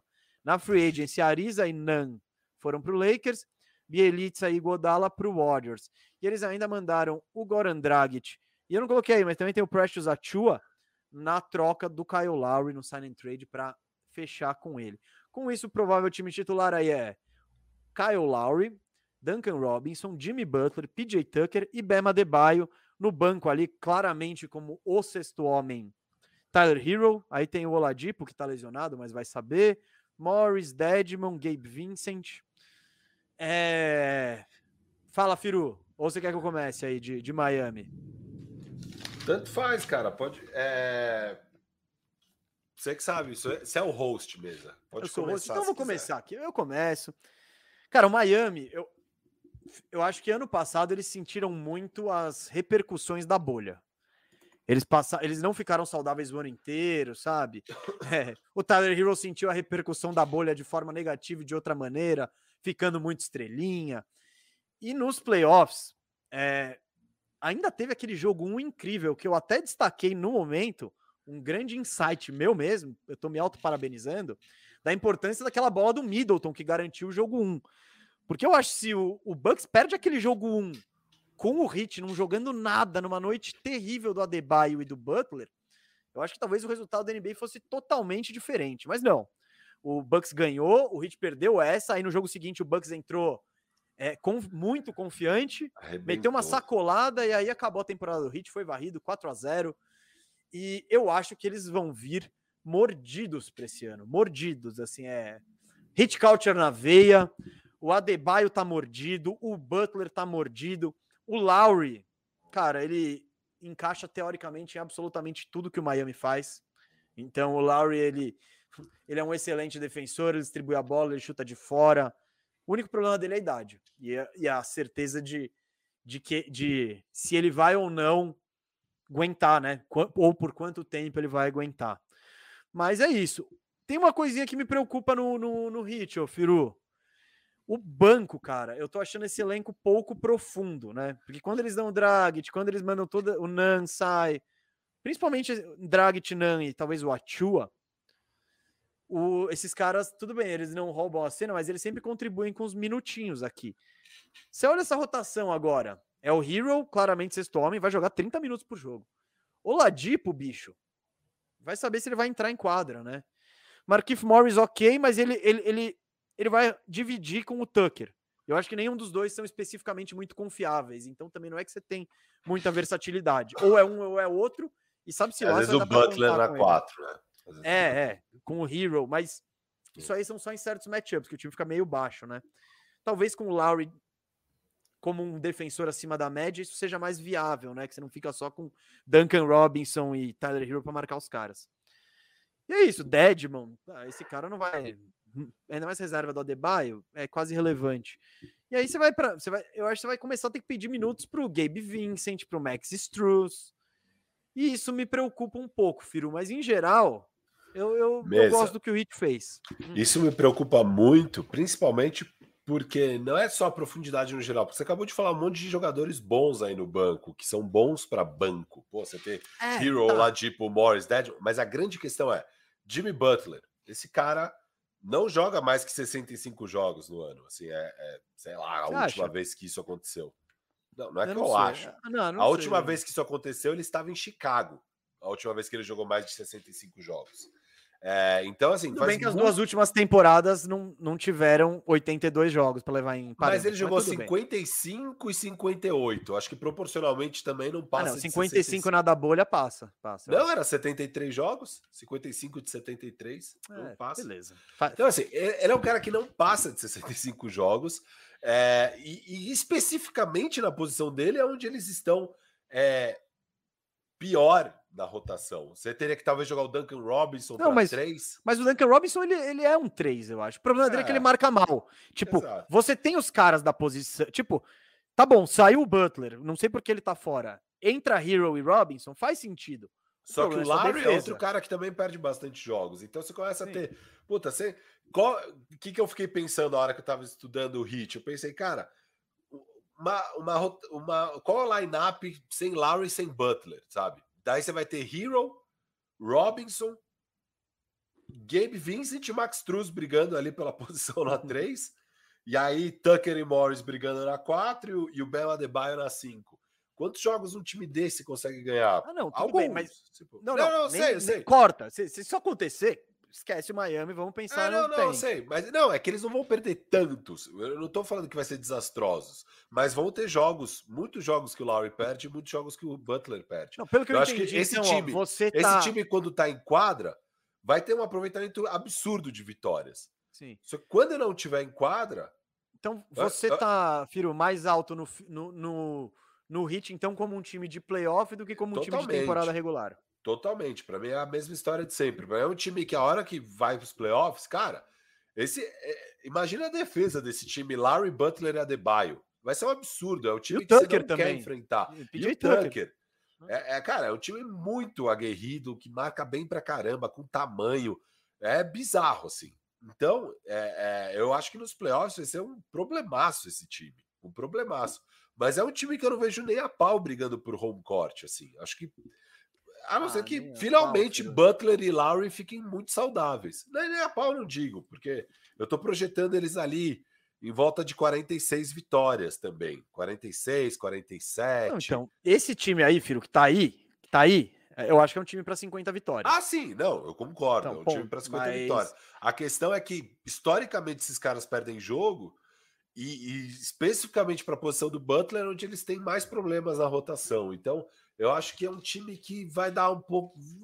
É isso, Ó, eu, eu tô muito mais alto neles para off-season, assim, muito mais alto neles na off-season. É... Agora, falando especificamente de alguns jogadores, eu acho que o Hero vai ter uma boa temporada.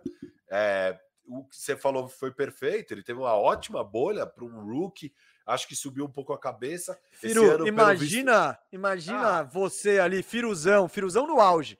Eu lembro do Firu com 19 anos. Imagina o Firuzão no auge depois de ter brilhado nas finais da NBA. Mano, nossa, você segura. não ia entrar em quadra. Você com 19 anos, você não ia entrar no quadra o ano seguinte inteiro. Nojento, ia ser nojento. Então eu entendo o garoto. É, esse, esse ano ele entendeu o erro, mas ele tem talento e ele trabalhou Sim. duro. Dá para ver pelo físico dele, é mais um do time dos rasgados aí, dos Bolander. Até o é... Luca tá com o bracinho forte, hein? Você viu? É, o Luca ganhou um bracinho também. Então, assim, cara, eu acho que é, o Hero vai ter um bom ano. O Oladipo, óbvio, deu algumas entrevistas falando que. E o Oladipo tá brigando por um contrato, né? Além de tudo, então tem essa questão do contrato é um, é um dos caras que mais perdeu grana também. É, precisa ficar saudável, ainda não temos a data dele, mas é um cara que pode contribuir demais também, demais, demais. O Ladipo é bom de basquete. A questão é a saúde dele. Eu gosto do Marquinhos Morris, gosto do Dedmon. Então, assim, é um time muito bom, cara. A, a grande questão para mim sobre eles é se o Adebayo vai melhorar o jogo ofensivo dele. É, já no Media Day ele já endereçou isso, já falou sobre isso, falou que sabe que ele tem que melhorar, que ele treinou muito mid-range, o arremessozinho meu, meu garoto, meu ele garoto. também quer ser mais agressivo nos drives para enterrar é, a bola para. Então ele quer ter uma leitura melhor, entender melhor, tipo, quando é hora de ser agressivo e Eu acho que ele quer, pelo que você falou, eu acho que ele quer ter mais protagonismo, assim, porque ele sempre foi um cara de distribuir. Quando ele pega isso, a bola ali no, nos cotovelos, ele distribui, ele distribui. E aí ele chuta se tá livre. Eu acho que. Eu gosto desse approach dele, tá? Então, Tem é... que ser.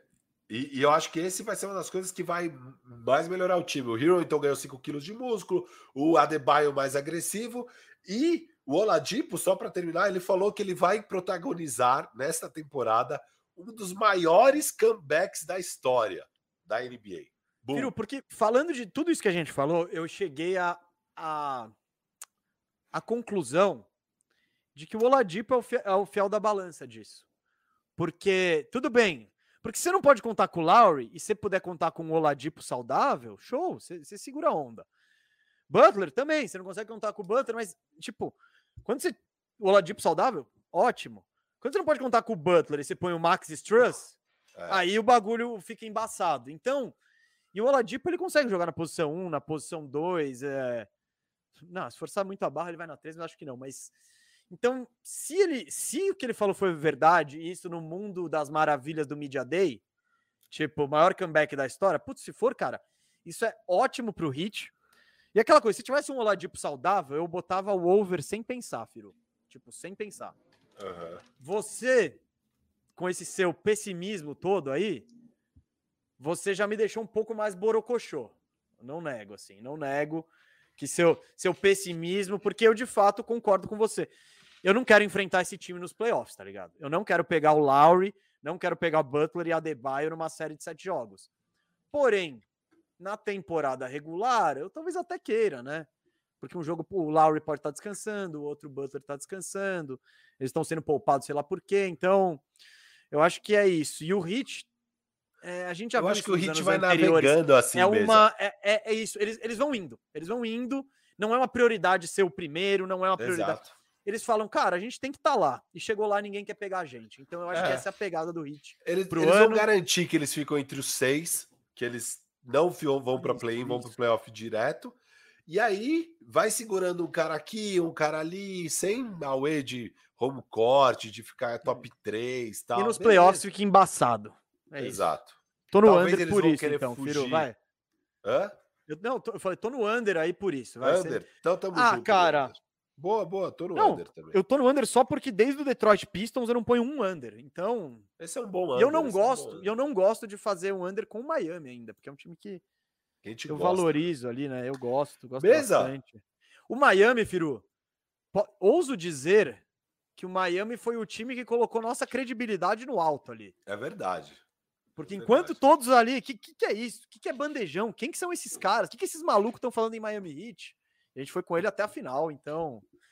Unânime, fomos unânimes, não discordamos e fomos com E até era, e era totalmente inesperado. Acho que quase todas as séries eram inesperado, tirando a primeira. É, Exato. A partir então do segundo round. braba. Daí em diante, o bandejão, meu amigo. Aí a gente pode errar à vontade, que nem fizemos É. ano passado. Ah, no passado teve muita lesão. Não importa. Vamos Tá lá, Sixers mesa. Ah, vamos lá, Philadelphia 76ers, eu achei que tinham só. Eu esqueci os Sixers, pra ver que estado estamos, né? Ah, ah, achei que tinha dois, só temos três, então no pique. Philadelphia, até porque a gente já falou muito Sixers, hein, Firu? Vai, vamos lá. Exato. Philadelphia exato, dá pra 76ers. ir. Foi ano passado, 49 vitórias, 23 derrotas, primeiro no leste, caiu na segunda rodada, fatídica segunda rodada que a gente explica tanto no Radar Bandeja sobre o Ben Simmons, então vai lá ver se você não viu ainda, a maldição da segunda rodada dos Sixers. Over-under 50,5 para os Sixers. Na free agency, eles pegaram o Andre Drummond e o George Niang, não fizeram trocas e no draft pegaram Jaden Springer, o Philip Petruzev e o Charles Bessie. E na free agency eles perderam Dwight Howard, que foi para o Leicaço, e George Hill para o Bucks. Deu para ver que não houve Ô, Mesa, você pode movimentações deixar. relevantes. Você Oi. pode deixar a tela cheia a hora que você for apresentar. Ah, eu sei, mas é que eu gosto de ver os comentários da galera aqui. Não, mas só na hora de apresentar, que daí você não precisa ficar saindo Ah, mas eu acho que a galera quer me ver de pertinho assim. Mas tudo bem, vamos lá. Pô, isso é hora, três horas de programa, você vem me dar essa dica agora também? É. Bom, time titular provável aí, ou. Cara, tá difícil ver o time titular aí, mas vamos lá. Maxi, É isso, você acertou. é. Curry. Não, mas esse backcourt Maxi Curry aí, cara. É, então, eles exigem um, um Taibo. Essa que é a questão. É, talvez. então, é isso. Maxey, Curry, Green, Tobias Harris e o craque do time, o cara que precisa carregar essa franquia, Joel Embiid no banco, Shake Milton, Furkan Korkmaz, Matisse Taibo, George Niang, Andrew Drummond e Ben Simmons? Interrogação. Parece que não, não botei ele no time titular, porque ao que tudo ele não se apresentou e ao que tudo indica ele não quer aparecer. Então tá, tá rolando essa mão de truco aí, um blefando mais que o outro. Mas, Firu, esse time aqui que, que eu tô olhando aqui, ó, que eu, que eu botei na tela, que é o que tava na- no site da ESPN. Esse backcourt Maxey e Curry aí é um convite para esses arma para qualquer armador. Acho que todo time tem um armador que vai deitar nesse backcourt. Cara, concordo totalmente. A hora que eu vi isso aí, eu falei, caraca, não. não meu. Não é. Eu vi isso e eu pensei, cara, é, não, precisa do Não, e Taibo. o O Max Taibo vai é o ter que segundo- jogar, tem que O jogar. Max é o segundo ano dele, acho que ele jogou 12 minutos por jogo ano passado, é um cara totalmente cru. O, o- eu vi as entrevistas lá do Sixers, a, a- o, o, o, o Felipão lá deles, caramba, o Doc Rivers. Doc Rivers falando que. Que põe fé no, no Maxey de carregar esse peso todo, que é virar o armador principal num time que tem tanta expectativa quanto o Sixers, é, que ele trabalha muito duro, que sei lá o quê. Mas eu acho difícil acreditar nisso, sabe? Eu não acho que o Maxi está pronto para esse tipo de trabalho. Eu acho que defensivamente isso aí vai ser um problema para um time que sempre foi muito forte defensivamente. Eu acho que talvez se vai jogar Maxi e Curry, o Green vai ter que ir para o banco e colocar o Taibo. Apesar do Green ser um bom defensor, mas pelo menos o Taibo é Não, mais é um defensor atlético. melhor, bem melhor. Isso, é ainda melhor, mais hoje melhor. em dia, tipo, é, não, não tem comparação. Ou, ou, enfim, é, cara, não- eu não tô nem um pouco animado com esse time do Sixers. Acho que é o time perfeito para dar ruim no meio da temporada. É, sobre a questão do Ben Simmons, ele claramente não joga mais na franquia. É, a expectativa era deles fazerem logo um negócio antes de começar a temporada, porque daí você já tem um time. É, pelo visto, isso vai longe, cara. Eu acho que vai longe, pode ir até o trade deadline. É, e nisso o Sixers vai ser um time muito pior do que eles já foram. É, o, o Ben Simmons estava numa posição de beleza, pode descontar meu salário, eu não vou nem me apresentar, porque ele podia se apresentar, não jogar, receber o salário, fazer o meio que o vovózona. Harden. É, fazer o que o Harden fez, falar, puta, não, eu tô com uma dor nas costas, não consigo jogar tal. É, mas não, ele quis fazer esse boom, assim, cara, não, não vou nem para aí, nem falar comigo, não respondo suas chamadas, tchau. E o Sixers falou, beleza, então eu não pago o seu salário. Ele falou, beleza. E aí, o que rola é meio, ele fala, beleza, porque quando eu for trocado eu vou receber. Mas agora parece que, pelas regras, ele de fato perde, ele não recebe depois essa grana. É, É então, que o, o contrato do Simmons ele é todo nebuloso. É, é todo contrário dos caras diferente. da ele NBA, ganha a grana ele antes. recebe tipo um quarto agora, antes da temporada. E, e a maior parte da galera recebe mês a mês, recebe a cada 15 dias. Tipo, fraciona e vai É. pingando de 15 em 15 dias. O Simmons tem uma parada que ele recebe. e Isso até prejudicou ele, né? Porque ele recebe antes, então, como ele não apareceu, o Sixers reteve, acho que quase 10 milhões de É, já dólares. colocou Falou. numa conta escrow e essa É. grana ele vai perder. E, e agora, e o Sixers está firme na posição do tipo, cara, beleza, você vai fazer esse AUE, eu vou tirar seu salário e eu não vou te trocar enquanto eu não receber o, o acordo que eu acho que vale por você. Porque é isso, o Ben Simmons, cara. Olha, olha esse time que a gente tá vendo. Imagina, coloca o Ben Simmons aí, é outro patamar de time. O Ben É, o Simmons time um do ano passado, cara. Exato, o- e que foi o, o primeiro lugar do leste. Eles Uhum. lideraram o leste. E o Ben Simmons é o melhor top 3 jogadores de defesa da liga e o All-Star perene. Ele tem os problemas dele, óbvio, a gente viu. Foi um dos maiores desastres da- de pós-temporada de um jogador do nível dele que vimos nas nossas vidas. Mas, ao mesmo tempo, ele é esse nível de jogador. É, então, você tem que pesar as duas coisas. A falta que ele faz para esse time é tremenda. Enquanto não trocar ele e tra- é, conseguir trazer ativos de volta, é um time que não chega nem perto dessas 50 vitórias. Esquece. O Embiid é um monstro, mas ele não vai ganhar 50 jogos sem Ah. o Simmons, com esse Tyrese Maxey. Embi- em, Curry. cara, o Embiid 82 jogos com esse time, ele ganha. O difícil é falar que o Embiid vai jogar 82 jogos. Também, também Então, eu é difícil falar é- isso. Essa é a maior questão aí. Cara, então, mesa, eu tô nessas, cara. Eu acho que é um time. Ah, eu queria só falar um pouco do Doc Rivers. Porque o Doc Rivers, cara, eu- eu não gosto dele, eu acho ele vergonhoso. Ele sempre dá declarações vergonhosas. é, e a coletiva de imprensa dele no Media Day foi particularmente vergonhosa. Particularmente vergonhosa. Ele, ele teve coragem de falar coisas como: não dá para chamar de fracasso ano passado. A gente foi de varrido no primeiro round no ano anterior para um time que quase chegou na final de conferência. a Firu, Firu, Firu, Firu. Ele tá começando a rotina. Eu não sei mais o que dizer, mas eu sou o treinador. Então você já, Tem noção? você já começa Ah, não, a mandar. você não O fala um Wagner Mancini, desse. não, o Wagner Mancini mandava então, umas dessas vezes, Parece sabe? esses treinador quando tá no futebol brasileiro, quando tá É. perdido, e fala: não, mas a gente teve 60% de posse de bola, sei lá. Foi o Diniz que falou, acho que algo do tipo, não, mas depois do 4 a 0 a gente ganhou. Então é meio que É, é, o nosso segundo tempo foi impecável. É, a gente venceu o segundo tempo e, tipo, É, tomaram é. quatro no primeiro. E, Não, é- Cara, então assim, é, é isso que esse idiota tá falando. E, e- e fora de falar assim, ah, a gente foi de varrido. Cara, você foi varrido sem o Ben Simmons, justamente. É, foi por isso que o Sixers foi tão mal nos playoffs da bolha, tava sem o Ben Simmons. É, e, e, e, aí ele fala, ele ainda tem a, Olha o que ele fala nessa entrevista. Ele fala que foi a temporada passada foi quase um milagre. Porque é muito raro com um treinador novo e um front office novo, no caso da Morey, um time ter tanto sucesso quanto eles tiveram. Ah, Cara, Ah, juro por Filipão. Deus, eu tenho vontade de. A hora que eu tava lendo isso, me subiu o sangue. Dá vontade de pegar uma cadeira e jogar nele virtualmente, de alguma forma. É, que absurdo, cara. Que Você absurdo mandou DM falar. pra ele, você xingou com o direct no Insta? Dá uma de Marcola. Cara, Cara, Não, mas sério, é surreal o cara ter a pachorra de falar esse tipo de coisa. É surreal. ah, ô surreal. Firu, É, não, é coisa de fracassado. É coisa de fracassado Mano, um negócio isso- desse. isso é coisa do. Cara, Ah, é coisa do técnico perdido, que ele não sabe mais fala. Até o seu querido Abel manda umas dessas de vez em quando, que você fala, mano, para, não precisa falar isso, né? É, Então, para. Essa aí, cara, vamos lá. O Doc Rivers tá numa. Como que você, treinador, chega pra uma coletiva dessa? Esse é o... Essa é a questão. Você não tem o que dizer. Você vai falar, olha, é, o meu segundo melhor jogador é um filho da puta. E, e é isso. E, a gente, e, e eu não sei como vai ser esse time enquanto esse cara não. Enquanto não rolar uma solução. Você não tem que falar isso. Então você fica falando essas meias verdades aí, né? De tipo. Sei lá, é, então, é tipo essa, essa frase aqui que o Ratolite botou. Filipão, quando tomou 7 a 1 falou que houve uma evolução.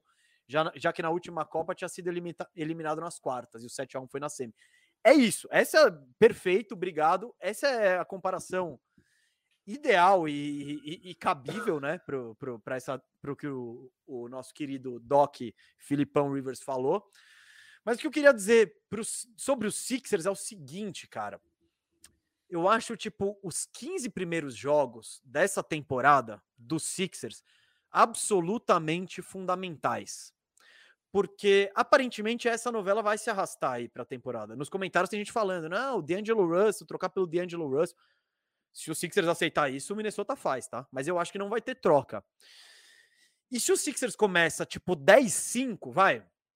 Cara, já começa aquele. Já, já diminui um pouco a urgência de trocar o Ben Simmons. Fala, não, estamos indo bem, esse time é competitivo, temos um Embiid, vambora. Se acontece o inverso, você começa tipo 5-10, meu amigo, se prepara para pressão na Filadélfia. E aí vai ser tipo tentar trocar ele absolutamente por qualquer coisa e aquelas manchetes, a torcida xingando e tal. Eu tô muito curioso. Eu acho que o over-under, eu acho que o desempenho dos Sixers na temporada vai vai estar muito ligado a esse início assim. E claro, tudo pode mudar, se troca o Simmons, pega um cara bom, time melhor, etc. Mas esses rumos da situação Simmons, fique de olho nos 10, 15 primeiros jogos que que vai ser interessante. E sobre o time em si, cara, o Embiid, ele é um ele tem potencial de MVP, ele é um baita jogador, ele é incrível. O resto do time me preocupa, esse backcourt sem defesa me preocupa. Se botar o Taibo aí também, tira o Green ou o Max, aí já diminui um pouco o ataque. Enfim, Mesa, e não é só carregar. isso. Hum. Olha esse banco. Shake Milton, Korkmaz, Niang, Drummond. Eu não tô alto em nenhum desses caras, cara. O cara que eu tô mais alto é Taibo. o Taibo, que eu Ah, não é. tô nem metade do alto que. É que o Cauê, é que a gente é amigo do Cauê, o Cauê fica falando do Taibo como. Ah, o Golden Boy. Cara, o Taibo não é nem metade do que o Cauê Não, fala. e o também. Cauê fica falando do Para lá. Maxey também, que, tipo, basicamente nem precisa de mais ninguém, o Maxey é titular e vambora. Então, a torcida do Sixers tá alta no Maxey aí. Mas é isso, isso a gente vai ver nas primeiras rodadas, tá ligado? Às vezes o Embiid tá putaço, tá ligado? Fala, mano, eu, eu vou enfiar a goela abaixo desse Simmons que a gente não precisa dele, vai ter média de 35 pontos, 15 rebotes e vai ser um monstrão. Pode acontecer. O Maxey pode virar um baita armador titular, etc e tal. Mas é, tá tudo muito incerto na Filadélfia, então vou pegar esse under, Firu. Tá, tô no under, tranquilo aí. Eu, eu coloquei umas 46 vitórias em respeito ao, ao Embiid, é, ao cara que talvez vai disputar MVP de novo, se ficar saudável.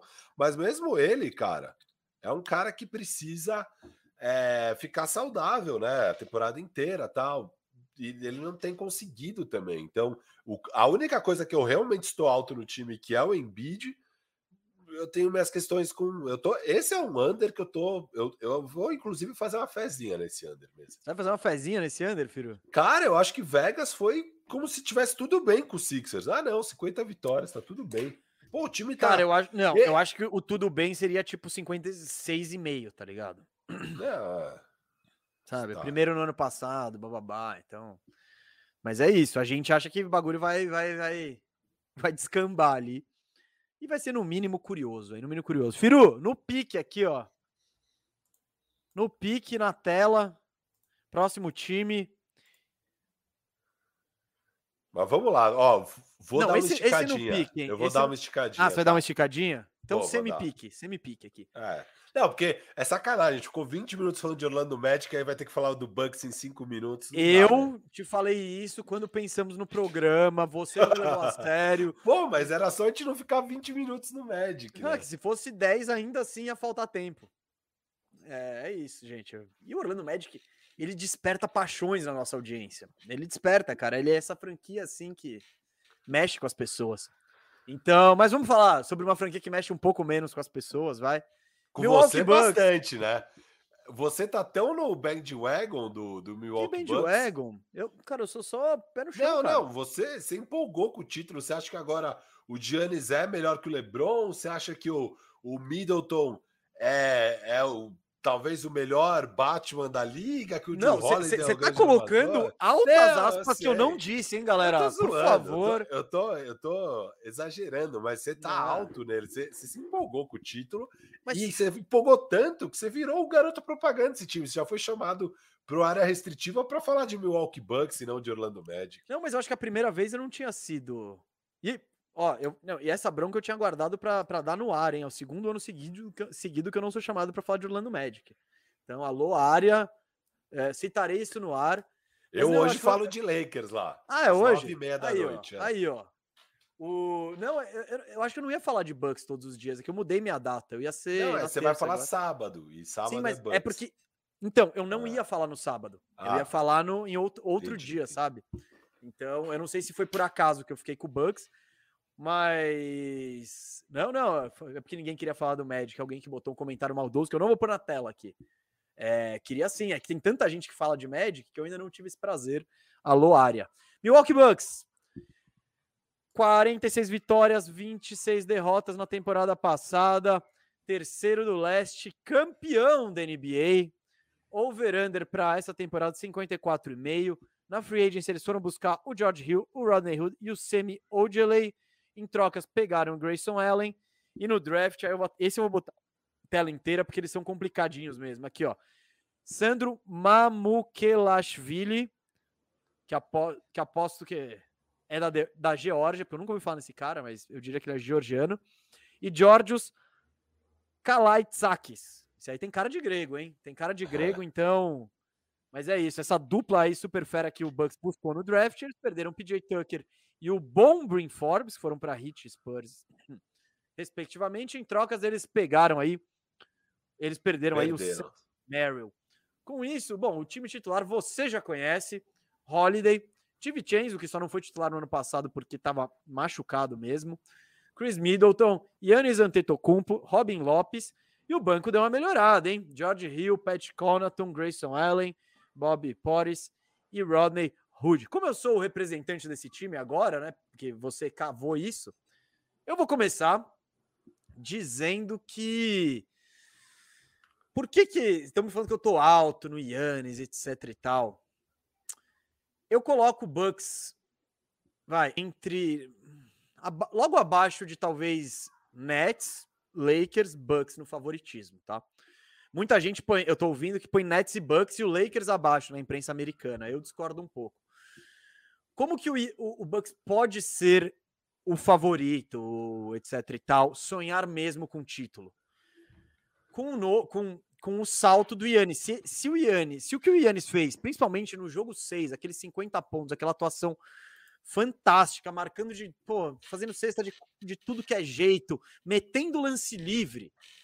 Cara, se ele se isso, se, se, o título e se essa conquista foi uma forma dele tirar um peso e livrar todas as inseguranças que ele tinha no jogo dele e que foram criticadas em playoffs anteriores, e ele consiga repetir de fato esse nível, é, é, é um BMVP que pode evoluir ainda, gente. Então, eu acho esse cenário absolutamente assustador para os outros times da liga, assim. Se a gente esperar aquele Yannis de 50 pontos, vai, óbvio que ele vai fazer 50 pontos todo jogo, mas se a gente esperar aquele Yannis a temporada inteira e os playoffs inteiros, é assustador o time. Por quê? Porque manteve a base. A gente já viu que o Middleton é um fechador de jogo interessante, coisas que muitas coisas que foram questionadas nele, ele calou a boca de muita gente. É, o Holiday, a importância dele nos playoffs defensivamente a gente viu, é absurda. Ele consegue tirar um cara do jogo, ele tirou tanto o Chris Paul quanto o Booker da final, em momentos. Ele só não tirou os dois porque não dá para marcar os dois juntos, mas quem ele marcou diminuiu o seu ritmo.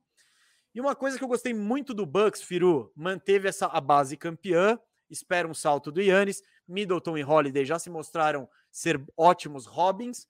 Eu gostei que o Bucks melhorou o elenco, cara. Pegou o George Hill, que pode ser útil.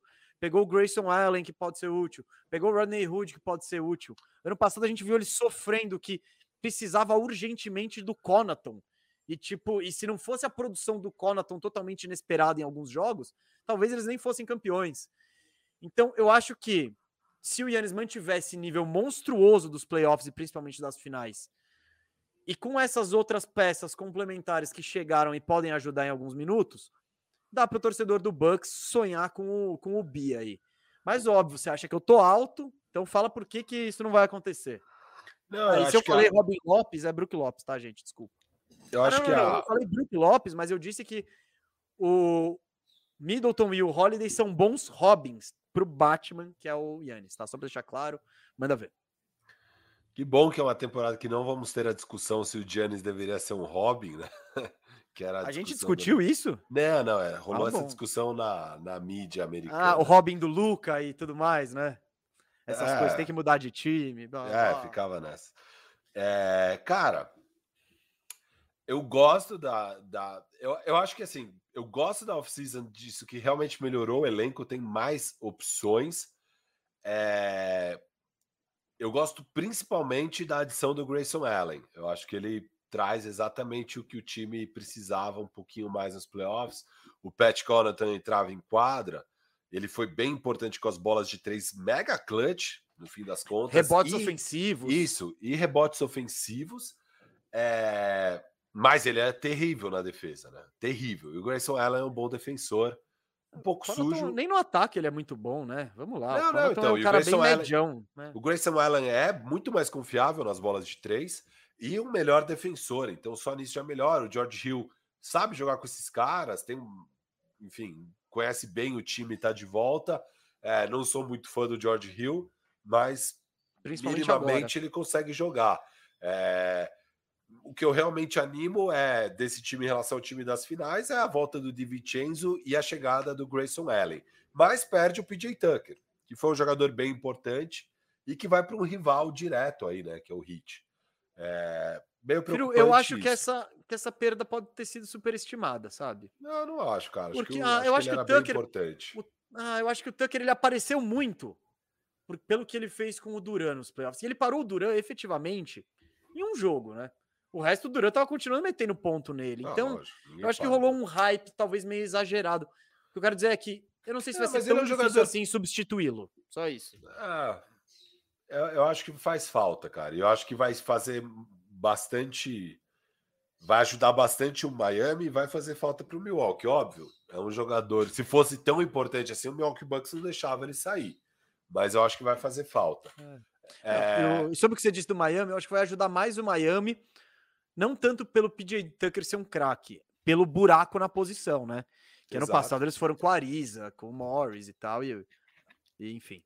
Eu acho que o Tucker pode ajudar aí, mas desculpa, pode continuar aí. Sobre o geral, o que eu sinto é bater o campeão, é, animal. O Giannis falou, né, da, do, do sentimento de alegria que foi bater campeão e ver que o esforço dele e dos companheiros dele conseguiram dar para milhares e milhares de pessoas, 200 mil pessoas na, no festival, na, na, na, no desfile dos campeões e tal, pessoas se abraçando, chorando e tal. Ele fala disso, né? E ele fala que quer muito voltar a ter esse sentimento, é, nem que seja daqui três anos. E é engraçado, porque quando a gente estava falando dos Power Ranks dos próximos 10 anos, eu falo justamente disso. Eu vejo o Bucks sendo campeão de novo. Mas daqui 3, 4 anos. Eu acho que nesse meio tempo, eu não, eu, eu não eu não sou capaz de falar, não, o Bucks é um time campeão e que vai estar tá lá de novo desse jeito. Para mim, vai estar tá lá se tiver lesões nos outros times, que foi o que aconteceu no passado. É, eu não confio tanto assim nesse time. Eu acho que o Giannis ainda tem que melhorar como jogador e ele mostrou que é capaz. É, a questão dos lances livres, ele é um cara que chuta acho que 70%. 70 na, na temporada regular. Temporada regular 70, carreira. mas Nos quando vai para os playoffs estava horrível. É, e, e, temporada passada regular foi ruim. Ele estava com esse problema na, na temporada regular, já estava bem abaixo, acho que estava na casa dos 60. Chegou nos playoffs, bateu 50. Eu acho que aquele jogo 6, onde ele faz 17 de 19, mostra para ele mesmo, porque é, é, muito mental. Um cara que chuta 70% na carreira, chega nos playoffs, está chutando 40, 50, isso é mental. E ele ter resolvido na hora mais importante essa questão, eu é acho que, que vai me deixa, eu acho é isso que, que me deixa deixar... otimista, filho. Isso, isso. Então, eu acho que nisso ele vai superar, e eu acho que ele viu a importância num jogo 5 aonde ele conseguiu meter uns mid-ranges. Ele não precisa chutar a bola de três, mas ele precisa Ele meteu uma bola muito clutch na reta final. Você lembra dessa? Que foi um jumperzinho que fecharam foi. lá. Ele falou: Não, quer saber? Eu tô confiante. Pau. Que os caras deram ele, um meteu, ele. ele. meteu um fade away também muito foda. É, então, assim, ele, ele, tem que desenvolver esse jogo. É, ele não liga para ser MVP, óbvio, tá todo mundo cotando, né? Puta, agora que não tem mais esse papo de ah, ele precisa mostrar nos playoffs e tal, porque ele mostrou, agora ele vai ganhar MVP. Eu não acho que ele vai tentar ter um ano de MVP assim, sabe? Eu acho que ele vai estar tá muito mais preocupado, porque o que ele quer, o objetivo dele é ganhar mais títulos. É, tá claro. E ele é um cara muito inteligente, muito focado. Eu acho que o Giannis, muito mais do que querer produzir igual um MVP, estatística, tá, blá, blá, blá, colecionar vitórias de temporada regular e tal, ele vai estar tá muito mais focado em desenvolver o jogo dele, porque ele sabe o que, que ele precisa para ser realmente dominante, num nível que, se ele adiciona essas coisas, ninguém para esse cara. Não, Hoje, o, o, ainda dá para questionar se alguém consegue parar ou não. É, ele não enfrentou um Embiid, ele não enfrentou um AD.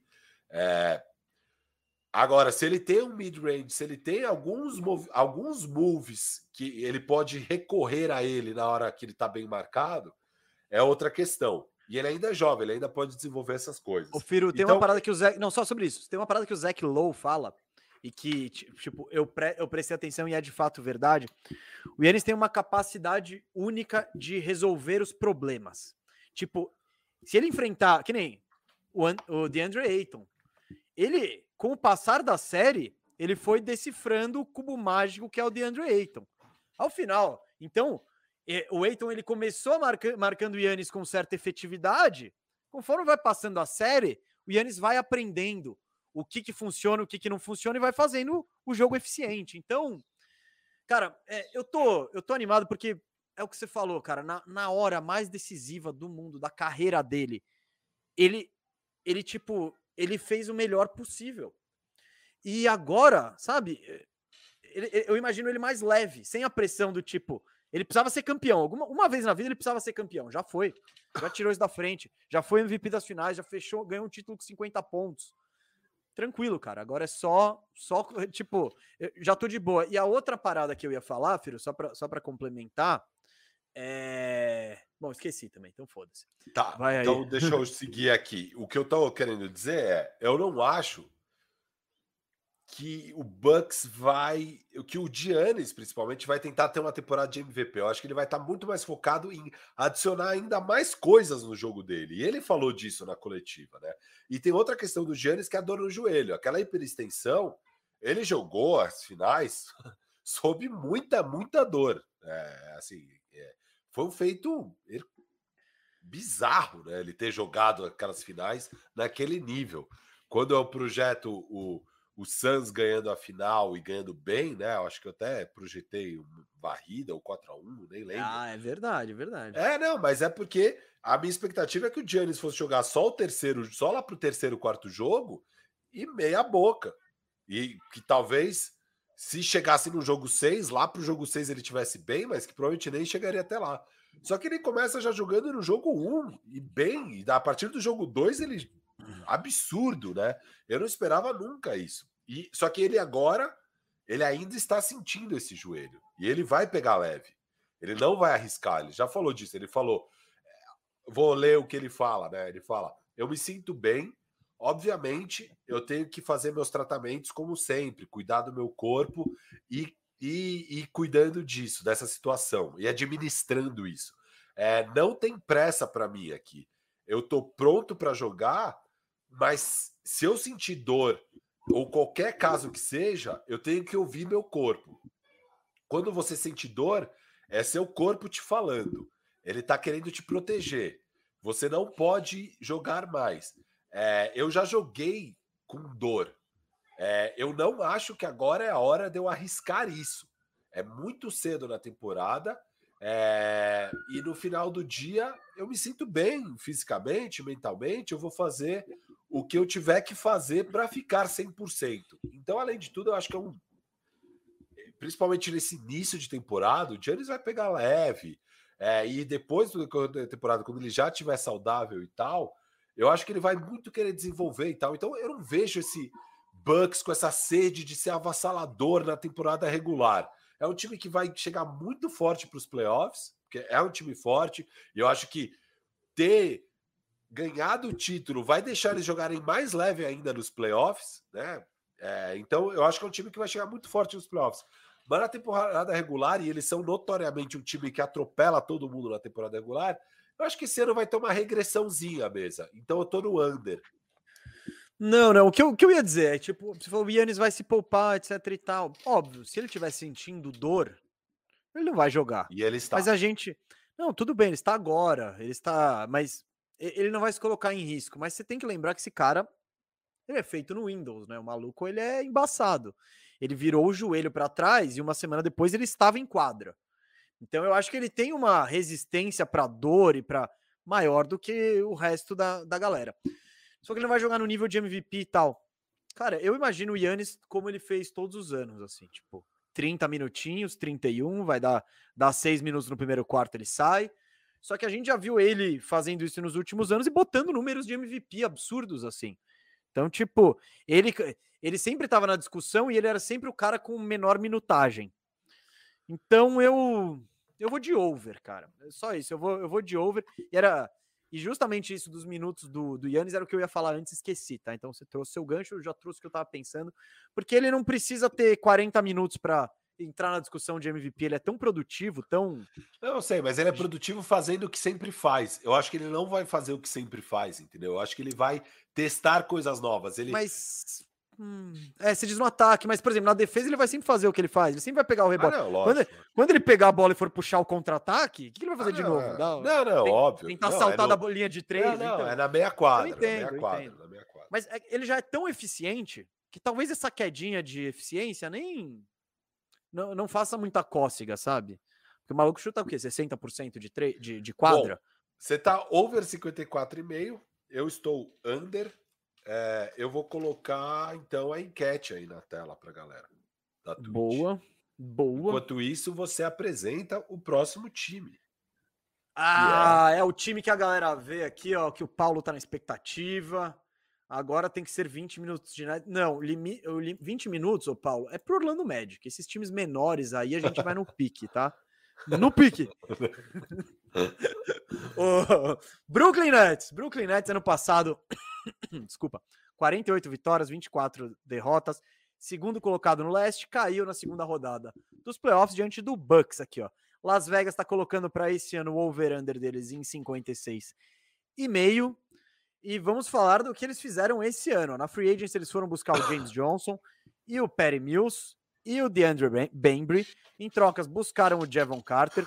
No draft, foram, foram atrás do Cameron Thomas, do Dayron Sharp, do Kessler Edwards, Marcus Zegrowski, Zegarovski e Rayquan Gray. Aí eles perderam o Jeff Green, que na, saiu na free agency para o Nuggets, e perderam o Landry Shamet e o Spencer Dinwiddie em trocas, Shamet no Suns, Dinwiddie no Wizards. Time titular do Brooklyn Nets: James Harden, Kyrie Irving, Joe Harris, Kevin Durant e Blake Griffin. No banco, ali na rotação, temos Bruce Brown, Lamarcus Aldridge, Perry Mills, Paul Millsap, o Carter, Thomas Brambry e o Nick Claxon, que já tínhamos falado aí. Quer começar, Firu? Vai, vai. Vamos. Bom, a gente vai acabar tendo que falar, né? Porque esse Nets tem um cenário muito curioso, um personagem muito pitoresco que chama-se Kyrie Irving. Ele falou que não quer tomar vacina. Tem gente aqui falando que ele vai tomar vacina, que ele já acertou, enfim. Até agora ele não tomou, pelo que sabemos. E Nova York tem uma proibição aí de, de. Se você mora lá e não tomou vacina, você não vai poder entrar no ginásio. Então o, o Kyrie sequer poderia jogar os jogos em casa. Firu, diante desse cenário aí, como que você vê o, o Nets? Cara, eu acho que é um time que tem ainda muitas questões, sabe? É, as questões que eles sempre tiveram, eles continuam tendo, que é basicamente a defesa e a saúde. É, e, e, essas questões de comportamentais de algumas das estrelas, né? Então, é, o Kyrie Irving está sendo a maior distração possível da imaginável. O Harden, né? Desde que ele chegou no Nets, ele fala que vai ser scary hours. Eu quero ver as horas assustadoras. James Harden. Scary hours. É Quantas horas assustadoras a gente vai ver? Porque ano passado vocês jogaram sete jogos juntos, acho. É, quantos jogos vai ser esse ano? O Kyrie talvez perca mais da metade dos jogos. Mesmo que ele não perca, que mude as coisas, ou que ele se vacine, quem sabe tenha o bom senso de se vacinar. É um cara que sempre perde jogos pra caramba. Eu acho que o Duran vai ser bem poupado aí ao longo da temporada. Eu duvido ver o Duran jogando muitos jogos, por mais que ele pareça estar bem saudável e tal.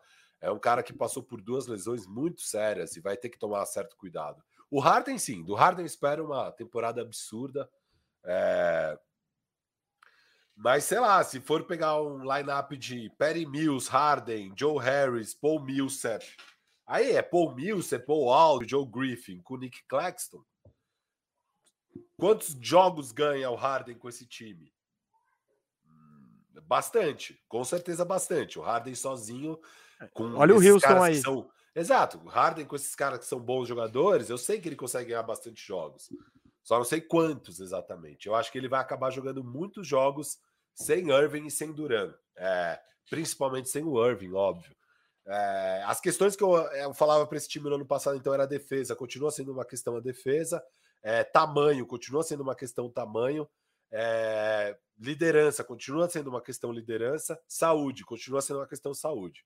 O time melhorou, chega o Perry Mills, é, o próprio DeAndre Bembry, acho que pode ajudar, o Javon Carter pode ajudar na defesa, Cam Thomas vindo do draft é mais um cara Ainda mais com o Kyrie Irving perdendo uma cacetada Já responde o superchat aí, já que você for de quem Thomas, responde o superchat do Gabriel Mendes. Cara, aí. o maior estilo do draft. E lê, e lê, lê, porque tem galera Gabriel que Mendes, obrigado pela contribuição, Gabriel Mendes. Ele pergunta: Cam Thomas é o maior estilo do draft? Apesar do Mesa não ver a pré-temporada, o moleque foi o melhor jogador da partida contra o Lakers e MVP da Summer League. É, cara, pode vir a ser, ele parece ser bom, tem muitas questões com ele. É, rolou agora uma enquete com os GMs e óbvio, os GMs não draftaram ele, deixaram ele cair para 27, e os GMs continuam não tão altos no Cam Thomas no geral. É, segundo essa enquete que fizeram com todos os GMs da liga, tá no site da NBA. Agora eu não lembro quais foram as perguntas que mostram que o Cam Thomas não tá tão no radar dele. Acho que tem tipo justamente essa pergunta de quem é o maior estilo, ou quem vai ser os melhores daqui a alguns anos, umas coisas assim. É, sobre, o que, sobre o maior estilo do draft, eu ainda acho que é o Trey Murphy do New Orleans Pelicans. Eu acho que ele é o maior estilo desse draft, é, na posição sobre, que o Pelicans e, e pegou. Sobre, ele. e sobre Cam Thomas aqui, só para responder também o Gabriel, é, é isso, eu não vejo por isso. O cara foi MVP da Summer League. Tipo, você pode dar um Google aí, MVPs da Summer League. Você vai achar os, um Damian Lillard, os caras bons, e você vai achar o Kyle Kuzma ali, que tipo, beleza. E caras até menos conhecidos. Então, quero ver em quadro, mas para sorte do Cam Thomas, o Kyrie Irving não tá querendo tomar vacina. Então, isso pro Ken Thomas é uma maravilha. Dito isso, mesa, outra grande questão aí que tá, que vai algum momento pesar um pouco nessa temporada do Brooklyn Nets, que é um time drama atrás de drama, né? Esses times grandes são sempre assim. O meu Leicão com certeza vai dar a sua boa dose de drama ao longo da temporada, mas é a questão do Harden que não assinou a extensão, né? O Duran já assinou, é, o Harden falou que não vai assinar, que ele, ele nunca assinou ele nunca foi um free agent. Na carreira dele, ele nunca foi um free agent. Ele fala: eu sempre fui leal aos times, é, sempre assinei. Esse ano eu não quero nem pensar nisso. Ele dá um somebody love ali. Ele fala: esse ano eu não quero pensar extensão. Eu vou ser free agent, nunca fui. O que importa aqui é título, cara. Se a gente ganhar um título, tudo se resolve.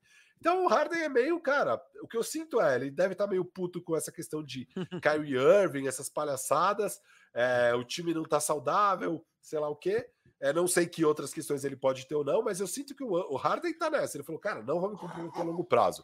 Se a gente ganha um título, beleza, eu volto. Mas ao mesmo tempo ele fala, vou, vou dar o relatório inteiro do que ele fala. Ele fala que ele quer ficar e que vai ser muito difícil para ele decidir numa free agency falar: ah, não, eu vou decidir para outro lugar e que não seja jogar com Duran e Irving. Alô, Porque, em termos de basquete, é maravilhoso jogar com Duran e Irving.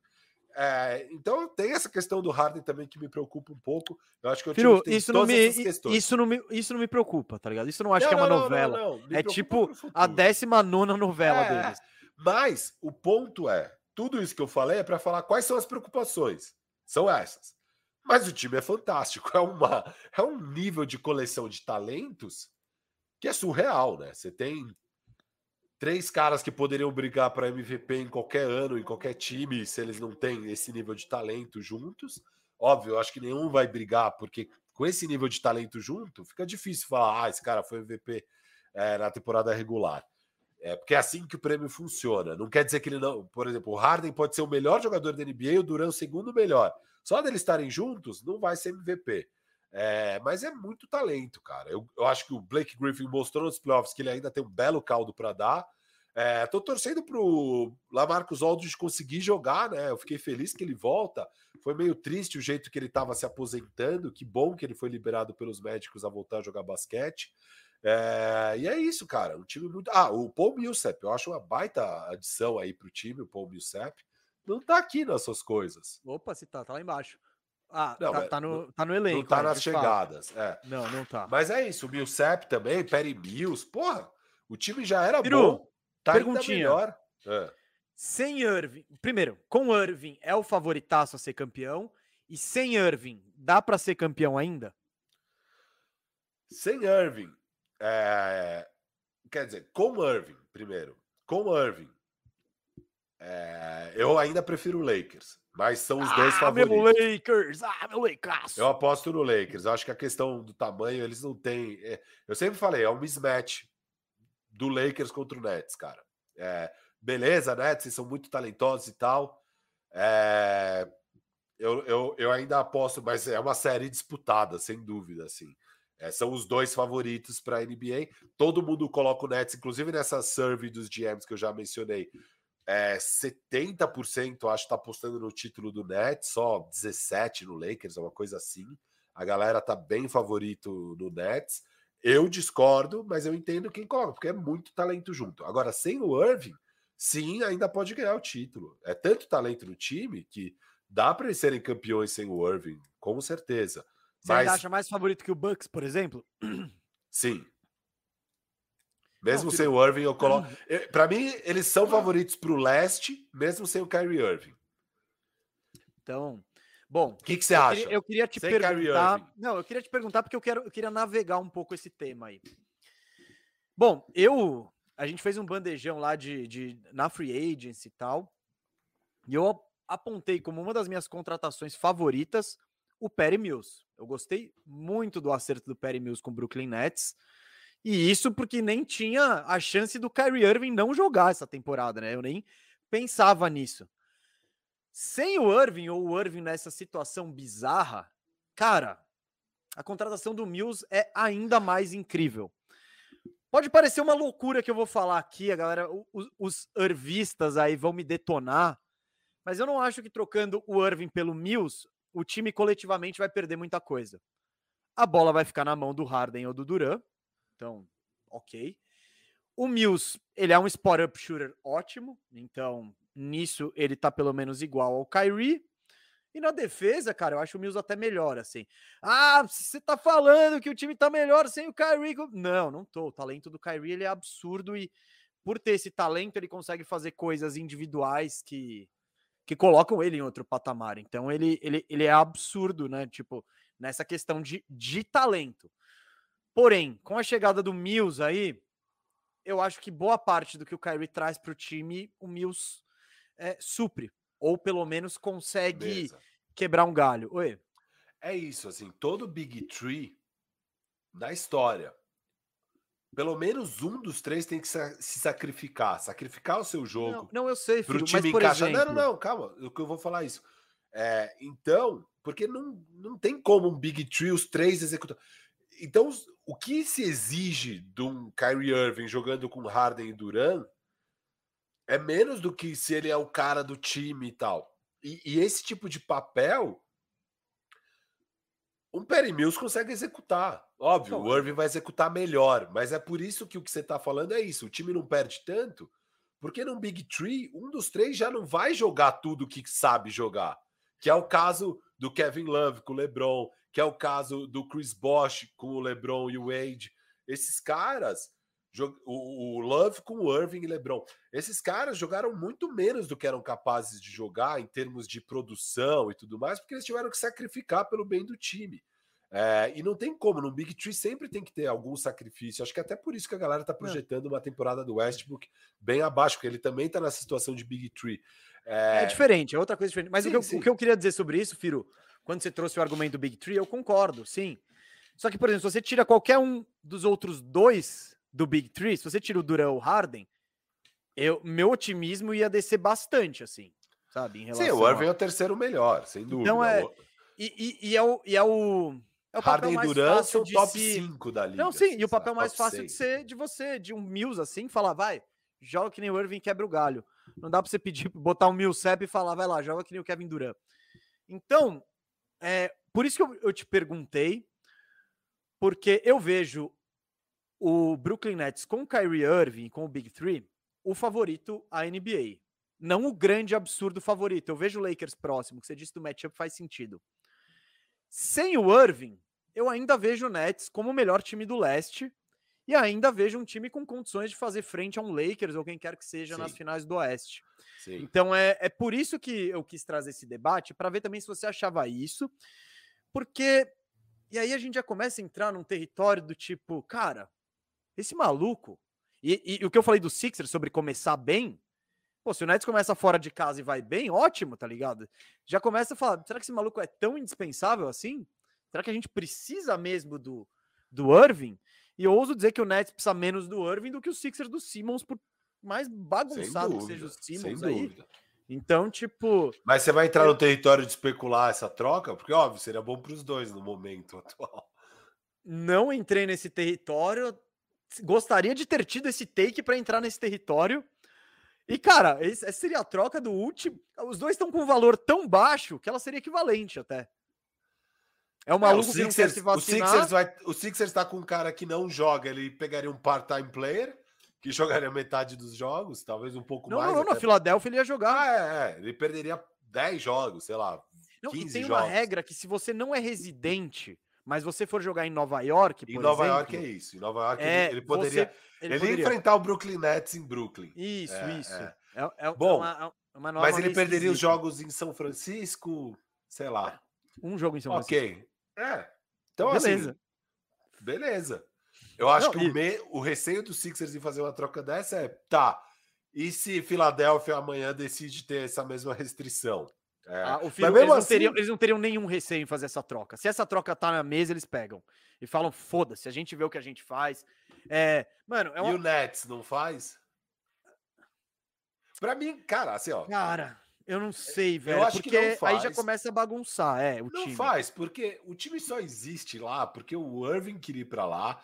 levou o Duran. Ah, não, não, não, não, não, não, não, não, não, não quero entrar É, nesse mérito. tá, não quero tá, entrar. tá. Tô entrando no mérito Só basquete. fit. É, Só basquete. Eu acho que prefiro pode- mil vezes o time com o Simmons. Eu acho que é um time que dá muito mais trabalho. cara. O Nets? Muito. Ah, pode ser. Ao mesmo tempo, cara, o Simmons ia ter zero a bola na mão e ele sem a bola na mão não faz nada. Então. Ah, defensor Isso. e fast break, cara. Tchau. Não, não, pode ser. Eu, É. eu, eu tendo a achar que o time ia melhorar, porque ele ia melhorar essa. Tipo, ele ia melhorar a defesa consideravelmente e o ataque podia não sofrer tanto. Então, eu, eu, eu talvez se eu fosse o Nets eu faria, mas, mano. E a última coisa que eu. Bom, é que eu falar, a última coisa que eu quero no time é alguém que dá problema que nem o Irving.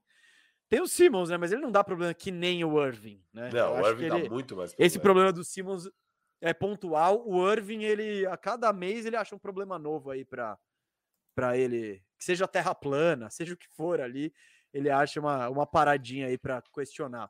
Eu- Over-under, a gente não falou. É, exato, eu ia falar exatamente isso. A gente tirei da tela. Eu tô under mesmo. Eu tô. Cara, eu tô, tipo, alto neles. Não é que eu tô under e tal. Eu acho que eles vão bater umas 54 vitórias, sabe? Mas eu acho que tem dúvidas suficientes com essa questão do Irving.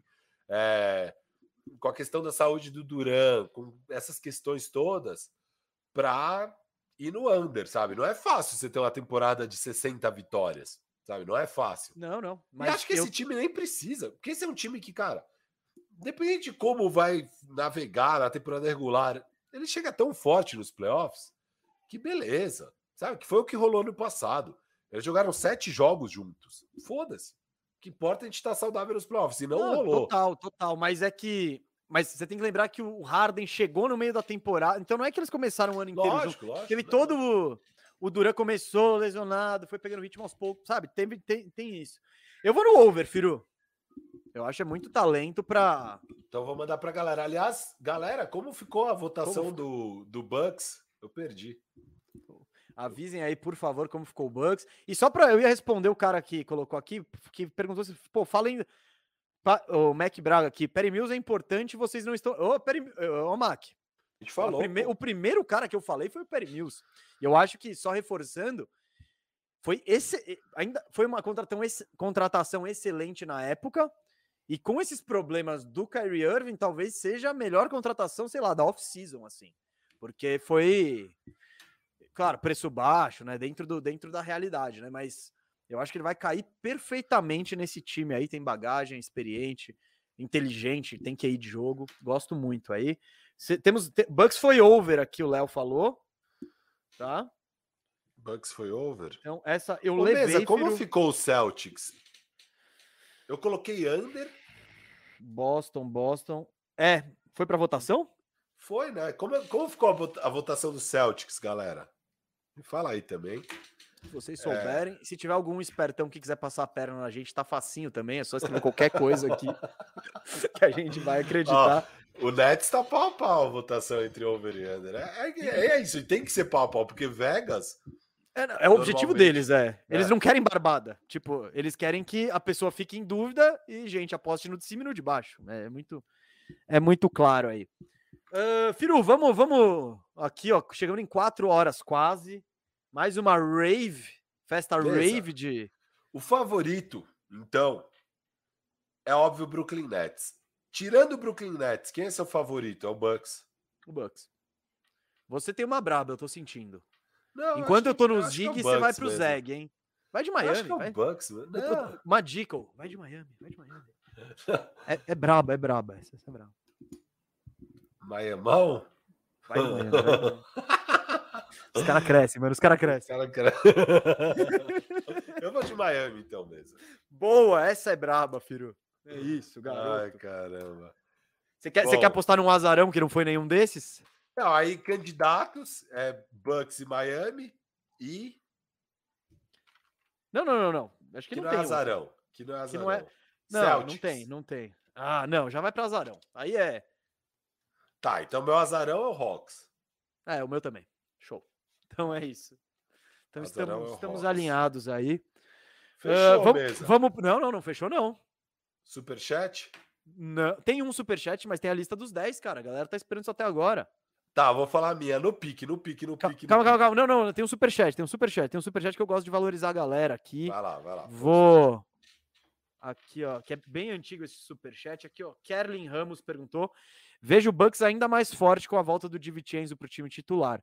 Acho ele mais jogador e também acredito que Yannis vem para o MVP. DiVincenzo, Kerlin, ah, é uma volta importantíssima. Ele não é nenhum craque, mas a gente viu como ele era, como ele seria fundamental nos playoffs do ano passado. Então, isso aí soma para o Bucks ter mais elenco, né? Que era o grande ponto fraco e que apesar disso eles foram campeões. Quer trazer aí, Firu? Traz aí, vai. Vamos lá. É, Minha lista, então. Em primeiro lugar, Brooklyn Nets com 54. Em segundo lugar, Bucks com 50. São os dois favoritos a ficar em primeiro e segundo no leste. Mas quem o único time que para mim pode incomodá-los é o Hawks, que eu também estou colocando com 50 vitórias. Aí vem o bloco dos caras que vão brigar ali por home court, que provavelmente pegam playoffs diretos, que é Knicks, Miami e Celtics, para mim. Depois vem outro bloco do play-in, mas que se tudo der certo pode ir direto para os playoffs, que é Sixers, Bulls e Hornets. Eu acho que são times que no pior cenário pegam play-in, mas que num bom cenário podem pegar playoff direto. E aí, para mim, só dois times brigam pela décima vaga no play-in, que é Peição e Raptors. Eles vão brigar por essa vaga. Aí tem times que não vão para o tank, mas que também não são bons o bastante, que é Wizards e Cavs. E os dois times de tank, Detroit e Magic. Tá assim para mim, Tá, depois você me manda isso que eu não prestei atenção porque eu tava fazendo a minha lista. sem problema. Eu vou fazer o tier maker mesa e vou Ah, tá. postar nas redes. Mas então vai, repassa rapidão que foi meio, achei meio confuso. eu Um coloquei ao seis, Nets, playoff Bucks, direto. Um ao 6. Nets, Bucks, Hawks, Knicks, Miami e Celtics. Rapaz, eu fiz a minha aqui e esqueci do Knicks, preciso botar eles. 7 a, 7 a 10? Sixers, Bulls, Hornets e Pacers. Tá. Sixers, Bulls, Hornets, Pacers. Então, eu, eu não, não. Tá. Eu tô pensando aqui. Ah, você não botou o Pacers. Ah, não, você botou o Pacers aqui. Botei em décimo. O pessoal Tá. tá preocupado com as minhas filhas. não, não. Eu- eu- a minha mulher Tem foi esposa, lá, tem esposa, é, já- Consegui, consegui hoje fazer um. bem bolado. Firu, É. vamos lá. Eu quero, depois eu quero ver qual dos meus que ficou de fora. nas- quer dizer, que eu preciso botar o Knicks em algum lugar aqui. Eu vou ter que botar ele mais pro final, mas ó. Nets, Bucks, Hawks, Heat, Celtics, Sixers. Botei os Sixers em sexto. Você chegou a botar os Sixers? Botei em sétimo.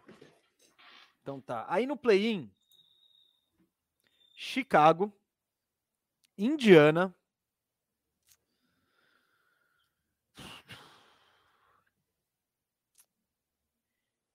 Knicks e Raptors. Hornets, você deixou fora? Ah, é- então. Eu, eu tinha colocado o Hornets e eu. E aí eu vi que o Knicks ficou de fora. Tira o Knicks dessa porra, vai. Eu quero ser xingado nas redes aí, gente. Eu quero ser xingado. Meu coração não me mandou botar o Knicks na primeira. Eu não vou botar ele agora. Isso é, isso é para gerar engajamento aqui. Carlos, é exatamente isso que eu tô falando aí. Subestime o Knicks. Fala com que- ele. Eu coloquei o Knicks em quarto, Carlos. Eu coloquei Botou o Knicks em Knicks quarto? Quarto. Quarto. Home court. Qual dos meus que você não pôs, então? Eu não pus Pacers e Raptors. Eles, para mim, estão brigando pela décima vaga. Ah, quando você for brigando pela décima vaga, eu achei que já estavam. Pode crer. Ah, mano, dois.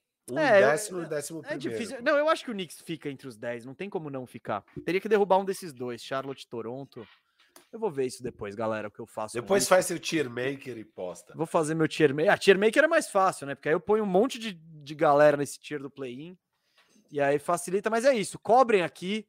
Venham jogar na minha cara aí se o Knicks for muito mal. É, e elogiem o Firu. Mas se o Knicks for mal, venham criticar o Firu, hein? Porque ele, ele, ele que tá apoiando vocês. Eu tô alto. ele que tá com a. Nick Nation aí. Ah, Firu, vamos. Vamos, vamos até quatro horas, vai. Faltam Não, dois minutos. Simbólico, simbólico. Simbólico, é Vamos. Mesa, eu simbólico. tenho então um assunto para falar aqui.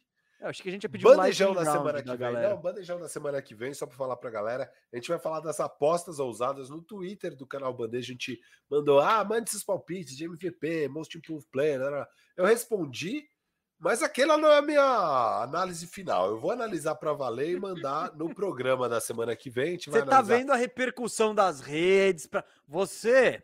Não, não, não. É só que You, eu, you. eu, não- eu não queria deixar o tweet é, sem resposta, porque eu achei legal, e então eu respondi. Respondam lá os seus palpites.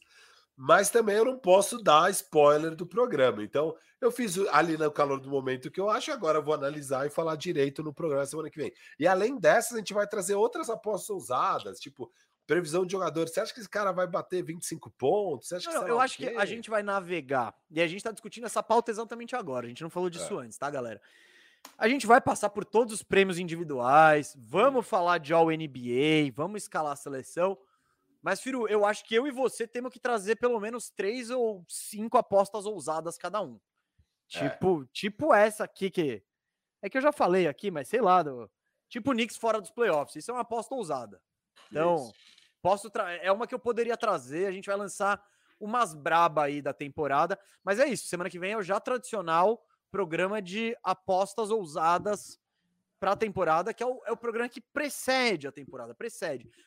E aí, semana que vem, tem esse programa na quinta-feira, apostas ousadas, e no domingo vai ter rave. Vai ter festa rave de fantasy. É o Lebond chegando na área, o Lebond de fantasy. A nossa liga de fantasy, 20 times aí da pesada, muitos GMs, grandes personagens. Não digo nem tantos grandes GMs, assim, GMs É. tem é um ou outro que salva, mas personagens temos muitos aqui e vocês vão conhecê-los a partir aí do, do domingo que vem. Já fique ligado aí. Se você, se você quiser jogar fantasy, cara, seja membro, vê lá com o pessoal do Discord. O pessoal tá bem engajado. E é isso, hein, filho? Dá tchau pra galera. Batemos quatro horas. Quatro horas, que momento incrível. É, valeu, galera. Eu tô cansado, mas à noite, daqui quatro horas e meia, tô no ar de novo, no área restritiva, falando de Lakers com a galera lá. Cola Bom que você falou pouco hoje, né? Então, Rapaz, eu, eu falei pro, pro Diego, quando ele me chamou, o Silver, eu falei, cara, eu só tô preocupado que a gente vai fazer uma maratona do leste. E eu acho que eu vou chegar no ar pro área moído. Ele falou: não, imagina, vai lá, é leicão, não sei o que. Eu falei, beleza, eu vou, mas saiba que. Mas eu acho que eu vou estar bem. Eu acho que eu vou Não. estar renovado. Mas Minhas tá- filhas. você tem que você tem que estar bem, Firo, amanhã. Amanhã, de manhã. O que, que tem amanhã de manhã, Firo? Nosso rachão, pô. Ba- Nosso rachão da- Vascão. Rachão Agora- das estrelas. É isso, rachão das estrelas. Pô, só se for as estrelas das, redes sociais, do, do- É. do- da mi... o rachão das estrelas. Aí embaixo tá escrito da mídia independente do basquete. Porque- É Mas é isso.